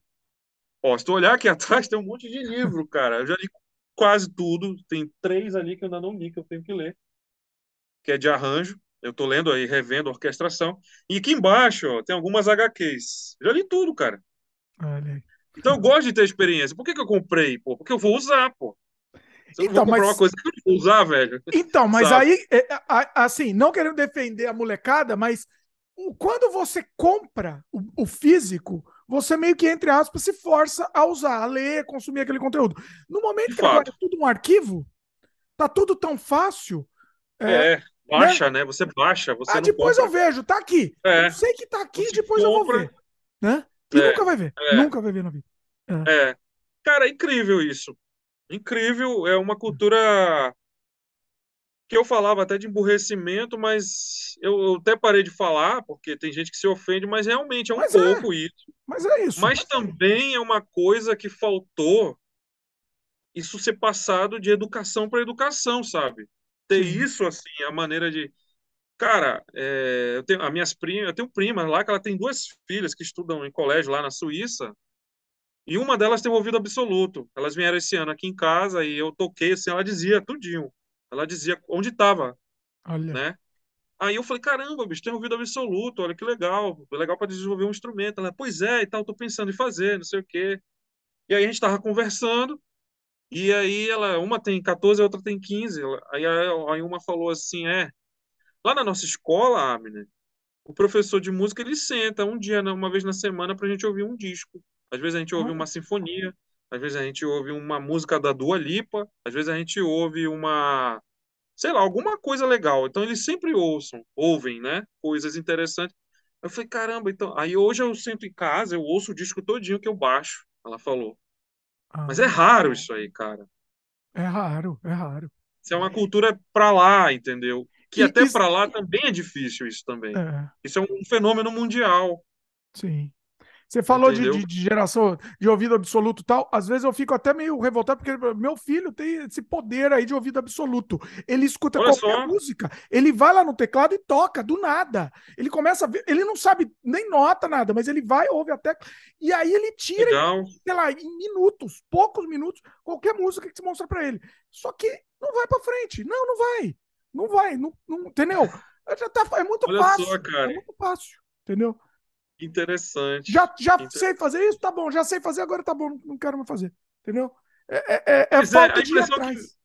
Que, é, às vezes parece que. Eu não sei se é impressão minha, mas acho que tu que já é pai já deve ter uma visão melhor que eu. Às vezes eu, esses gar... eu vejo esses garotos até tocando mesmo, eles começam a tocar às vezes eles não vão terminar. Ele começa a fazer uma coisa e não termina mais. Não. Ah, professor, eu peguei até aqui, tá bom. Tá Aí, bom, já tá bom. Enjoou, vai então, pra próxima. É, não, começou não... a desenhar ou não sei o quê. Não, não, mas tá bom, eu não quero mais não, eu quero fazer outra coisa. Então, assim, é, é uma é uma coisa que não entra na minha cabeça, porque quando eu começava uma coisa, eu tinha que terminar, eu tinha Sim. essa é, é, uma obrigação interna, não era nem do meu pai ou da minha mãe, ó, oh, eu paguei, tem que fazer, sei lá. Sim, ou, eu sei que assim muito uma, não, tem que ir até o fim. Meu pai falava, tem que ir até o fim, cara. Falava assim é. pra mim, né? E realmente, né? E começa os negócios absurdos, complexos. Mas cansou, cansou. Já, já, é. já dominei aquilo, acabou, cansei, não quero é. mais. É isso. É. Pois é. incrível, é. cara. Incrível. Não, não, faz sentido nenhum. Abner, estamos muito tempo sem música. Vamos para um, comerci... oh! um comercial, não, eu ia falar um comercial. Vamos para o intervalo aqui e vamos para uma canja aqui. Tá, tá gigante nosso oh! programa, mas temos que ter mais, mais uma canja aqui. Vamos lá? Voltamos já, vamos, pessoal. Vamos, Muito bem, estamos de volta. Vamos lá, vamos para canja aí. Você que manda. Escolhe aí e manda ver. Eu vou tocar um trechinho, cara, que tá falando um Pixinguinha, né? Que é o tem a foto dele ali, ó. Deixa eu mostrar aqui. Foi esse super grande, compositor, grande saxofonista. Aliás, isso aqui é um livro de composições inéditas, viu, dele, que eu adquiri recente, pelo Instituto Moreira Salles. Muito legal.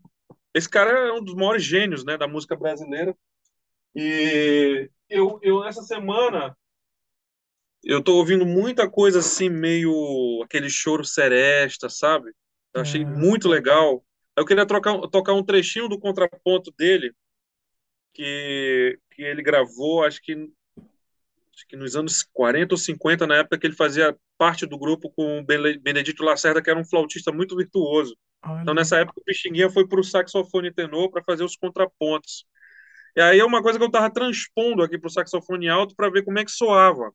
Olha aí. Eu achei muito legal. Vou tocar um pouquinho, não vou tocar ele todo. Ó, fica à vontade. Coisa... Se quiser tocar todo, tá? fica à vontade aí, tá? Aqui, aqui só para mostrar assim a, beleza melódica do cara, sabe? Não, Incrível, Pixinguinha é espetacular.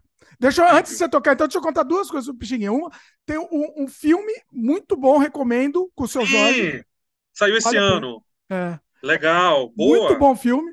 E outra, vale a, a, os meus filhos amam chorinho, tá? Amam Pixinguinha. Ah, é mesmo? Eles colocam no Olha carro aí, lá e ficam malucos, eles amam. É incrível. Assim. Olha aí, bicho, pois que é. legal. Esse Olha aqui lá, é um trecho é do, do, do, Sedutor, é, que é composição dele do Benedito Lacerda, né?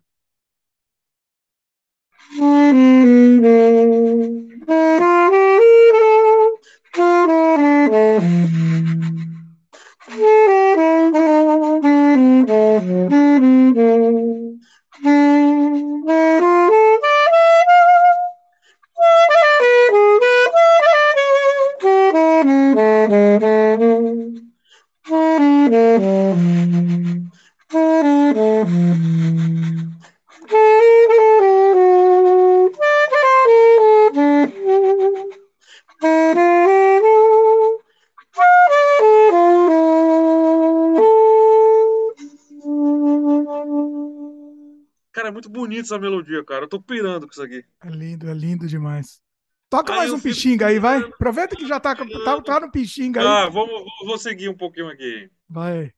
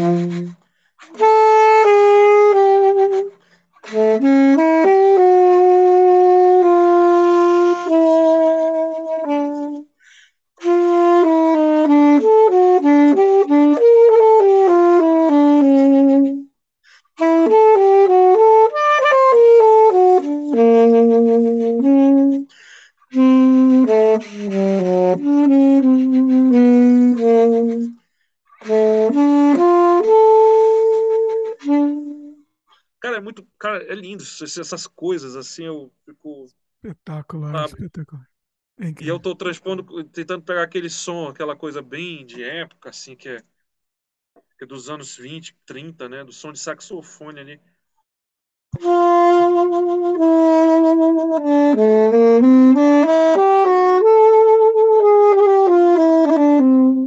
Esse, esse, essa coisa meio do vibrato. Eu não toco assim, mas eu acho bonito a interpretação ir para esse caminho, sabe? Então, se eu fosse tocar hoje, já seria uma coisa mais. É...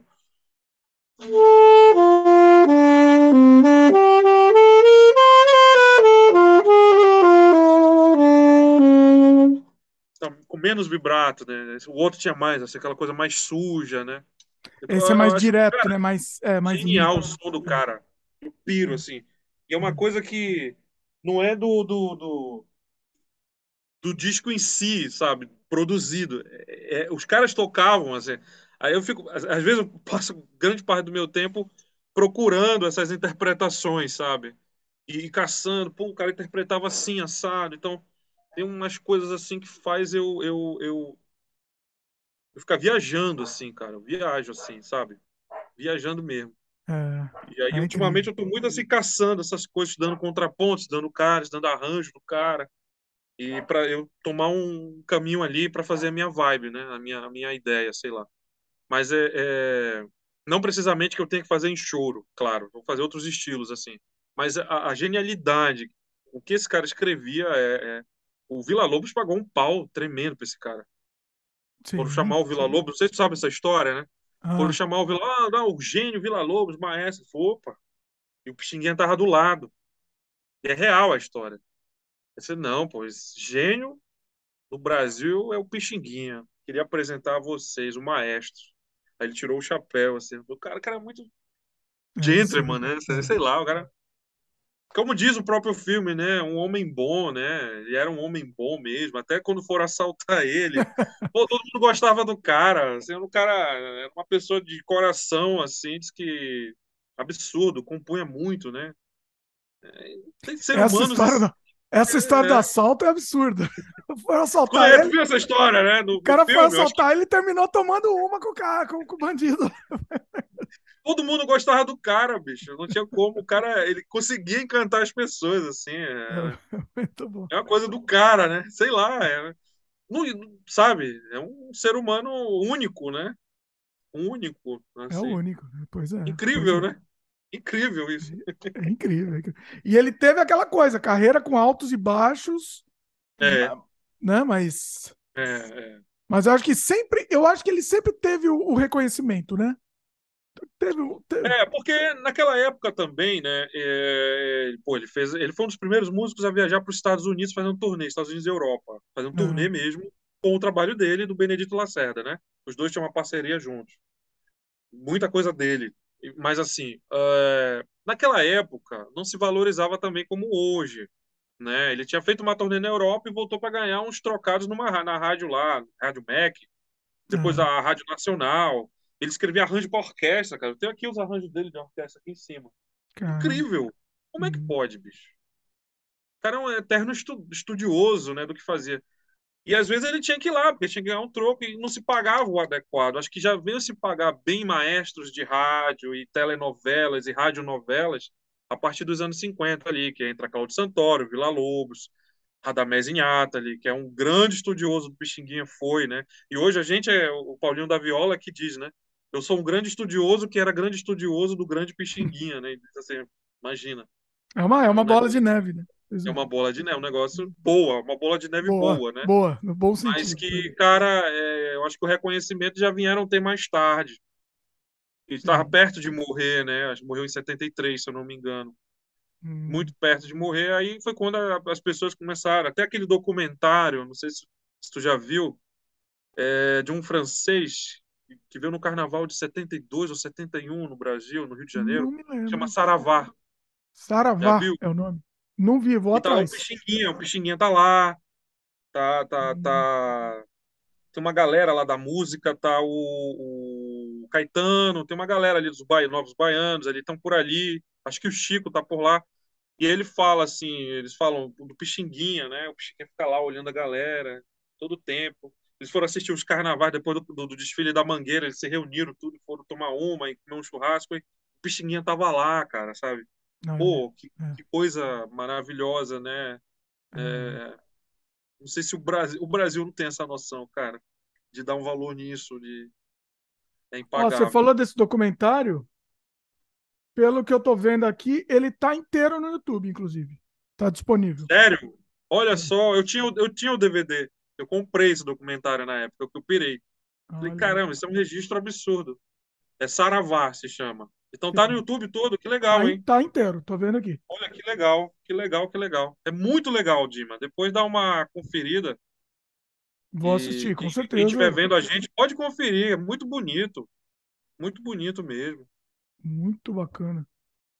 Uh, vou deixar também o link aqui. O link, vou deixar o nome aqui pro pessoal. O pessoal só digita e acha. No uhum. Vai ser fácil. Legal. Abner, estamos gigantes aqui. Tinha, tinha até mais perguntas, mas você vai ter que voltar. Vamos ter que combinar de novo aqui. Vamos, vamos pegar ah. outros assuntos, vamos combinar outros programas aqui. Porque estamos gigantescos aqui, eu sei, Felipe. É, legal. Vamos, vamos para mais uma, uma, uma palhinha. Vamos fazer o seguinte: faz os jabás todos aí, de novo aí, e aí a gente termina com uma, mais uma palhinha, pode ser? Beleza, beleza. Bom, a galera aí que ainda não conhece meu canal, o YouTube, o Winds Avenue, meu Instagram também, o Winds Avenue. É, minha página também no, no, no, no, Facebook é Abner Viana já.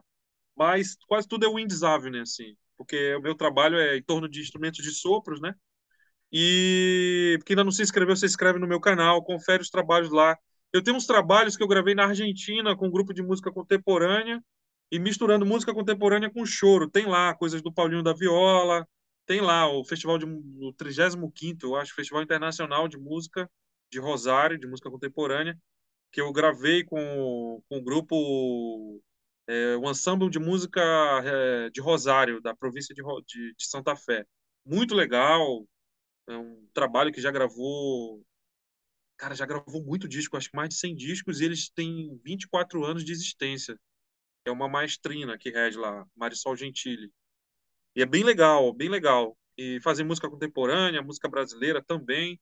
Eu tenho aí esse trabalho registrado. Tem algumas coisas minhas que eu também gravei ao vivo no Teatro Amazonas, no Festival do Sesc, do Canção da Mata, já tem um tempinho. Tem lá também na playlist, dá uma conferida. Se inscreve no canal e toda quarta-feira tem podcast Processos Criativos. E amanhã, amanhã é quarta-feira, já estou viajando. Amanhã eu vou estar com o professor e escritor, que é radicado em Portugal, o Danildo Sena, já tá no é... ar, tá? Porque a gente tá, tá como a gente tá gravando aqui, mas já, ah, já tá no tá, ar. tá, tá. Já tá rolando. É, já tá lá. E, e para quem tem, tem lá, o Dimitri vai estar tá aí mês que vem lá com a gente, já é. gravou com a gente. Talvez eu já esteja, vamos ver aí como é que é a agenda aqui. Talvez já esteja no ar também. É, é bem provável. E tem uma galera da música, né, que tá lá, quem quiser conferir, tem Flávio Venturini lá, tem, cara, tem muita gente, tem maestro, produtor musical, músicos, né, artistas em, de modo geral, escritores, artistas plásticos, é, falando de processo criativo mesmo. Então, é para aplicar no dia a dia. Não importa se é, ah, sou, sou músico ou sou, sou escritor, não. É para qualquer pessoa. Esse podcast ele é feito para aproximar a arte do espectador. É isso que a gente quer. Então, vai lá, fortalece o canal, curte, compartilha com a galera e soca like, soca o dedo lá no like lá, que é assim que o algoritmo do YouTube entende que está sendo positivo a experiência.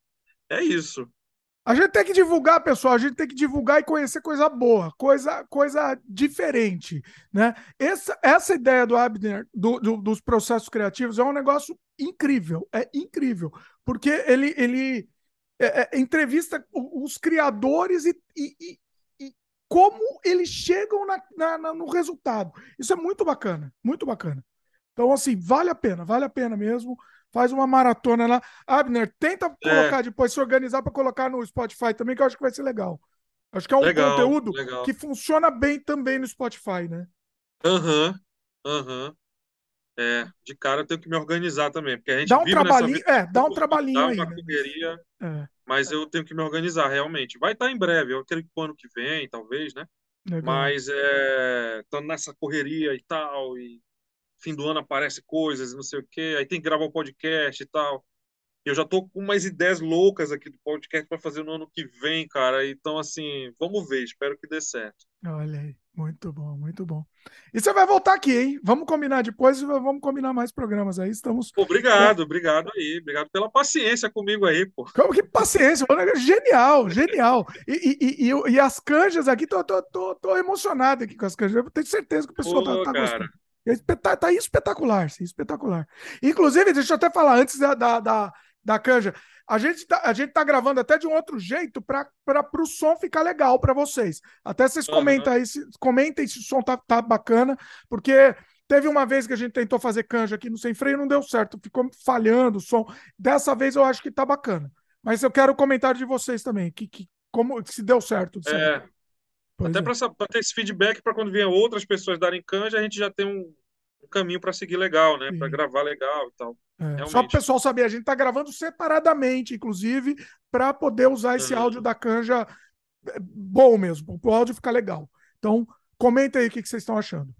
Beleza? Uhum. Legal. Bom, Abner, agora é, é, vai que é tua. Deixa eu só pedir antes, antes de, de, de liberar o Abner, pessoal dá like aí pra gente, se inscreve no canal se ainda não é inscrito, clica no sininho, aquele papinho todo do YouTube, né? Aquele papinho todo do, pro algoritmo entender que vocês gostam do conteúdo e, e recomendar também o conteúdo para pessoas que gostam, têm gostos semelhantes aos seus. Então, façam isso que é muito importante, tá? Vocês gostam do, do, do, do, do nosso conteúdo, do, do meu e do Abner também, inclusive, passa para frente, pessoal. Passa para frente, divulga, uhum. muito importante divulgar. Ajuda, ajuda isso. Qualquer ajuda é muito bem-vinda. É isso? Legal. Vamos lá? Valeu, pessoal. E agora ficamos aí com, com mais uma grande canja do Abner. Aí manda ver, você que escolhe, manda ver. Beleza. Vou fazer uma que chama O Amor em Paz e ficou bem, bem famosa lá na quando o Jobim mandou para quando ele quando ele foi descoberto pelo o Norman Granz, se eu não me, se eu não me engano. E o Ray Gilbert fez a tradução dessa letra. Claro que eu não vou cantar, eu vou só tocar o instrumental. Chamou Amor em Paz e lá fora, aí no exterior, ficou conhecido como Once I Love It. E, enfim, é bem legal a melodia. Vamos lá.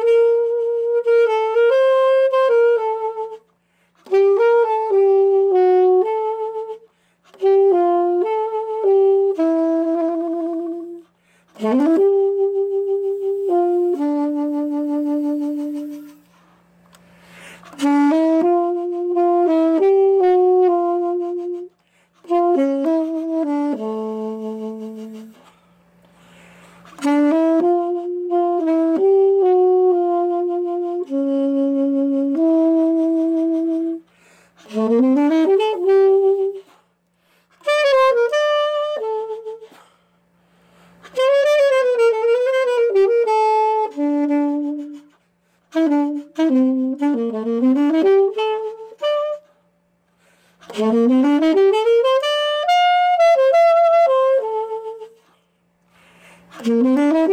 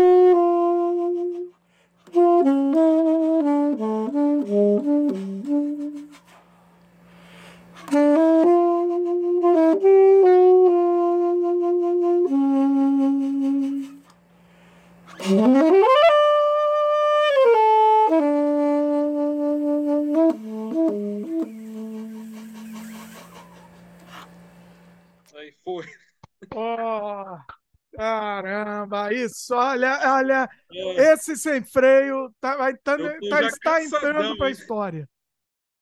I- incrível, incrível. Incrível. Eu acordei, eu acordei hoje cedão, Dimitri. Aí eu estudei, estudei, estudei. Cara, foi o dia inteiro assim. Aí eu falei, puta, será que eu vou render a noite se o Dimitri pedir pra eu tocar alguma coisa? Já tá. Já tá- Cansa, né? E mais pô, um detalhe. Maravilhoso o papo. Eu acho que a gente não contou, inclusive, que foi assim: faltava cinco minutos para a gravação. Eu cheguei pro Abner e falei assim: Abner, vamos, vamos rolar umas canjas também? Vamos lá. Não, você sempre, sempre vai, né? Aí eu falei, cara, ele vai, alguém vai, vai pedir. Se não pedir, alguém vai pedir. Mas vamos preparar, né? E beleza. Olha aí, Aí vamos lá, vamos fazer. Aí eu falei, que, mar... que vamos lá, ver se eu, ver se eu fico vivo ainda, né? Porque a gente cansa, a gente cansa estudando, estudando, Você repetindo as vai, você mesmas vai se esgotando, né? Vai, Esgota, vai. né? Nossa. É. É, é complicado. cansa. Eu já show um inteiro, bem- um show inteiro você fica em, frangalhos, assim. Não, porque assim, você se prepara, né? Você já tem isso aqui firme.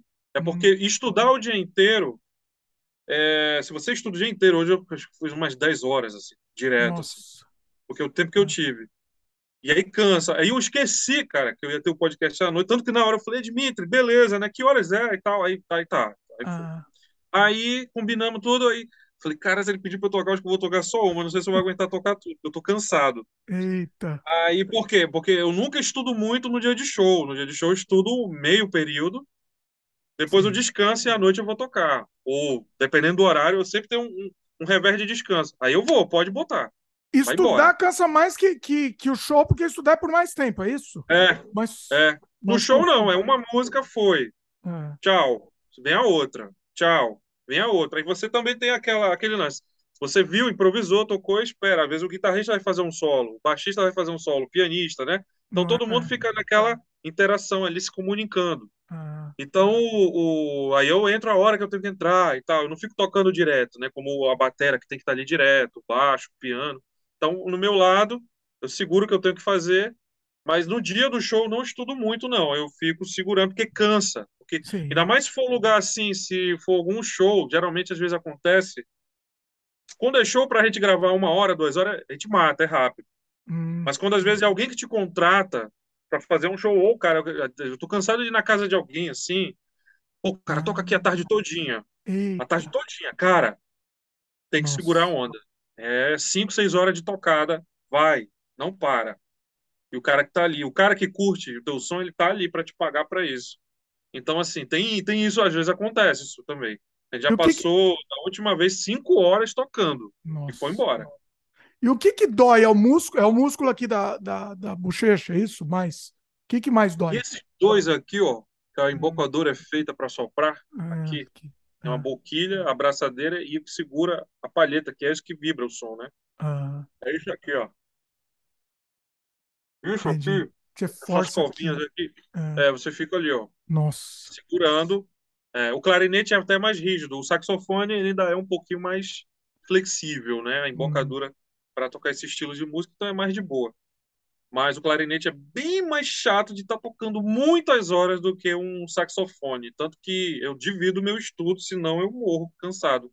Eu estudo que eu também preciso estudar, né? Às É, vezes eu não vou estudar coisas que é, eu já sei, vou estudar aquilo que eu não sei ou aquilo que eu preciso desenvolver. Algum arranjo, ou ah, orquestração, eu vou lá, tenho aquele, sei lá. Até quando eu falo, às vezes eu faço aula online aqui com o professor Rodrigo Morte, que é um cara que escreve para a USESP lá em São Paulo. Aqui é hum, com lá está em contato. Pô, professor, o que, que o senhor acha disso aqui?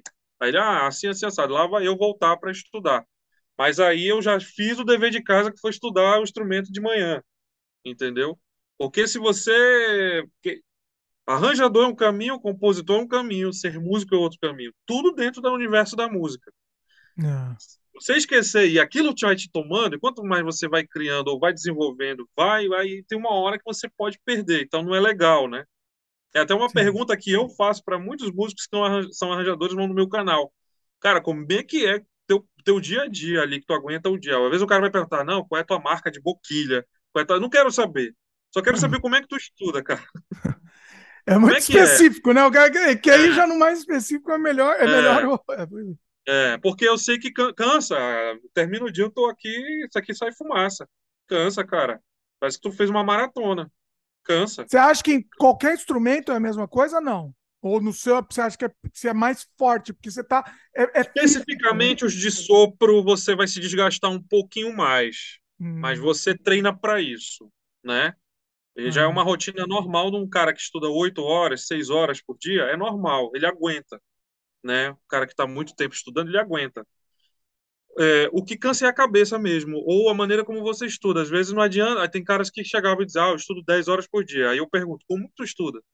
Caramba. Às vezes tem dias, Dimitri, ou esse período que eu estava em turnê aí, viajando, tu para em hotel a cada dois dias ou a cada um dia, dependendo do nível da turnê. Quando é muito pesado, às vezes, quando eu tava na eu tinha que ir na Alemanha, tinha que ir na Áustria, aí, pô, volta correndo para França, Portugal. Aí eu falei, caramba, amanhã tem que ir para outro lugar, e não sei o quê. Então não podia soprar no hotel. Aí o que que eu fazia? Para não perder o pique, eu fazia. Às vezes eu tinha duas horas, o pessoal ia passear. Às vezes eu até brinco. Tem uma aluna minha que hoje está morando até na Austrália, né? Que é aluna de saxofone. Hum, Aí ela falou assim, cara, tu andou muito, né? Eu falei, é, mas eu não andei muito me divertindo, não, era trabalhando, porque às vezes, quando você toca com, vai tocar com uma gig que é melhor que você, um trampo assim melhor que você, onde os caras todos são melhores que você, e eu peguei muito trampo assim, e eu tinha que dar ralando ali, para chegar no mesmo nível do show, pelo menos, porque no nível dos Mas é, caras eu ou não é só sua impressão? Pode ser sua impressão também, que você achava que eles eram muito melhores. Ai, cara, acho que na época era. Hoje talvez seria mais fácil esse processo, mas na época, até hoje, se eu pegar uma gig que é mais melhor que eu, eu vou parar e eu vou estudar, eu esqueço o mundo. É isso aqui que eu vou focar até o dia do show. Ponto. Então o que que acontecia muitas das vezes? Eles paravam aí, aí o cara que às vezes tocava com a gente, ele escrevia uma música nova e às vezes era difícil, às vezes, por exemplo, isso aqui é um instrumento que ele não toca na mesma tonalidade de um piano.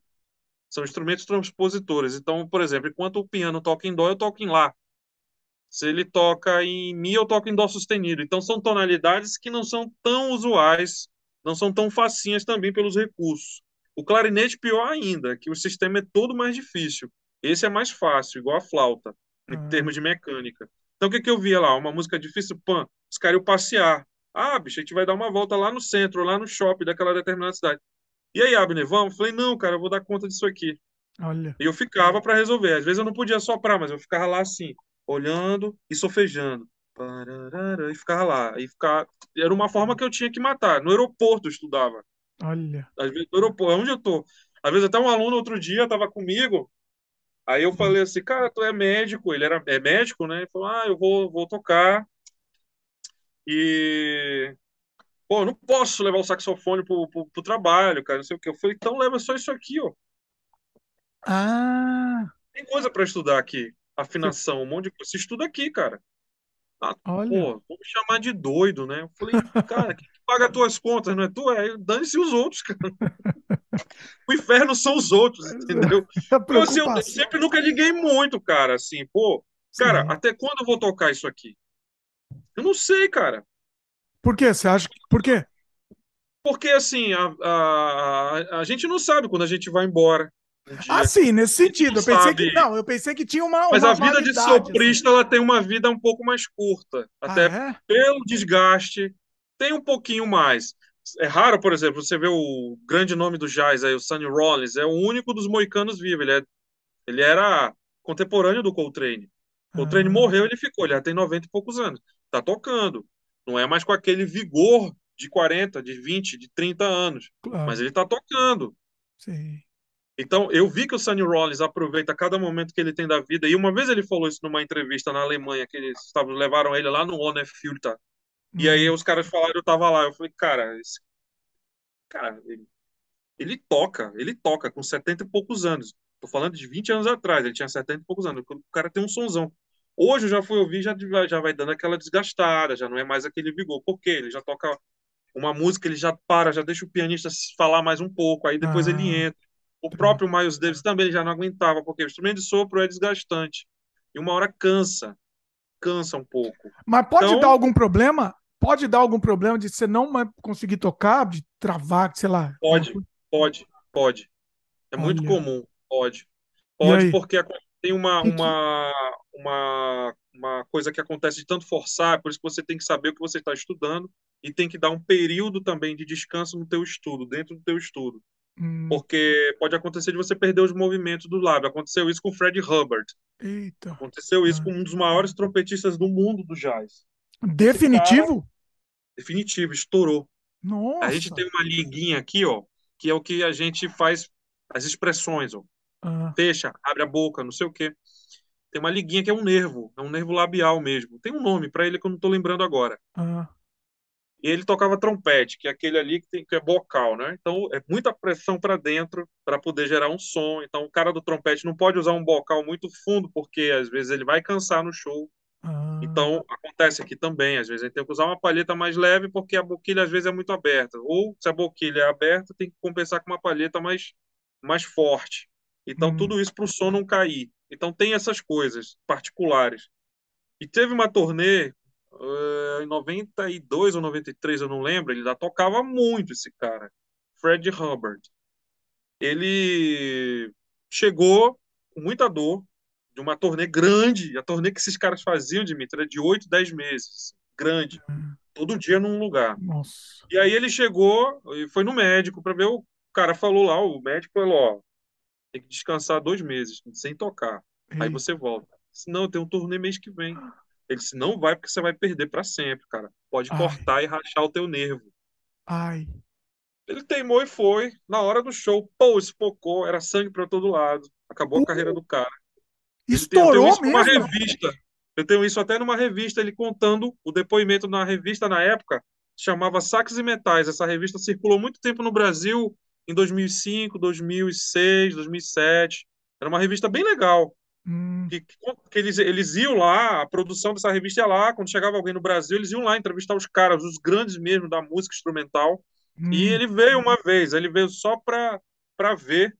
E alguém falou com ele, deu a entrevista todinha, ele falou, ele dá conselho, dá 10 conselhos aos músicos, né? Armem um plano de saúde, não gastem todo o dinheiro de vocês, não sei. Ele, ele se arrepende de muitas coisas, né? Ele gasta o dinheiro ganhou muito dinheiro, mas ele morreu sem nada. Nossa. Não usem drogas. Ele fala um monte de coisa legal, assim, que é legal você levar isso para tua vida. Se você quiser chegar na idade do Sonny Rollins com 92 anos tocando, cara, Ah, tem que pensar, sim. né? É um prazer que você sente absurdo, só sabe quem toca, é um prazer muito legal. Mas eu hoje, com a idade que eu tenho hoje, eu tenho a consciência de que eu tenho que aproveitar ao máximo isso aqui, eu tenho que saber estudar. Eu estudo a cada duas horas, descanso 15. Depois estudo mais Ah, duas, descanso 15. E vou ah, revezando, para não cansar a cabeça. Bom, já estudei isso aqui, vou estudar outra coisa agora. Bom, já estudei música, agora eu vou estudar isso aqui. Tem esse trechinho aqui que é ruim. Então você tem que, senão dá um nó na tua cabeça. Você começa a fazer uma coisa que fica, você não desenvolve. E sim. estudar é pensar sobre. Você tem que pensar sobre o que está fazendo, entendeu? Não É, é fácil, leva um tempo para você aprender realmente a estudar, né? Você vai ali, às vezes, às vezes não precisa ter mais 12 horas por dia, mas às vezes precisa. Às vezes duas horas eu resolvo uma situação. Às vezes, oito horas é necessário. Então, varia, cara, de trabalho para trabalho. Mas hoje eu não me desgasto mais como eu me desgastava, sei lá, 20 anos, quando eu comecei, quando eu era, comecei menor de idade, quando eu comecei a tocar na noite, assim. Fui, fui trabalhar profissionalmente mesmo para ganhar meu dinheiro. é. Eu tocava direto, chegava, estudava e ia embora e, cara, até uma hora o corpo não aguenta. É, você vai que perdendo, né? Você vai perdendo esse. Por isso que É, até a molecada é bom aproveitar enquanto é, consegue, né? Pois é, exatamente. é. É, tem, tem, tem esse lado. Tem alguns instrumentos que não, que você tem que ter cuidado já com artrite, artrose, uma série de problemas que pode te gerar. Piano, guitarra, muito movimento repetitivo pode causar um ler. Tem exercício específico, você tem que procurar. Tem que ir no fisioterapeuta, mesmo que não tenha dor, vai, cara, o cara te instruir como que você tem que descansar. Descanso é parte do estudo, é é. parte do estudo. Tem aquele pianista, né? Um dos maiores pianistas brasileiros lá que ficou todo en- entrevado a mão, como é que ele O chama? Carlos Martins, Exatamente. pra você Nossa, ver, é, né? É, no caso dele ali, ele sofreu um assalto na Bulgária, né, a primeira vez, então ele Ah, perdeu um lado. é, é verdade. No caso do outro, já foi de ler também, já foi perdendo. Aí ele perdeu tudo. Agora ele está voltando, estão criando lá uma luva para ele especial, que está fazendo os dedos saltarem um pouco mais para ter o movimento de ação e reação, né? Que é É, esse, esse. Só que é uma reação que o teu cérebro dá automaticamente, né? Ação e reação. Então ele, ele, o cérebro dá o comando e a, o corpo não responde. Então, agora com esses, essas luvas que tem umas coisas lá que vai o eletrodo leva no cérebro, que hum, inclusive quem tem Alzheimer, Parkinson, doenças degenerativas como essa que ele adquiriu, é, tem faz esse processo. Tem esse tipo até de fisioterapia diferente, é bem específico mesmo. Então ele ele tá voltando. Cara, eu vi o cara chorando assim, quando ele não, não precisava mais tocar com um dedo. Eu vi ele nossa, tocando até o Ave Maria, sabe? O caramba. cara sentou e começou a tocar, porque o, o cérebro comandou, ele vai. O cérebro comanda, ele vai. É. Então é um negócio Ah, que fica então assim, ele consegue até ter o mesmo desempenho, provavelmente, que tinha antes. Não consegue, né? Não é a mesma coisa. Pelo fato de estar muito parado pela em função da enfermidade, Ah, talvez não, mas tudo que ele estudou está na cabeça dele. é verdade. Vai passar. Ele Sim. pode até com um pouco mais lento, mas vai passar. Tem É. caras que não, cara. Aquele teve um, acho que foi o Chet Baker, não sei que, que Teve até Ah, um. Tinha no Netflix alguma coisa dele. Ele parou, ele parou um tempo de tocar devido ao uso de droga. Hum, Consumia muita, muita cocaína, muita, muita metanfetamina e tal. O próprio Charlie Parker também, que é o grande nome do saxofone alto dentro do bebop jazz, né? Tinha dias que ele não. Tinha, ele teve um tempo que ele não pegou mais no instrumento, mas quando ele pegou, saía tudo. Mas é um, é, eu acho que é muito pessoal. É muito pessoal. É difícil saber o que está aqui dentro, na amígdala cerebral, né, o que passa, como que funciona os lados parietais de cada, esquerdo, direito, né? É, É, é um estudo que a ciência está desenvolvendo ainda, né? Então é, está indo um passo a passo. E uma coisa que eu trouxe da medicina para mim, eu, cara, eu tenho que me cuidar se eu quiser ter longe- longevidade. Então, por exemplo, até cerveja, cara, eu, eu bebo uma ou duas quando eu saio com alguém, assim, com algum amigo, sei lá. Hoje eu tô saindo bem pouco, até porque eu tenho trampo demais. Tem época que eu saio, tem época que não. Então eu, eu evito, muitas coisas eu evito.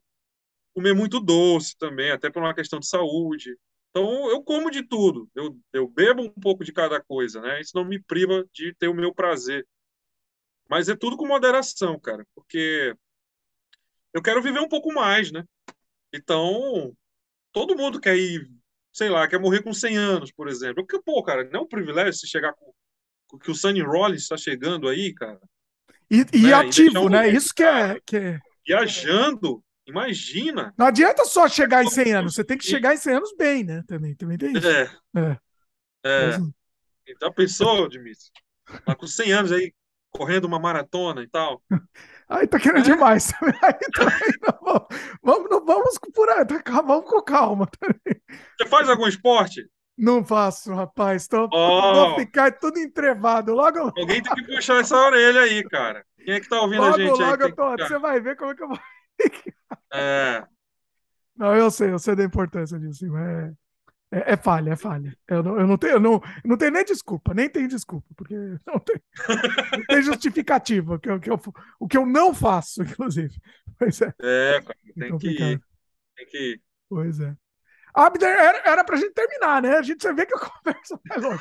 Eu vou te chamar de novo. a gente não consegue terminar. terminar, né? Eu tenho até ter outras ideias para pautas aí para te chamar de novo. A gente pegar, de repente, tá pegar algum assunto específico. Eu pensei, talvez a gente faz, fazer sobre Bossa Nova, de repente. O que, que, você acha? Pode ser. É, Bossa Nova é um assunto bacana pra gente falar. E vai ter, tem vários outros assuntos também. Vamos, vamos combinar isso. Vamos combinar em off. Ok. Pois, Pô, com certeza, com certeza legal. vamos fazer mais sim. Maravilha. Legal. Bacana. É isso? Sensacional, sensacional. E o papo ia render mais, hein? Ia mais longe, pessoal. Vocês viram que a coisa ia mais longe. Mas é isso. Bom, já pedi like, peço de novo, peço inscrito, peço principalmente para divulgar, pessoal. Divulga. Vai lá no, no, no, no, canal também do Abner, divulga lá também. Se inscreve, divulga, passa para frente. E é isso. Valeu, pessoal. Valeu, Abner. Obrigadão. Valeu, obrigado. Incrível. Um abraço a todo mundo. Até a próxima.